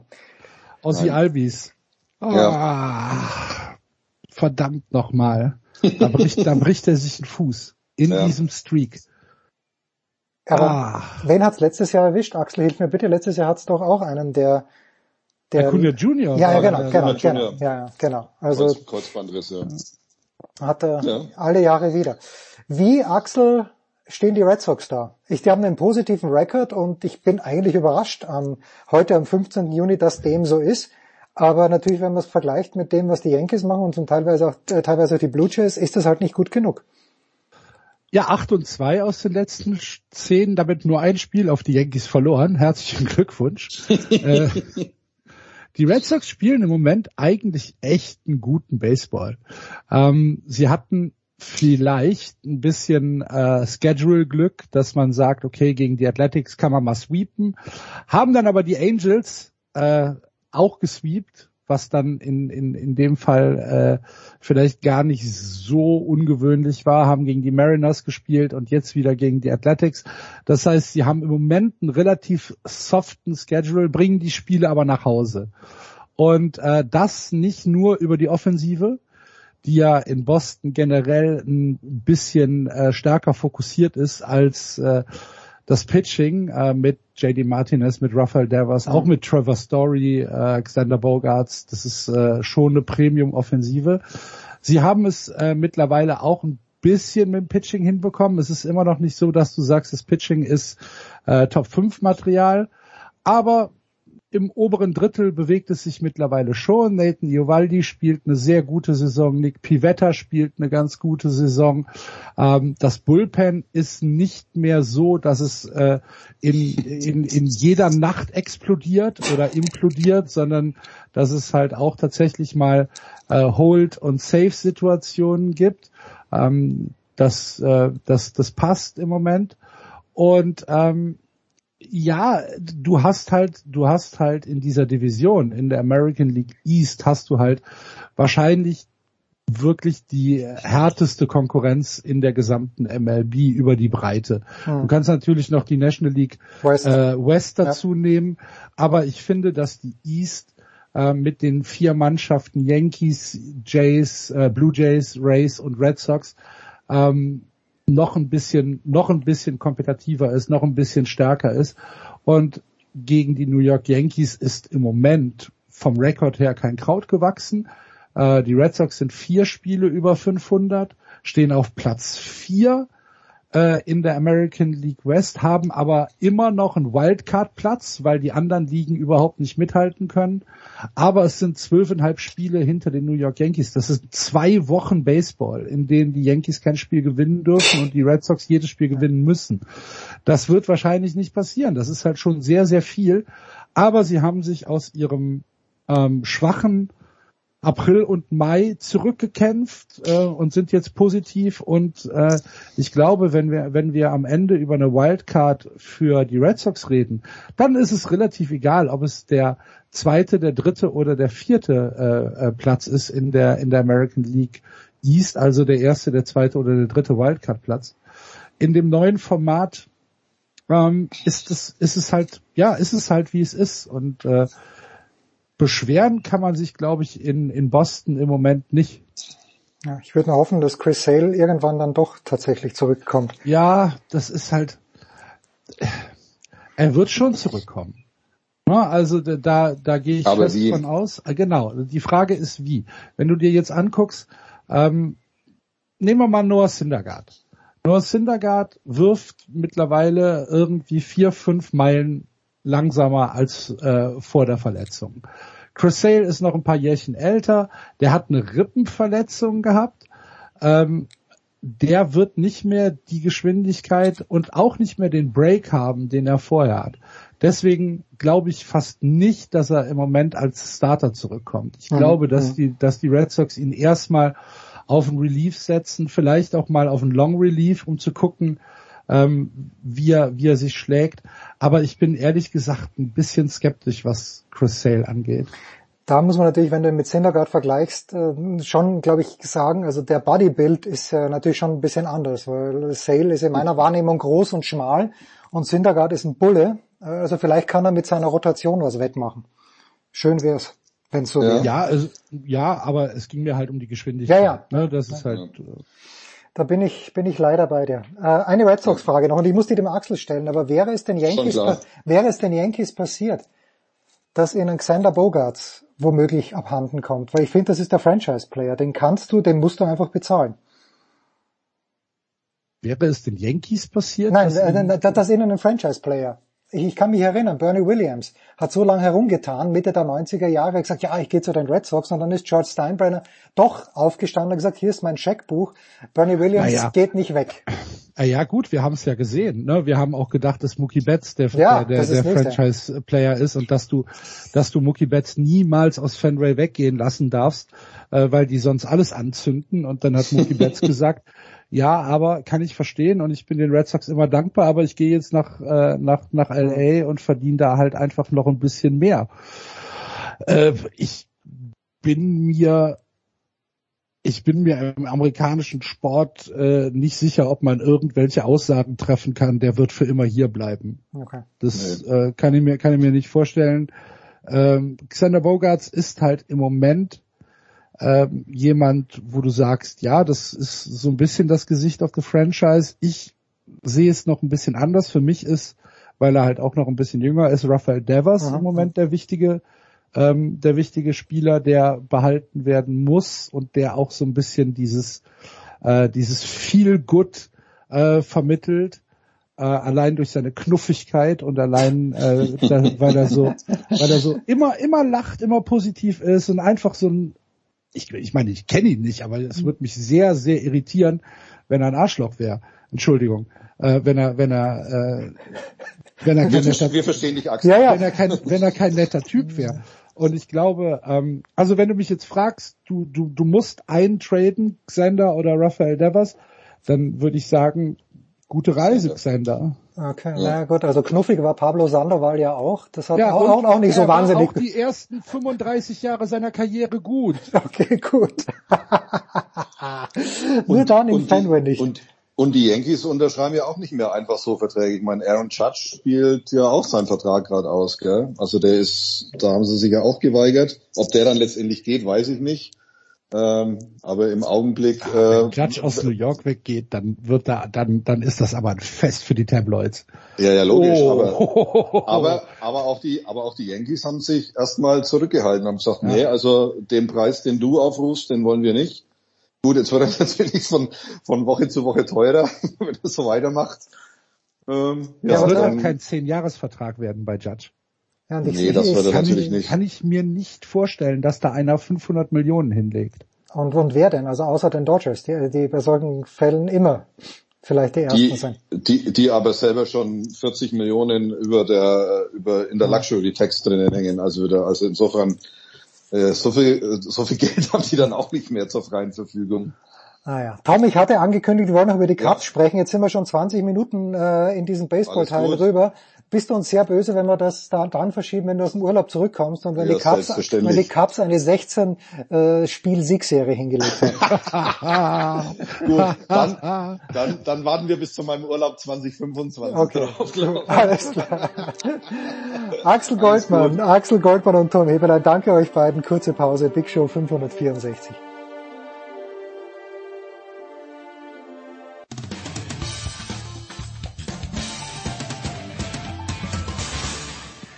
Grüßi, da ist der Luis Stefan und ihr hört Sportradio 360.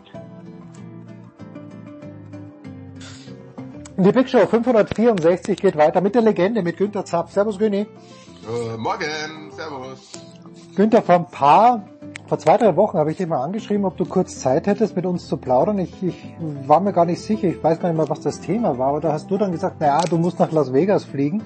So ein bisschen Spaß, so ein bisschen beruflich, dann sehe ich ein paar Bilder und denke mir, das war ja hauptsächlich beruflich. Worum ging's da nochmal? Wie war Las Vegas? Erzähl doch ein bisschen.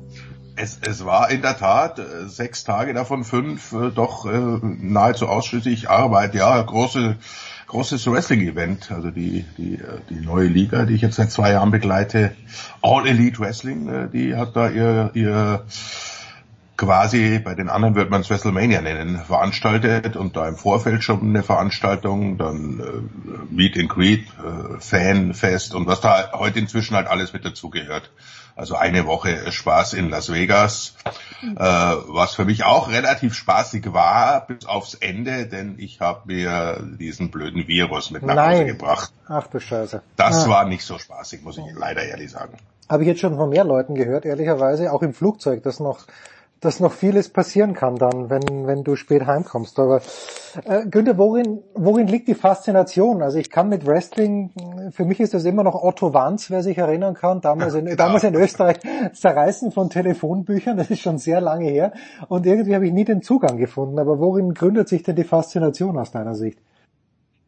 Ach, das ist äh, im Prinzip, du musst dich halt in die, in die, in diese äh, Geschichtenwelt äh, reinfallen lassen, dann, dann ist es, äh, ist es faszinierend. Es ist quasi eine, eine, permanente Live, äh, äh, Comic Stunt Show, die, die da geboten wird. Wenn da, dass die Jungs äh, sportliche Leistung, die Mädels um Gottes Willen, äh, sportliche Leistung vom Allerfeinsten abliefern, dürfte inzwischen, glaube ich, äh, jeder zugeben.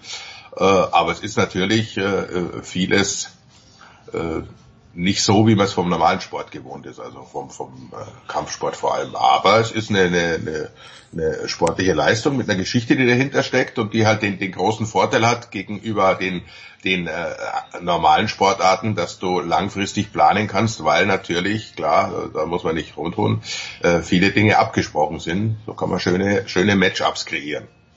Wird das Publikum, äh, nimmt das das Publikum jetzt gleich an wie immer schon oder ähm, hat, hat Wrestling Probleme, die Hallen voll zu kriegen? Teils, teils. Also es ist, äh, es gab wieder so, so einen kleinen Boom, äh, was jetzt auch auf, durch diese neue äh, Liga äh, bewiesen wird, die, die sehr gut angenommen wird und auch, auch Hallen füllt relativ schnell. Dafür hat der Marktführer wieder ein bisschen Probleme. Äh, ist nicht ist nicht immer ausverkauft, aber dafür geht es denen finanziell extrem gut, weil sie mit ihren Fernseh- und Streaming-Deals äh, äh, wirklich Milliarden im wahrsten Sinne des Wortes scheffeln. Mhm. Und äh, ja, das ist das ist so. Ich habe immer gesagt, das ist ein, ein, ein relativ kleines Publikum. Darum war es eigentlich immer ja auch eine Pay-TV-Geschichte, aber halt ein sehr treues. Wenn du mal dabei bist, also ich, ich, ich treffe jetzt immer wieder Leute, auch in, Vegas waren wieder viele Fans, die halt seit 20, 30 Jahren, oh, ich bin mit dir groß geworden und, und schön, dass du immer noch dabei bist. Äh, denkst da, ja, du, du, als Jugendlicher, klar, fasziniert dich das, aber es gibt viele, die, die tatsächlich da, da dabei bleiben. Schön. Aber wir wollen mit Günther natürlich auch ein kleines bisschen über äh, seine große, eine seiner vielen großen Leidenschaften sprechen, nämlich über den Golfsport. Günther, zuerst zum Aktiven. Du warst am Dienstag aktiv beim, äh, bei BMW Open. Was war es? Media Cup und ich höre, du hast realisiert. Ja, es war ja, es ist ja nächste Woche Beginner die BMW International Open, die ich wieder für äh, Sport 1 kommentieren darf. Und äh, da gibt's im Vorfeld oder gab's früher, gab's jetzt eine Zeit lang natürlich nicht, aber jetzt endlich wieder den sogenannten Media Cup, dass halt die, die Medienvertreter werden da von, von äh, BMW eingeladen, um sich auch den äh, Platz nochmal anzuschauen. Da gibt's die, die letzten Infos, das äh, Teilnehmerfeld steht jetzt fest und so weiter. Und äh, da gibt's dann immer am Anschluss natürlich, und um auch den Platz noch besser zu, zu erfahren, in Anführungszeichen, äh, darf man dann auch spielen. Und äh, ich habe in der Tat einen äh, wunderschönen kleinen Pokal gewonnen in Form eines des BMW Hochhauses. Haben sie da so so ein paar Dinger gefräst, was allerdings äh, äh, nur dadurch zustande kam, dass sie nach dem amerikanischen Juniorenprinzip-Verfahren, jeder, der dabei ist, äh, kriegt auch einen Pokal. wir, wir waren tatsächlich, es war, es war ein Scramble, wir waren zu dritt äh, und wir waren tatsächlich dead last äh, von sieben, sieben Flights sind angetreten und wir waren also mit weitem Abstand letzter. Er erinnert mich ein bisschen an den Film mit äh, Robert De Niro und Ben Stiller, wo Ben Stiller in die Familie kommt und äh, die Tochter von Robert De Niro heiratet. Wie hieß mein, mein Schwiegervater und irgendwas, anyway. Ja. Und, und er geht dann durch das, durch das Kinderzimmer von eben Ben Stiller und sagt, ich wusste gar nicht, dass es für einen achten Platz auch Auszeichnungen gibt, weil dort diese, diese Scherben gehangen haben. Ja, das ist so. Und wir zählen die Tore nicht, sondern äh, sagen wir insgesamt wurden so viele Tore geschossen. Toller Nachmittag. ja, toll. Ja, Hauptsache, ihr habt, habt alle Fun gehabt. Na gut. Günther, wenig Spaß gibt's im Moment im internationalen Golf. Jetzt nehmen wir mal die US Open aus, die am Wochenende stattfinden, weil die sind ja davon getrennt. Aber durch diese neue Serie, äh, LIV, L-I-V, wo es erstaunlicherweise in London das erste Turnier gab am vergangenen Wochenende, ist die Golfwelt getrennt. Wir kennen das aus der Geschichte. Die kirchlichen Schismen haben zu nichts Gutem geführt. Wie äh, ist deine kurzfristige Prognose, was die Golfwelt anbelangt? Weil es sind ja keine Nasenbohrer, die da plötzlich nicht mehr auf der PGA Tour spielen dürfen. Genau das wird das Problem sein. Also ich bin natürlich jetzt auch äh, nicht so so dick drin und so nah dran, aber man spricht sehr viel. Äh, am Dienstag natürlich wurde auch äh, das Thema heiß diskutiert. Äh, nicht nicht äh, offiziell, weil ja die die European Tour, die jetzt ja auch äh, DP World Tour heißt, hat sich ja noch nicht offiziell geäußert. Also da gibt's noch keine äh, keine Maßnahmen. Deshalb kann jetzt auch zum Beispiel Martin Keimer dann in München abschlagen. Stand jetzt und es wird sich auch bis dahin nichts ändern. Aber die, die PGA Tour hat ja gesagt, äh, also sie sperrt alle Spieler und hat das jetzt auch gemacht, äh, oder streicht sie, also so muss man das ganz korrekt sagen, äh, die, die da aufgetiet haben bei dieser 54er Tour. Dafür steht ja das Liv, falls sich der eine oder andere fragt. Ich habe mich gefragt, aber danke, sind, dass du mir sagst. Sind ja. einfach die, sind die römischen Ziffern, wenn man Ja. sich an den vorletzten Super Bowl erinnert, Ja. äh, soll quasi, wenn du alle Löcher in Birdie spielst, dann hättest du eine 54 auf der Scorekarte. So. Wer sich das ausgedacht hat, äh, ich weiß es nicht, aber dafür steht es auf jeden Fall. Äh, das, das Liv. Und äh, mein, also was ich äh, sehe, ganz, das ist äh, meine meine persönliche äh, Einstellung und Meinung, dass es auch auf der PGA Tour inzwischen so viel so viel äh, Geld zu verdienen gibt und das muss ja irgendwo herkommen. Jetzt hast du Sponsoren, die ein paar Millionen auf den Tisch legen, um beim Turnier Titelsponsor zu sein und dann spielt halt als bester Spieler die Nummer 20 der Welt oder 25, weil die anderen irgendwo anders unterwegs sind und die PGA Tour sie gesperrt hat. Das wird, glaube ich, nicht lange gut gehen, weil Ja, die, ja. die Veranstalter wollen die besten äh, Golfspieler der Welt und denen ist es wurscht, äh, ob die sich streiten und warum und wie. Momentan ist das, äh, ich habe auch mit, mit, mit Marco Kauser gesprochen, der ja wirklich da mittendrin ist, der die ganzen Verträge kennt. Also es ist tatsächlich so, dass die PGA Tour die Verträge, die die Spieler unterschreiben, ermöglichen das. Sie dürfen keine andere Tour spielen, wenn, wenn parallel PGAs und so weiter. Also es ist alles äh, legal im Moment, was die, was die PGA Tour macht. Äh, es ist natürlich auch legal, was die Spieler machen, sagen halt, gut, dann verzichte ich auf, auf die, die äh, paar Notschall, denn es, dass es so wahnsinnig viel Geld zu verdienen gibt auf, auf dieser Lift-Tour, das hat sich ja auch schon umgesprochen. Martin Keimer hat, glaube ich, gesagt, er ist kein Politiker, sondern er ist Profigolfer. Und äh, ja, und, und damit, damit hat er das, äh, diese Diskussion über das Geld, das ja zum Großteil aus Saudi-Arabien kommt, abgewürgt. Kann man, muss man ihm das durchgehen lassen? Das sollen andere entscheiden. Also ich, ich habe da eine ganz, äh, aber eben auch eigene und private Meinung, dass man generell, was sich da momentan tut im Sport, äh, durchaus auch kritisch betrachten kann und äh, werde ebenso wie die, die Olympischen Winterspiele auch versuchen, Katar äh, zu boykottieren, soweit es mir irgendwie möglich ist. Aber das ist eine, eine äh, Privatmeinung. Dass, dass natürlich ein völlig korrekt äh, die Aussage, ein Profi äh, Golfer oder ein Profi, egal wo, versuchen muss, mit seinem Sport so viel Geld wie möglich zu verdienen. In der, im Normalfall, beim Golf ist es ein bisschen anders, aber im Normalfall ja kurzen Karriere. Das ist nachvollziehbar. Und wenn es dann die Möglichkeit gibt, werden sich natürlich immer welche finden, die, die, die das auch wahrnehmen. Und äh, bei Martin Keimer kommt ja sicher noch dazu, dass er momentan auf der PGA Tour eh nichts reist, also Ja. braucht er da gar nicht hin, hinzufahren. In Europa wird man sehen, äh, wie, wie er mithält, aber, aber da jetzt fettes Antrittsgeld, dann, dann äh, 245.000 Dollar Preisgeld hat er eingestrichen für die drei Tage in London. Also da kann man durchaus äh, zufrieden sein, auch wenn er es, glaube ich, gar nicht mehr nötig hätte. Das ist, kommt ja dazu. Ich glaube, jemand, der es nötig hat, aus Gründen, die, die ein bisschen obskur sind, ist ja Phil Mickelson, oder? Weil der hat ja angeblich äh, mehrere, zig Milliarden, äh, nicht Milliarden, sondern Millionen Spielschulden. Aber ich glaube, ich habe gelesen irgendwo, er kann da 150 Millionen dann auf die sichere Seite buchen, wenn es denn stimmt. dass, dass dieses äh, Gerücht gibt in der Tat, äh, weil ansonsten bei dem, was er alles schon erreicht, verdient und und und ähm, Auch Preisgelder bekommen hat. Also da Da muss man wirklich, äh, ich weiß nicht, wo der zockt. Also in, in Vegas habe ich ihn nicht gesehen. Okay, Aber das, sind- das sind wahrscheinlich auch die Räume, da, da darf so ein kleines Licht wie ich nicht rein. Da darf man nicht mal vorbeischauen. Ähm, Aber das, das ist in der Tat äh, die Geschichte, die traurige von Phil Mickelson. Wie findest du dieses Format? Weil du sagst ja, das 54, es werden drei Runden gespielt. Es wird, gibt, glaube ich, einen Kanonenstart. Ich weiß nicht, ob das an allen Genau. drei Tagen so war. Aber ist das auch etwas, wo man dann mit der, ja, mit der kürzeren Aufmerksamkeitsspanne vielleicht neue Leute einfängt? Weil ganz ehrlich, also wenn wir hier mit Gregor sprechen und dann heißt es Masters und wir beginnen, und Masters ist ja gar nicht das richtige Beispiel, aber jetzt US Open. Ich weiß gar nicht, wann Sky beginnt zu übertragen, aber es sind ja jeden Tag acht bis zehn Stunden wahrscheinlich. Und beim Masters war es halt dann im Stream. Ist das die Zukunft des Golfsports? Äh, weil ansonsten zieht sich ja so eine, so eine zweite Runde am Freitag wirklich über den ganzen Tag hin. Ja, das ist äh, äh, Golfsport meiner Ansicht nach braucht generell äh, eine, eine, eine Erneuerung.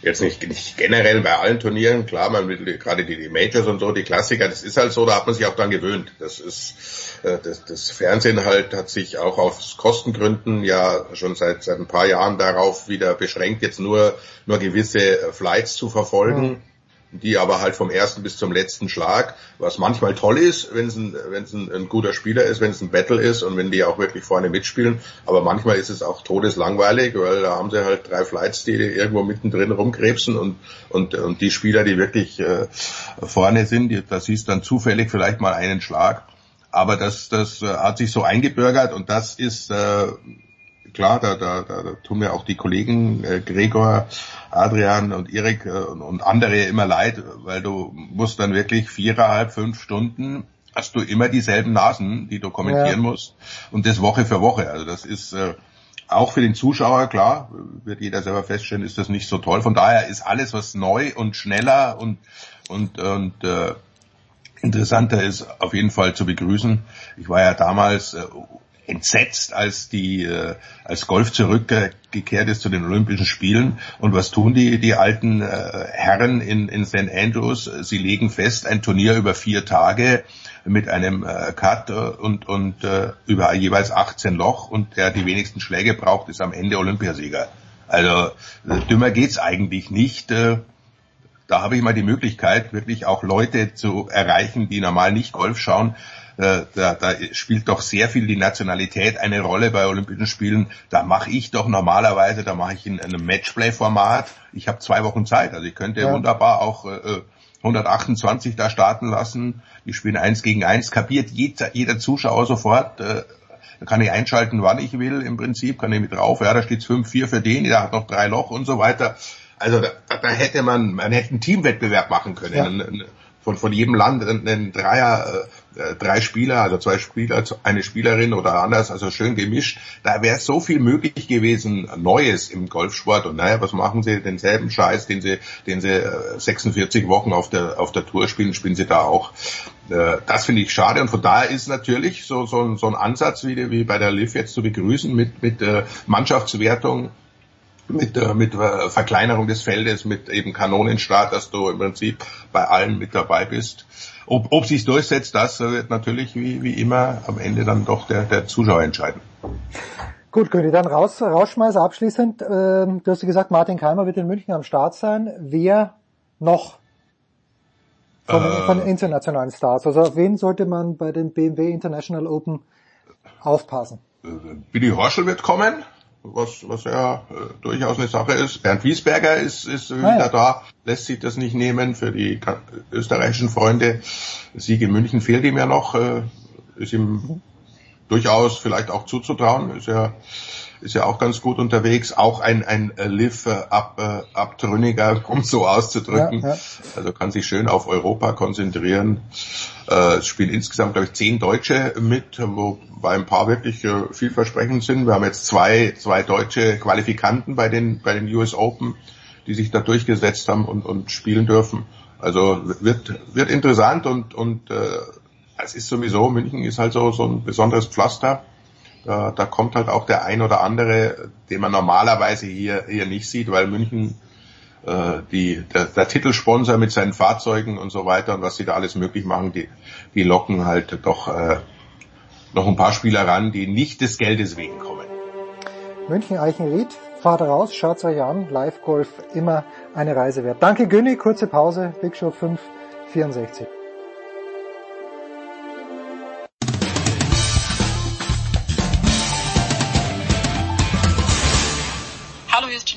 Lückenkämper und ihr hört Sportradio 360.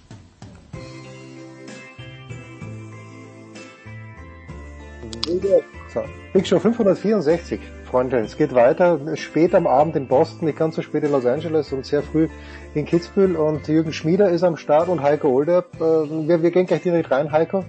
Ich habe mit, mit Günther schon ein bisschen über den Golf, äh, über die US Open gesprochen. Du bist live vor Ort. Das ist bei gutem Verkehr 20 Minuten von dir zu Hause entfernt. Es geht heute los. Was kann man denn, was kann man denn sehen, wenn man da hinkommt? Also wenn man jetzt, oder wenn du Dienstag, Mittwoch dort warst, gibt's da PKs? Kannst du mit Leuten über die Anlage gehen? Was gibt's da für Journalisten zu tun? Genau, also es war am Montag ging es schon richtig los. Das war vielleicht sogar schon das Highlight der Woche, obwohl es ja erst losging. Da war die Pressekonferenz mit Phil Mickelson. Und ähm, der war gerade aus London eingejettet und er ist ja quasi das Gesicht dieser neuen Lift-Tour. Hat sich ja, obwohl er im Februar die saudische Regierung noch als angsteinflößende Scheißkerle bezeichnet hat, dann doch äh, für einen kleinen Obolus von 200 Millionen Dollar äh, überzeugen lassen, ähm, für sie zu spielen. Und dafür musste er sich jetzt hier rechtfertigen. Also es ist wirklich so, diese, diese Lift-Tour, das merkt man auch, die spaltet so ein bisschen die Golfwelt. Ne? Da sind zum einen die, die Anständigen wie Rory McIlroy, wie John Rahm, wie Justin Thomas. Und auf der anderen Seite sind halt die Abtrünnigen wie Dustin Johnson, äh, wie Phil Mickelson, wie Bryson DeChambeau, aus deutscher Sicht auch Martin Keimer und dein Landsmann Bernd Ja. Wiesberger hat ja auch gesagt, Almdudler kostet ein bisschen Geld brauche ich ein bisschen was, ne, ähm, auf die hohe, um auf die hohe Kante zu legen. Und äh, das merkte man, das ging vom, vom Beginn an hier los. Also äh, Mickelson, der hat 21 Minuten stand er da in der Mittagssonne, obwohl er im Schatten war. Der hat geschwitzt, der wurde gegrillt wie wie die Burger und Hotdogs nebenan auf dem, auf dem am, am Verkaufsstand. Ähm, 90, 95 Prozent der Fragen wirklich nur Lift-Tour. Der musste sich rechtfertigen da für was, was ja eigentlich nicht zu rechtfertigen ist. Das war sogar richtig emotional, weil ähm, da waren auch, es gibt eine Organisation, äh, eine landesweite, die- sind äh, ja sozusagen für Opfer und Hinterbliebene und auch Überlebende von 9-11 und die ähm, Vorsitzende dieser Organisation hatte unter anderem an äh, Matt Mickelsons Manager und auch an Dustin Johnsons Manager vor Turnierbeginn noch einen Brief geschrieben ne, und doch äh, ja sozusagen nochmal appelliert, also was macht ihr da und hört bitte auf mit diesem Scheiß ähm, ähm, von wegen, ja, wir sind nur Golfer, die Golf spielen und so, das ist alles schmutziges Geld. Und äh, Mickelson sagte, ja, ähm, er hat, ach so, und das Wichtige noch, um ein bisschen auf lokal runterzubrechen, ihr Mann ist 15 Minuten entfernt ist der Flughafen, der ist damals am 9. September in einen Flieger gestiegen, der dann halt in, ins, ins World Trade Center gesteuert wurde, hier in Boston Airport und Phil steht hier 15 Kilometer entfernt im Brooklyn äh, Country Club und erzählt dann so, ja, dass das äh, zwar sehr, sehr mit denen mitfühlt und dass er das doch gar nicht oft genug zum Ausdruck bringen kann, aber trotzdem hat er halt gestammelt und ja, äh, gut, aber für 200 Millionen äh, musste dann wahrscheinlich mit solchen Fragen rechnen und äh, das Interessante war, er war der Einzige. Also Bryson DeChambeau und Dustin Johnson sind nicht vor die Presse getreten vor Turnierstart. Und ja, also bislang ging es wirklich nur darum. Aber klar, du kannst mitgehen, du kannst die, die Leute äh, ja, begleiten, du kannst mit denen Gespräche führen in der Interviewzone, alles. Also das ist, ist auch war schon ziemlich voll, muss ich sagen. Das erste Mal seit 1988, dass hier wieder ein Major ist, äh, auf dem, auf dem Ja. Golfplatz hier, vielleicht auch einigen. Golffreunden bekannt, 1999 Battle of Brookline. Ähm, ja, und Phil hat jetzt hier quasi seine nächste Schlacht. Er war damals schon dabei, vor 23 Jahren, und jetzt hat er seine nächste Schlacht hier. Interessanterweise spielt der, der aber dann eine Trainingsrunde mit, mit John Rahm. Und John Rahm sagte vorher noch, also ich verstehe das alles nicht, weil ganz ehrlich, äh, ähm, ich könnte heute aufhören und würde ein gutes Leben führen. Was, was, was machen 200 oder 400 Millionen mehr auf deinem Konto? Was, was ändert sich dadurch? Nichts. Und dann spielen sie aber trotzdem beide zusammen. Beide Seiten sagen auch immer, Rory auf der einen Seite auch, ja, er hat den größten Respekt vor, vor Phil noch als Golfer, ist halt aber menschlich enttäuscht. Und Phil sagt auch, also alle, die mich kritisieren, die Fans etc., kann ich komplett äh, nachvollziehen. Ähm, gut, was soll er auch anderes sagen? Bin mal gespannt, wenn er dann wirklich am ersten Abschlag steht äh, nachher. Äh, bei den Trainingsrunden, da war, da war noch nichts. Also da war, da war alles neutral, nur zugejubelt alles. Ich meine, der ist natürlich ein jahrelanger Publikumsliebling gewesen. Aber mal sehen, wenn es World Problems oder schon ein richtiges Problem.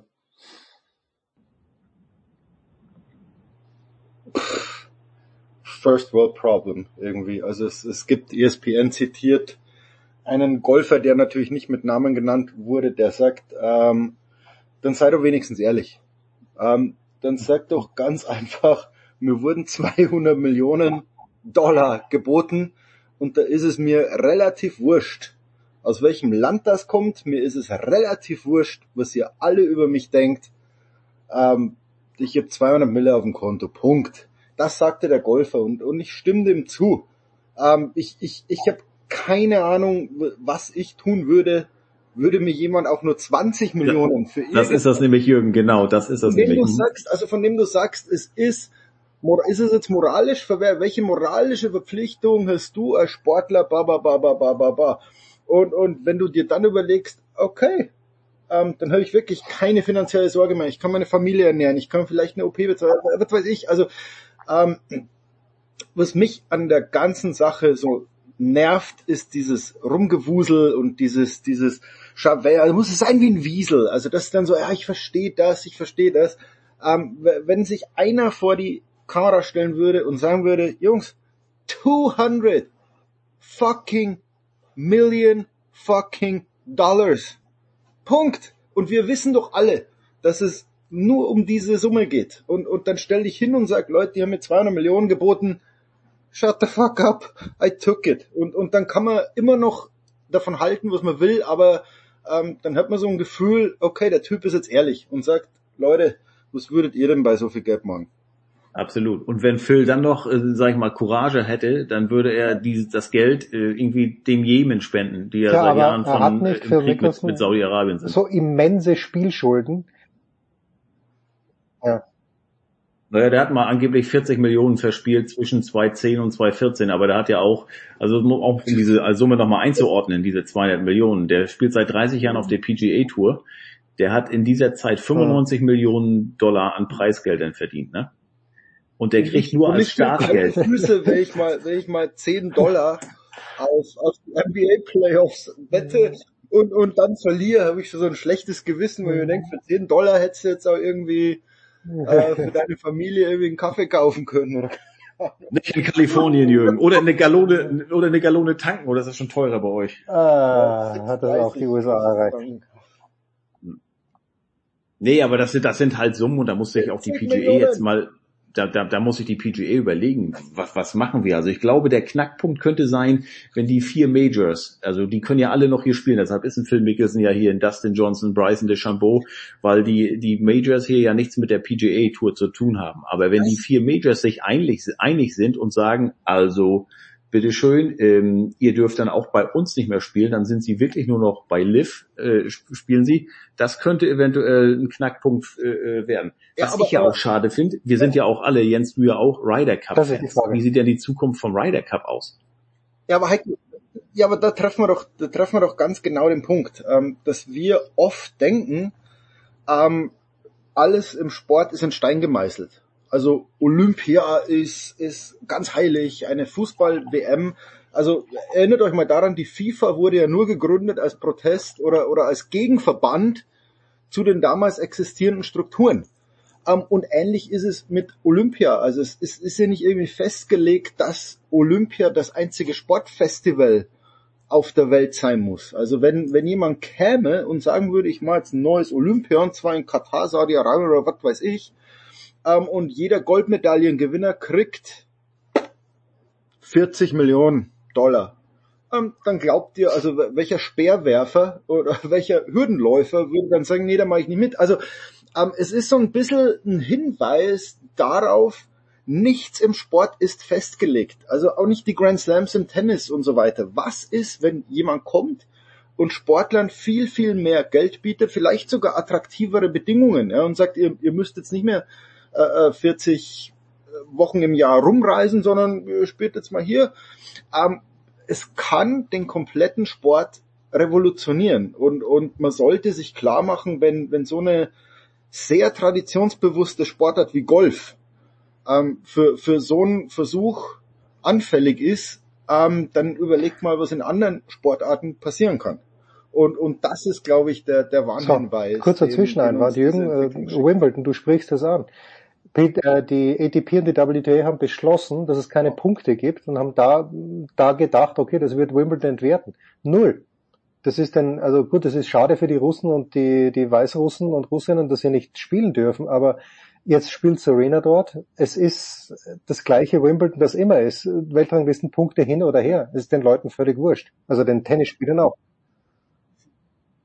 Naja, ist, ist doch so. Also wen interessiert denn letztlich wirklich, wie viele Weltranglistenpunkte du jetzt hast? Also außer du bist jetzt die Nummer eins und sagst, das bedeutet mir für meine Karriere was. Ähm, Wimbledon-Sieger oder selbst Wimbledon-Halbfinalist bleibst du dein Leben lang. Also das kannst du immer sein. Mhm. War mal, Sabine Lisicki wird für immer, für na, äh, äh, äh, Wimbledon Finalistin, Finalistin ja. oder, sie, oder was sogar im Finale. Nee, Finalistin 2013. Finalistin. Ja, Michael Stich, egal, weiß irgendjemand irgendeine Weltranglistenpunktzahl von Michael Stich in seiner Karriere, dass der irgendwann Zwei. mal, ich weiß noch nicht Zwei, mal ja. sein, sein höchsten Ranking. Zweiter, zweiter war mal. Nummer zwei. Okay, das wissen wir. Aber wir wissen, dass er Wimbledon-Sieger ist. Und, und das ist ja die große Michael Hoffnung, Chang. dass man irgendwann mal sagt, okay, klar spielt ihr alle für Geld, aber, aber es ist dann doch irgendwie was Ja. Geiles, Wimbledon zu gewinnen, oder? Das sagen die ja auch, also das sagt ja auch ein John Rahm oder ein Rory, wenn du gewinnst hier auf den Plätzen hier in Amerika oder die wichtigen Turniere, das bedeutet dir was, auch aufgrund wegen äh, wegen der Historie, gar nicht so viel wegen des Geldes. Das sagt sie vielleicht leichter für die. Aber ganz ehrlich, wer wird irgendwann nochmal den Sieger, wer will wissen, dass der, will wissen irgendwann, dass der Charles Schwarzel das erste Turnier dieser, dieser Lift-Tour gewonnen hat. Ich also ich weiß Ich gar hab nicht, wo das gelesen, dass übertragen wurde. Vier, das hat mir Günther ja gerade erklärt, dieses Liv steht für 54, weil die nur 54 Löcher spielen. Ja, ja. Genau. Weil die nur drei Runden spielen und, und, und, und es gibt keinen Cut und selbst der, der Ja, Letztplatzierte kriegt noch 120.000 äh, Dollar. Ja, aber das können ja die Spieler wieder gut finden. Das meine ich ja. Wenn du die Spieler lockst und sagst, selbst der Letzte kriegt noch 120.000, also richtig viel Geld, aber ihr müsst nur drei Runden spielen und wisst ihr was, wir haben euch hier ein, ein mega Hotel hingestellt, in, in dem ihr wohnt und, und zu Fuß auf die Anlage geht und, und äh, vielleicht fahrt ihr nur im, im Rolls Royce rum. Ähm, Ja, und du hast nur acht Turniere, ne? Acht ja, das, Turniere meine ich hast ja, das sagst du aber als Sportler vielleicht auch irgendwann mal, also Jungs, bevor ich hier von, von äh, äh, Ort zu Ort hingel, äh, meine Familie nicht sehe und, und was weiß ich, das Ding ist, ist angenehm. Also es ist schon verlockend, was die da bieten und, und deswegen denke ich dran an, an Sportarten, die um, um jeden Cent kämpfen, bei denen die Sportler wirklich auf, auf jeden Dollar oder jeden Euro angewiesen sind, ähm, wie empfänglich die für solche Verlockungen dann werden. Also Ja, man Leichtathletik. Du musst ja Leichtathletik nehmen. nicht. Ne? äh, äh, Hürden. Ja, Leichtathletik, ja, oder selbst auch Wintersport oder so, wo du sagst, also ob ich jetzt hier Berufssoldat bin oder mir jemand zwei Mille bietet, damit ich Biathlon da unten. Also der äh, ESPN hat es ja mach, versucht mit den X-Games. Ich weiß nicht, ob das äh, alles in allem ein Erfolg war, aber eine Zeit lang war das sehr prominent. Lasst uns noch ganz kurz schauen, weil Heiko hat viel zu tun. Äh, zunächst mal, Heiko, es ist ja nicht so, dass du mit Golf ausgelastet wärst. Es geht weiter. Schon, schon, aber. Aber, schon, aber, schon. Eigentlich, ja, diese Woche ja. Aber es ist heute, es gibt noch Spiel 6. Heute, ich habe ja schon im Vorgespräch gesagt, es ist so ein bisschen wie Mini-Olympia hier. Ich war gestern am Mittwoch, war ich erst bei, beim Training der Celtics, habe mit Daniel Theiss gesprochen und danach mich in den Verkehr hier gestürzt und bin rüber zum Golfen gefahren und heute Donnerstag wird's umgekehrt um 7.16 Uhr, also in sechs Stunden, nee, in sieben Stunden und sechs Minuten schlägt dein, dein Landsmann Sepp Stracker ab. Äh, Ich bin für Sky vor Ort, mache die Interviews mit Stracker und mit den beiden deutschen Rookies, mit Yannick Paul und mit Marcel Schneider. Äh, Und äh, die spielen leider erst am Nachmittag und deshalb werde ich da wohl vor 19.30 gar nicht loskommen und dann muss ich rüber in, äh, in den TD Garden zu Spiel 6. NBA Finals, ganz ehrlich, obwohl die Celtics natürlich, ob ich wo ich Ding gönnen sollte, von mir aus kann das Ding heute durch sein. Dann, dann ist er mit Ruhe. Nee, also das also ist jetzt gefühlt, Jürgen, ich weiß nicht, wie es dir geht, das zieht sich elendig lange hin. Die spielen seit zwei Wochen und wir haben erst fünf Spiele und dann werden noch mal jetzt, wenn das heute gewinnen, die Celtics, musst du noch mal drei Tage warten. Ich, also das ist so lang und so zäh. Ja, weil diese zwei Tage, ich verstehe nicht diese zwei Tage Pause. Also die, die, wann, wann gab's die denn zuletzt? Keine gab's Ahnung. Nie, oder? Also dass so lang pausiert wurde, ähm, es muss doch möglich sein, irgendwie diese Spiele jeden zweiten Tag Also zwischen drei und vier, da waren hier nur ne, Mittwoch Spiel drei und dann Freitag Spiel vier. Das war gut. Aber dann ging's rüber wieder und und und nach dann wieder drei Tage und jetzt wieder und ach nee, also das ist schon sehr sehr zäh finde ich. Ich weiß nicht, wie es anderen geht. Ich weiß auch gar nicht, worüber man da so viel sprechen soll. Also äh, die ganze Zeit dazwischendurch. Normalerweise du spielst, du verlierst oder gewinnst, nächsten Tag hast du wieder Training und dann dann spielst du schon wieder und jetzt noch wieder nee und noch ein. Also Das das ist schon sehr sehr langatmig finde ich. Ja. Ist wirklich, so. Ich mich aber heute gewundert, ähm, dass beim Eishockey genauso ist. Also heute, heute. Weißt du warum? Und am Ja, Samstag ist das Spiel zwei und, und, und. Genau, also diese zwei weil die, weil äh, ähm, wer weiß das ABC, ne? Die übertragen ja auch die NBA Finals.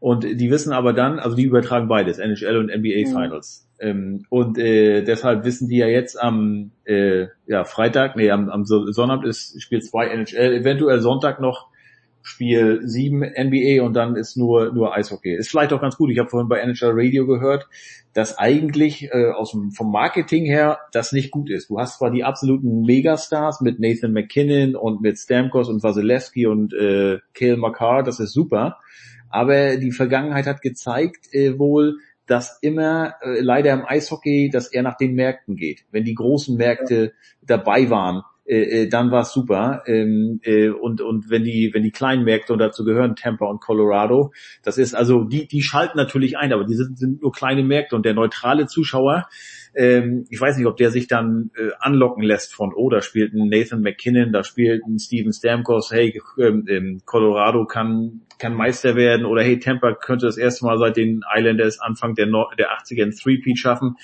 Weiß nicht, ob das den Neutralen so so so auch lockt. Ähm, Überleg ja, doch den umgekehrten Fall. Also überleg doch, es wäre Edmonton gegen die New York Rangers gewesen. Also pff, du hättest ein kanadisches Team, die legendären Oilers, du hättest auch zwei Genau. Megastars mit Dreiseitel und und Genau. McDavid Und du hättest New York, das die New York. Rangers, ja, im Madison Square Garden und keine Ahnung. Also das wäre schon eine andere Serie gewesen. Also wir haben das verglichen mit 2015 Golden State NBA Finals gegen Cleveland. Zwei ganz kleine Märkte, aber zwei Megastars mit Steph Curry und LeBron. Und das hat gezogen. Das waren 18,5 Millionen. Im Schnitt haben das gesehen, was wohl für NBA Spiel noch, Finals Heiko, damals eine gute Quote war. Äh, ist, ist, äh, ja, kann, okay. Ich habe nichts gesehen. Musst du also Jürgen für, fragen. für Ich hab drei Viertel nichts Avalanche, gesehen. da ist Ich überhaupt kein, kein Thema. Also ich, ich habe auch nichts gesehen. Ich bin, habe mich aus dem Bett gerobbt. Okay, dann ja, erzähl ganz kurz. Ich, ich hab's Oder auch länger. gesehen. Die Wahnsinn. Nee, Wahnsinn. Also, also pff, Avalanche führt recht schnell 2-0. Und man denkt so, okay, bessere Mannschaft. Und, und dann passiert so mit Lightning, was die ganzen Playoffs über passiert ist. Und okay, die, die werden doch nicht und, und kommen wieder zurück und, und sind wieder da.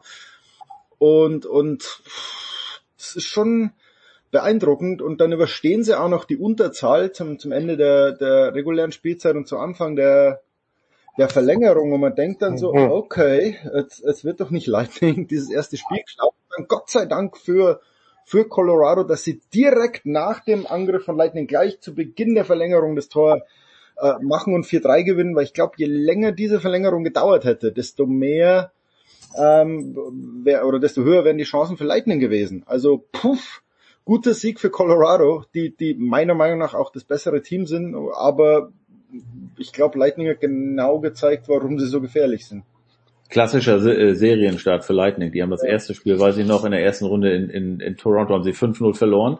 Gegen äh, Florida, die haben, haben sie gesweept, aber dann haben sie auch die ersten beiden Spiele in New York sogar verloren. Äh, Vasilevski, der braucht immer so ein paar Spiele, finde ich, um rein, um, um, um reinzukommen. Aber nachher Spiel 5, 6, 7, da kriegt er dann normalerweise in drei Spielen äh, maximal zwei Gegentore. Aber es wird mal interessant zu se sein zu sehen, damals 2020, als Tampa gewonnen hat, hieß es ja, ja, okay, ihr seid Bubble Champion. Ne? Da ist ja irgendwie immer so ein Asterix. Dann letztes Jahr, als sie Wiedermeister wurden, ja, okay, aber ihr habt ja noch, es gab nur eine reine kanadische Division und die, die Divisionen wurden ja anders aufgeteilt. Da habt, dadurch habt ihr im Finale Montreal gehabt. Haha, die waren dieses, dieses Jahr die schlechteste Mannschaft. So, äh, weißt du, Haters will always hate. Mal sehen, ob, wenn sie es denn dieses Jahr schaffen, ob das denn endgültig anerkannt wird. Und zwar, das sollte wirklich, äh, also wenn man das vergleicht mit anderen Mann- hintereinander. Das, das Genau, vor allen Dingen in der in der in der in der äh, Salary Cap Era, Jürgen. Also das kannst du ja mit den Islanders und mit den mit mit mit äh, Montreal Canadiens etc. gar nicht vergleichen. A gab es damals viel weniger Mannschaften und und du hast keine festgesetzte Gehaltsobergrenze gehabt. Also wenn die das wirklich jetzt dreimal schaffen, ähm, das ist äh, da, da stehen die ganz ganz oben. Haben. Also muss einfach. Legt euch wieder hin, beziehungsweise legt euch jetzt erst hin. Danke Jürgen. Jürgen hat fantastischen Brokkoli gekocht und Heiko, wenn er nicht so beschäftigt wäre, würde wahrscheinlich sofort in den Flieger steigen nach Los Angeles, damit er am Brokkoli naschen darf. Wir machen eine Pause und schmeißen uns dann noch mit dem Tennis heraus.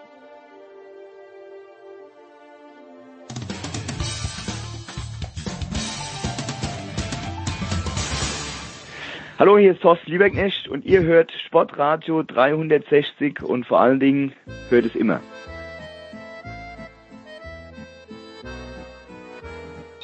So, Sportradio 360, Big Show 564 und hinten raus hören wir im Hintergrund äh, pfeifen und wollten mit äh, Sebastian Kaiser von der Bildzeitung eigentlich über Tennis sprechen. Aber Sebastian, wo bist du denn gerade? Mal uns ein Bild. Das Bild ist, dass äh, die Sonne hoch am Himmel steht, ich in einem Fußballstadion bin mit einer ja, richtig gut gefüllten Haupttribüne, so schätzungsweise 500, 600 Leute da. Ich sehe hier das Spiel des BFC Preußen gegen äh, Stern Pritt. Das sind zwei Berliner Mannschaften und da geht irgendwie in der Relegation um den Aufstieg irgendwo hin. Keine Ahnung. Aber der Grund, warum du dort bist, ist welcher? Einerseits fehlt mir in meiner Stadion-App noch das Stadion. Das habe ich heute noch nicht gehabt. Deswegen gucke ich da mal vorbei und kann das heute mit diesem Tag abhaken. Und das andere ist, ich wollte tatsächlich mal die, ja, das ist auch keine Ironie, sondern tatsächlich eine der deutschen Fußball-Ikonen sehen, nämlich Thomas Hessler, der ist hier beim BFC Preußen Trainer. Und äh, ja, er steht hier tatsächlich leibhaftig vor mir. Grandios. Also im Moment steht er hoffentlich vor seiner Mannschaft und gibt Anweisungen, aber, aber auch gut. So, Vor seiner, vor seiner Bank in seiner Coachingzone. das Turnier, das Frauenturnier in Berlin hat gelitten durch die Absagen von Naomi Osaka, Iga Swiatek, Paula Badosa, Annette Konterweit vielleicht weniger, aber ist auch nicht da. Wie ist es, Sebastian? Deine ersten Eindrücke von den Tagen Montag bis Mittwoch? Ja, es ist ein, ähm, im Grunde genommen, so wie man erwartet hatte, es ist äh, jetzt nicht voll. Und das konnte man angesichts der Eintrittspreise, glaube ich, auch nicht erwarten. Da gibt es auch schon wieder viel Kritik, weil die doch schon sehr, sehr teuer sind. Einige, die in Stuttgart waren, haben mir gesagt, es ist wohl ähnlich dem Turnier in Stuttgart. Und äh, also dem Männerturnier in Stuttgart, was gerade stattfindet, was ja vom selben äh, Unternehmen praktisch organisiert wird. Und äh, ja, ansonsten rein sportlich ist es natürlich trotzdem noch gut besetzt. Du hast ja aus deutscher Sicht der Name Petkovic und natürlich allen voran aus Berliner Sicht der Name Lisicki, auch wenn sie jetzt in der zweiten Quali-Runde ausgeschieden ist, aber dafür ist sie im Doppel noch dabei, wird da morgen wieder spielen. Das war, glaube ich, die emotionalste Geschichte, dass sie hier in Berlin dabei ist und praktisch das größte Turnier ihrer Comeback bisher spielt. Am 2. Mai hat sie ja wieder angefangen äh, auf der Tour nach 18 Monaten Verletzungspause und ähm, dann ist natürlich das Aushängeschild schlechthin und der einzige ja, Typ eigentlich im Frauentennis, der jetzt gerade hier in Berlin ist, Coco Goff, die also äh, heute auch gewonnen hat und ebenfalls im Achtelfinale steht und ja, die auch äh, hier in Berlin äh, Pressekonferenzen gibt, die ihresgleichen suchen, die weit über Tennis hinausgehen. Und äh, ja, das ist eigentlich ja, das, das Schönste, dass man so eine junge Frau noch hat, die äh, hoffentlich noch viele, viele Jahre sehr, sehr, sehr erfolgreich Tennis spielt. Und vom Niveau her ja gut, äh, dass jetzt Petkovic Muguruza rausgehauen hat, die ja nun bekanntermaßen keine schlechte Rasenspielerin ist als ehemalige Wimbledon-Siegerin. Das war mit Sicherheit schon äh, eine große Überraschung. Allerdings ist, wie gesagt, Petko heute auch rausgeflogen gegen Sasnovic, die ja gegen Kerber in Paris gewonnen hatte. Ja. Und somit keine Deutsche mehr drin jetzt in der zweiten Runde, was ja gleich bedeutend mit dem Achtelfinale ist. Und ja, schade, schade, aber so ist das deutsche Tennisleben. Ja, ein richtig lässiges Spiel. Ähm, am Mittwoch auch Pliskova gegen Andreescu, Tiebreak im dritten Satz. Pliskova knapp gewonnen. Gut vorher. Ähm, du hast den Namen Angelique Kerber genannt. Die, mh, da gab es ja Verstimmungen. Äh, keiner weiß, warum es diese Verstimmungen gab. Weder Edwin Weindorfer noch Barbara Rittner. Äh, aber irgendwie ist sie jetzt doch nicht dabei. Äh, also kein spontane Zu keine spontane Zusage. Ist Kerber noch ein Thema gewesen in Berlin? Nein, also ähm, ich glaube auch, dass letztendlich das, was sie praktisch vor dem ganzen Headmatch der Barbara Rittner gesagt hat, nämlich, dass sie sich nicht vorstellen kann, aus körperlichen Gründen drei Turniere in Folge zu spielen, dass das auch mit Sicherheit ein Auslöser war und sie bei einem entsprechenden Angebot eben dann halt zugesagt hätte und nach Berlin gekommen wäre. Ähm, der Grund für dieses ähm, ja, Missverständnis, was jetzt die Enchi Kerber als fehlende Wertschätzung ähm, betitelt hat, ähm, das soll wohl angeblich eine äh, unglücklich formulierte E-Mail sein. So hat jetzt ähm, Barbara Ritter mir gegenüber gesagt. Und äh, über diese E-Mail wurde gesprochen. Und äh, letztendlich ist aber die Entscheidung dieselbe, die es halt vorher war, nämlich dass äh, Enchi Kerber nicht hier spielen wird. Und äh, Barbara Ritter hat eben klar gesagt, dass hatte eben zwischen einfach die körperlichen Gründe und die E-Mail sei letztendlich daran nicht schuld gewesen. Ja, schaut euch das Turnier an. Man kann es in Deutschland bei Servus TV sehen. In Österreich muss man ein kleines bisschen suchen. Ich habe es in der Tennis Channel App gefunden. Tennis Channel, genau. Der ja. hat ja die, hat die Tennis Channel hat ja seit Anfang die WTA-Rechte, genau. Niemand, Sebastian, ist näher am Krankenbett von Alexander Zverev als du, als du. ja, also erstmals, äh, also heute ist es, es war eh damit zu rechnen, völlig klar, dass Sascha nicht in Wimbledon spielen mit wird. Was bedeutet das für den Weltreisenden Sebastian Kaiser?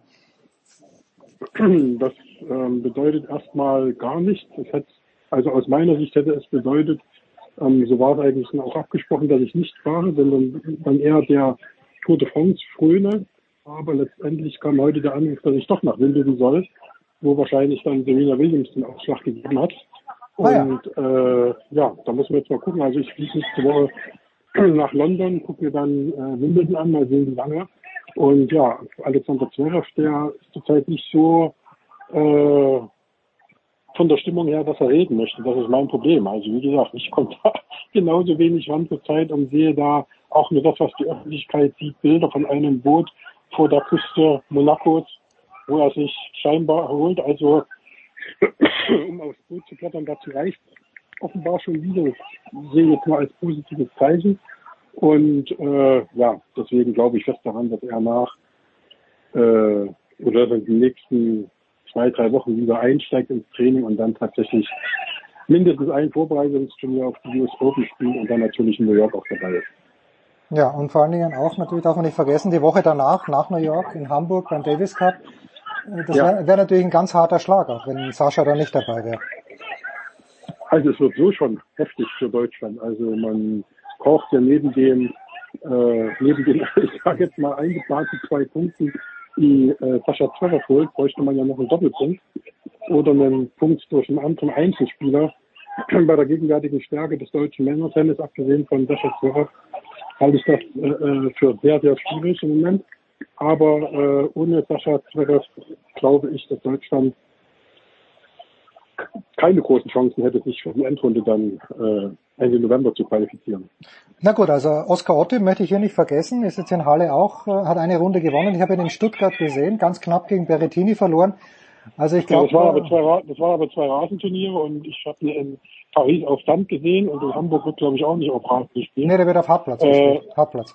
Der wird auf Hartplatz gespielt, aber wie gesagt, äh, ich habe in Paris auf Sand gesehen und das war jetzt nicht so erbaulich. Ja. ja gut, dann schauen wir mal, wie der Oscar das schmeißt. Und in Stuttgart ist er, glaube ich, auch weitergekommen, weil der andere gar nicht erst angetreten ist. Also, nein, nein, nein, nein, nein, nein. bekommen. Ja, aber er hat ja Tsitsipas geschlagen, immerhin, okay, äh, kann man sagen. Ja, das, das schaffen, schaffen andere ja. auch, aber, aber trotzdem. Andere auch, aber das, das stimmt, da hast du recht. Das war natürlich eine Riesenleistung. ja, gut. So, jetzt ordne für mich nochmal bitte ein, äh, wie schlägt sich Maximilian Schachmann bei der Tour de Suisse? Ich weiß, du bist unvorbereitet auf diese Frage, aber Kaiser weiß alles. Naja, ich, ich beobachte das schon mit Argus Augen. Also äh, er hat ja einen hervorragenden Start gehabt äh, mit Platz zwei, glaube ich. zwei, Ja, was natürlich auch Platz zwei im Gesamtklassement über einige Tage bedeutete. Ja, bis er dann eben sich wieder mal wie so oft hingelegt hat. Und das ist ja äh, bei ihm unmittelbar vor der Tour de France mittlerweile Usus, dass ihm irgendwie immer ein Unfall ereilt und so war es auch diesmal. Hier allerdings ein bisschen glimpflicher, also er ist noch ins Ziel gekommen als 71. aber eben entsprechenden Rückstand und hat dann auch natürlich den zweiten Platz in der Gesamtwertung verloren.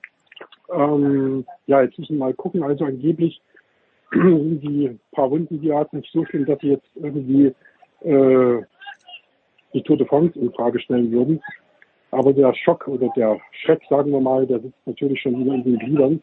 Und ich hoffe einfach, dass das jetzt wirklich nur eine kleine Blessur ist und er äh, tatsächlich die nächsten Tage nutzen kann, bis er eben dann nach Dänemark zum Tourstadt fährt und da wirklich auch von der Form nichts einbüßt, aber wirklich normal trainieren kann. Das war ja auch in den letzten Jahren dann immer das Problem, dass wir so nach dem Stürzen zwar genug Zeit hatte zu regenerieren, was die Wunden angeht, aber natürlich immens viele Trainingstage verpasst hat.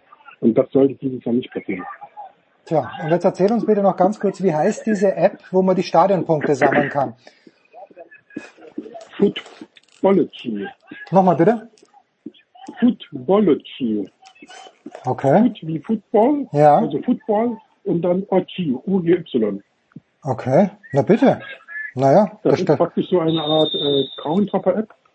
Und ich bin jetzt nicht der Hardcore-Crowntopper, also da gibt es welche, die nichts anderes tun, die extra in andere Länder fliegen, um dort ein Fußballspiel zu sehen. So ist es bei mir nicht. Also ich nehme nur das mit, was ich zufällig mitnehmen kann, ohne da jetzt auf Stadionanzahl oder Länderanzahl zu achten. Aber es ist halt ganz lustig, weil man eben äh, auch einen Überblick hat über die Spiele, die man in seinem Leben gesehen hat. Und das ist schon ja, gar nicht so schlecht, für den, der sich so ein bisschen fürs äh, Crowdhopping interessiert. Moment, du warst aber letztes Jahr in New York, warst du doch bei der Major League Soccer, oder? Hat das auch gezählt? Das ist richtig. Das ist richtig, genau. Da war ich schon zweimal. Ähm, einmal 2017 beim, beim Derby zwischen Red Bulls und New York City FC und äh, jetzt habe ich, glaube ich, gesehen New York City FC gegen, boah, ich glaube New England. Und das zählt auch als Stadionpunkt. Revolution. Also der Stadionpunkt ist weltweit. Das Ding, Okay. das Ding geht weltweit. Das Ding geht weltweit. Unfassbare Und Szene. da kannst du von irgendwie aus den Kapverdischen Inseln, kannst du da genauso äh, Stadionpunkte sammeln und Ligen sammeln und alles mögliche sammeln, wie in deinem kleinen Ort Pittsburgh oder was weiß ich, Ismaning und da ist praktisch äh, also auf jedem Dorfsportplatz oder fast jedem. Und wenn mal ein Platz nicht drin ist, dann kannst du da auch gern die Leute anrufen und sagen, tragt mal das Spiel ein, da will ich heute Abend hin.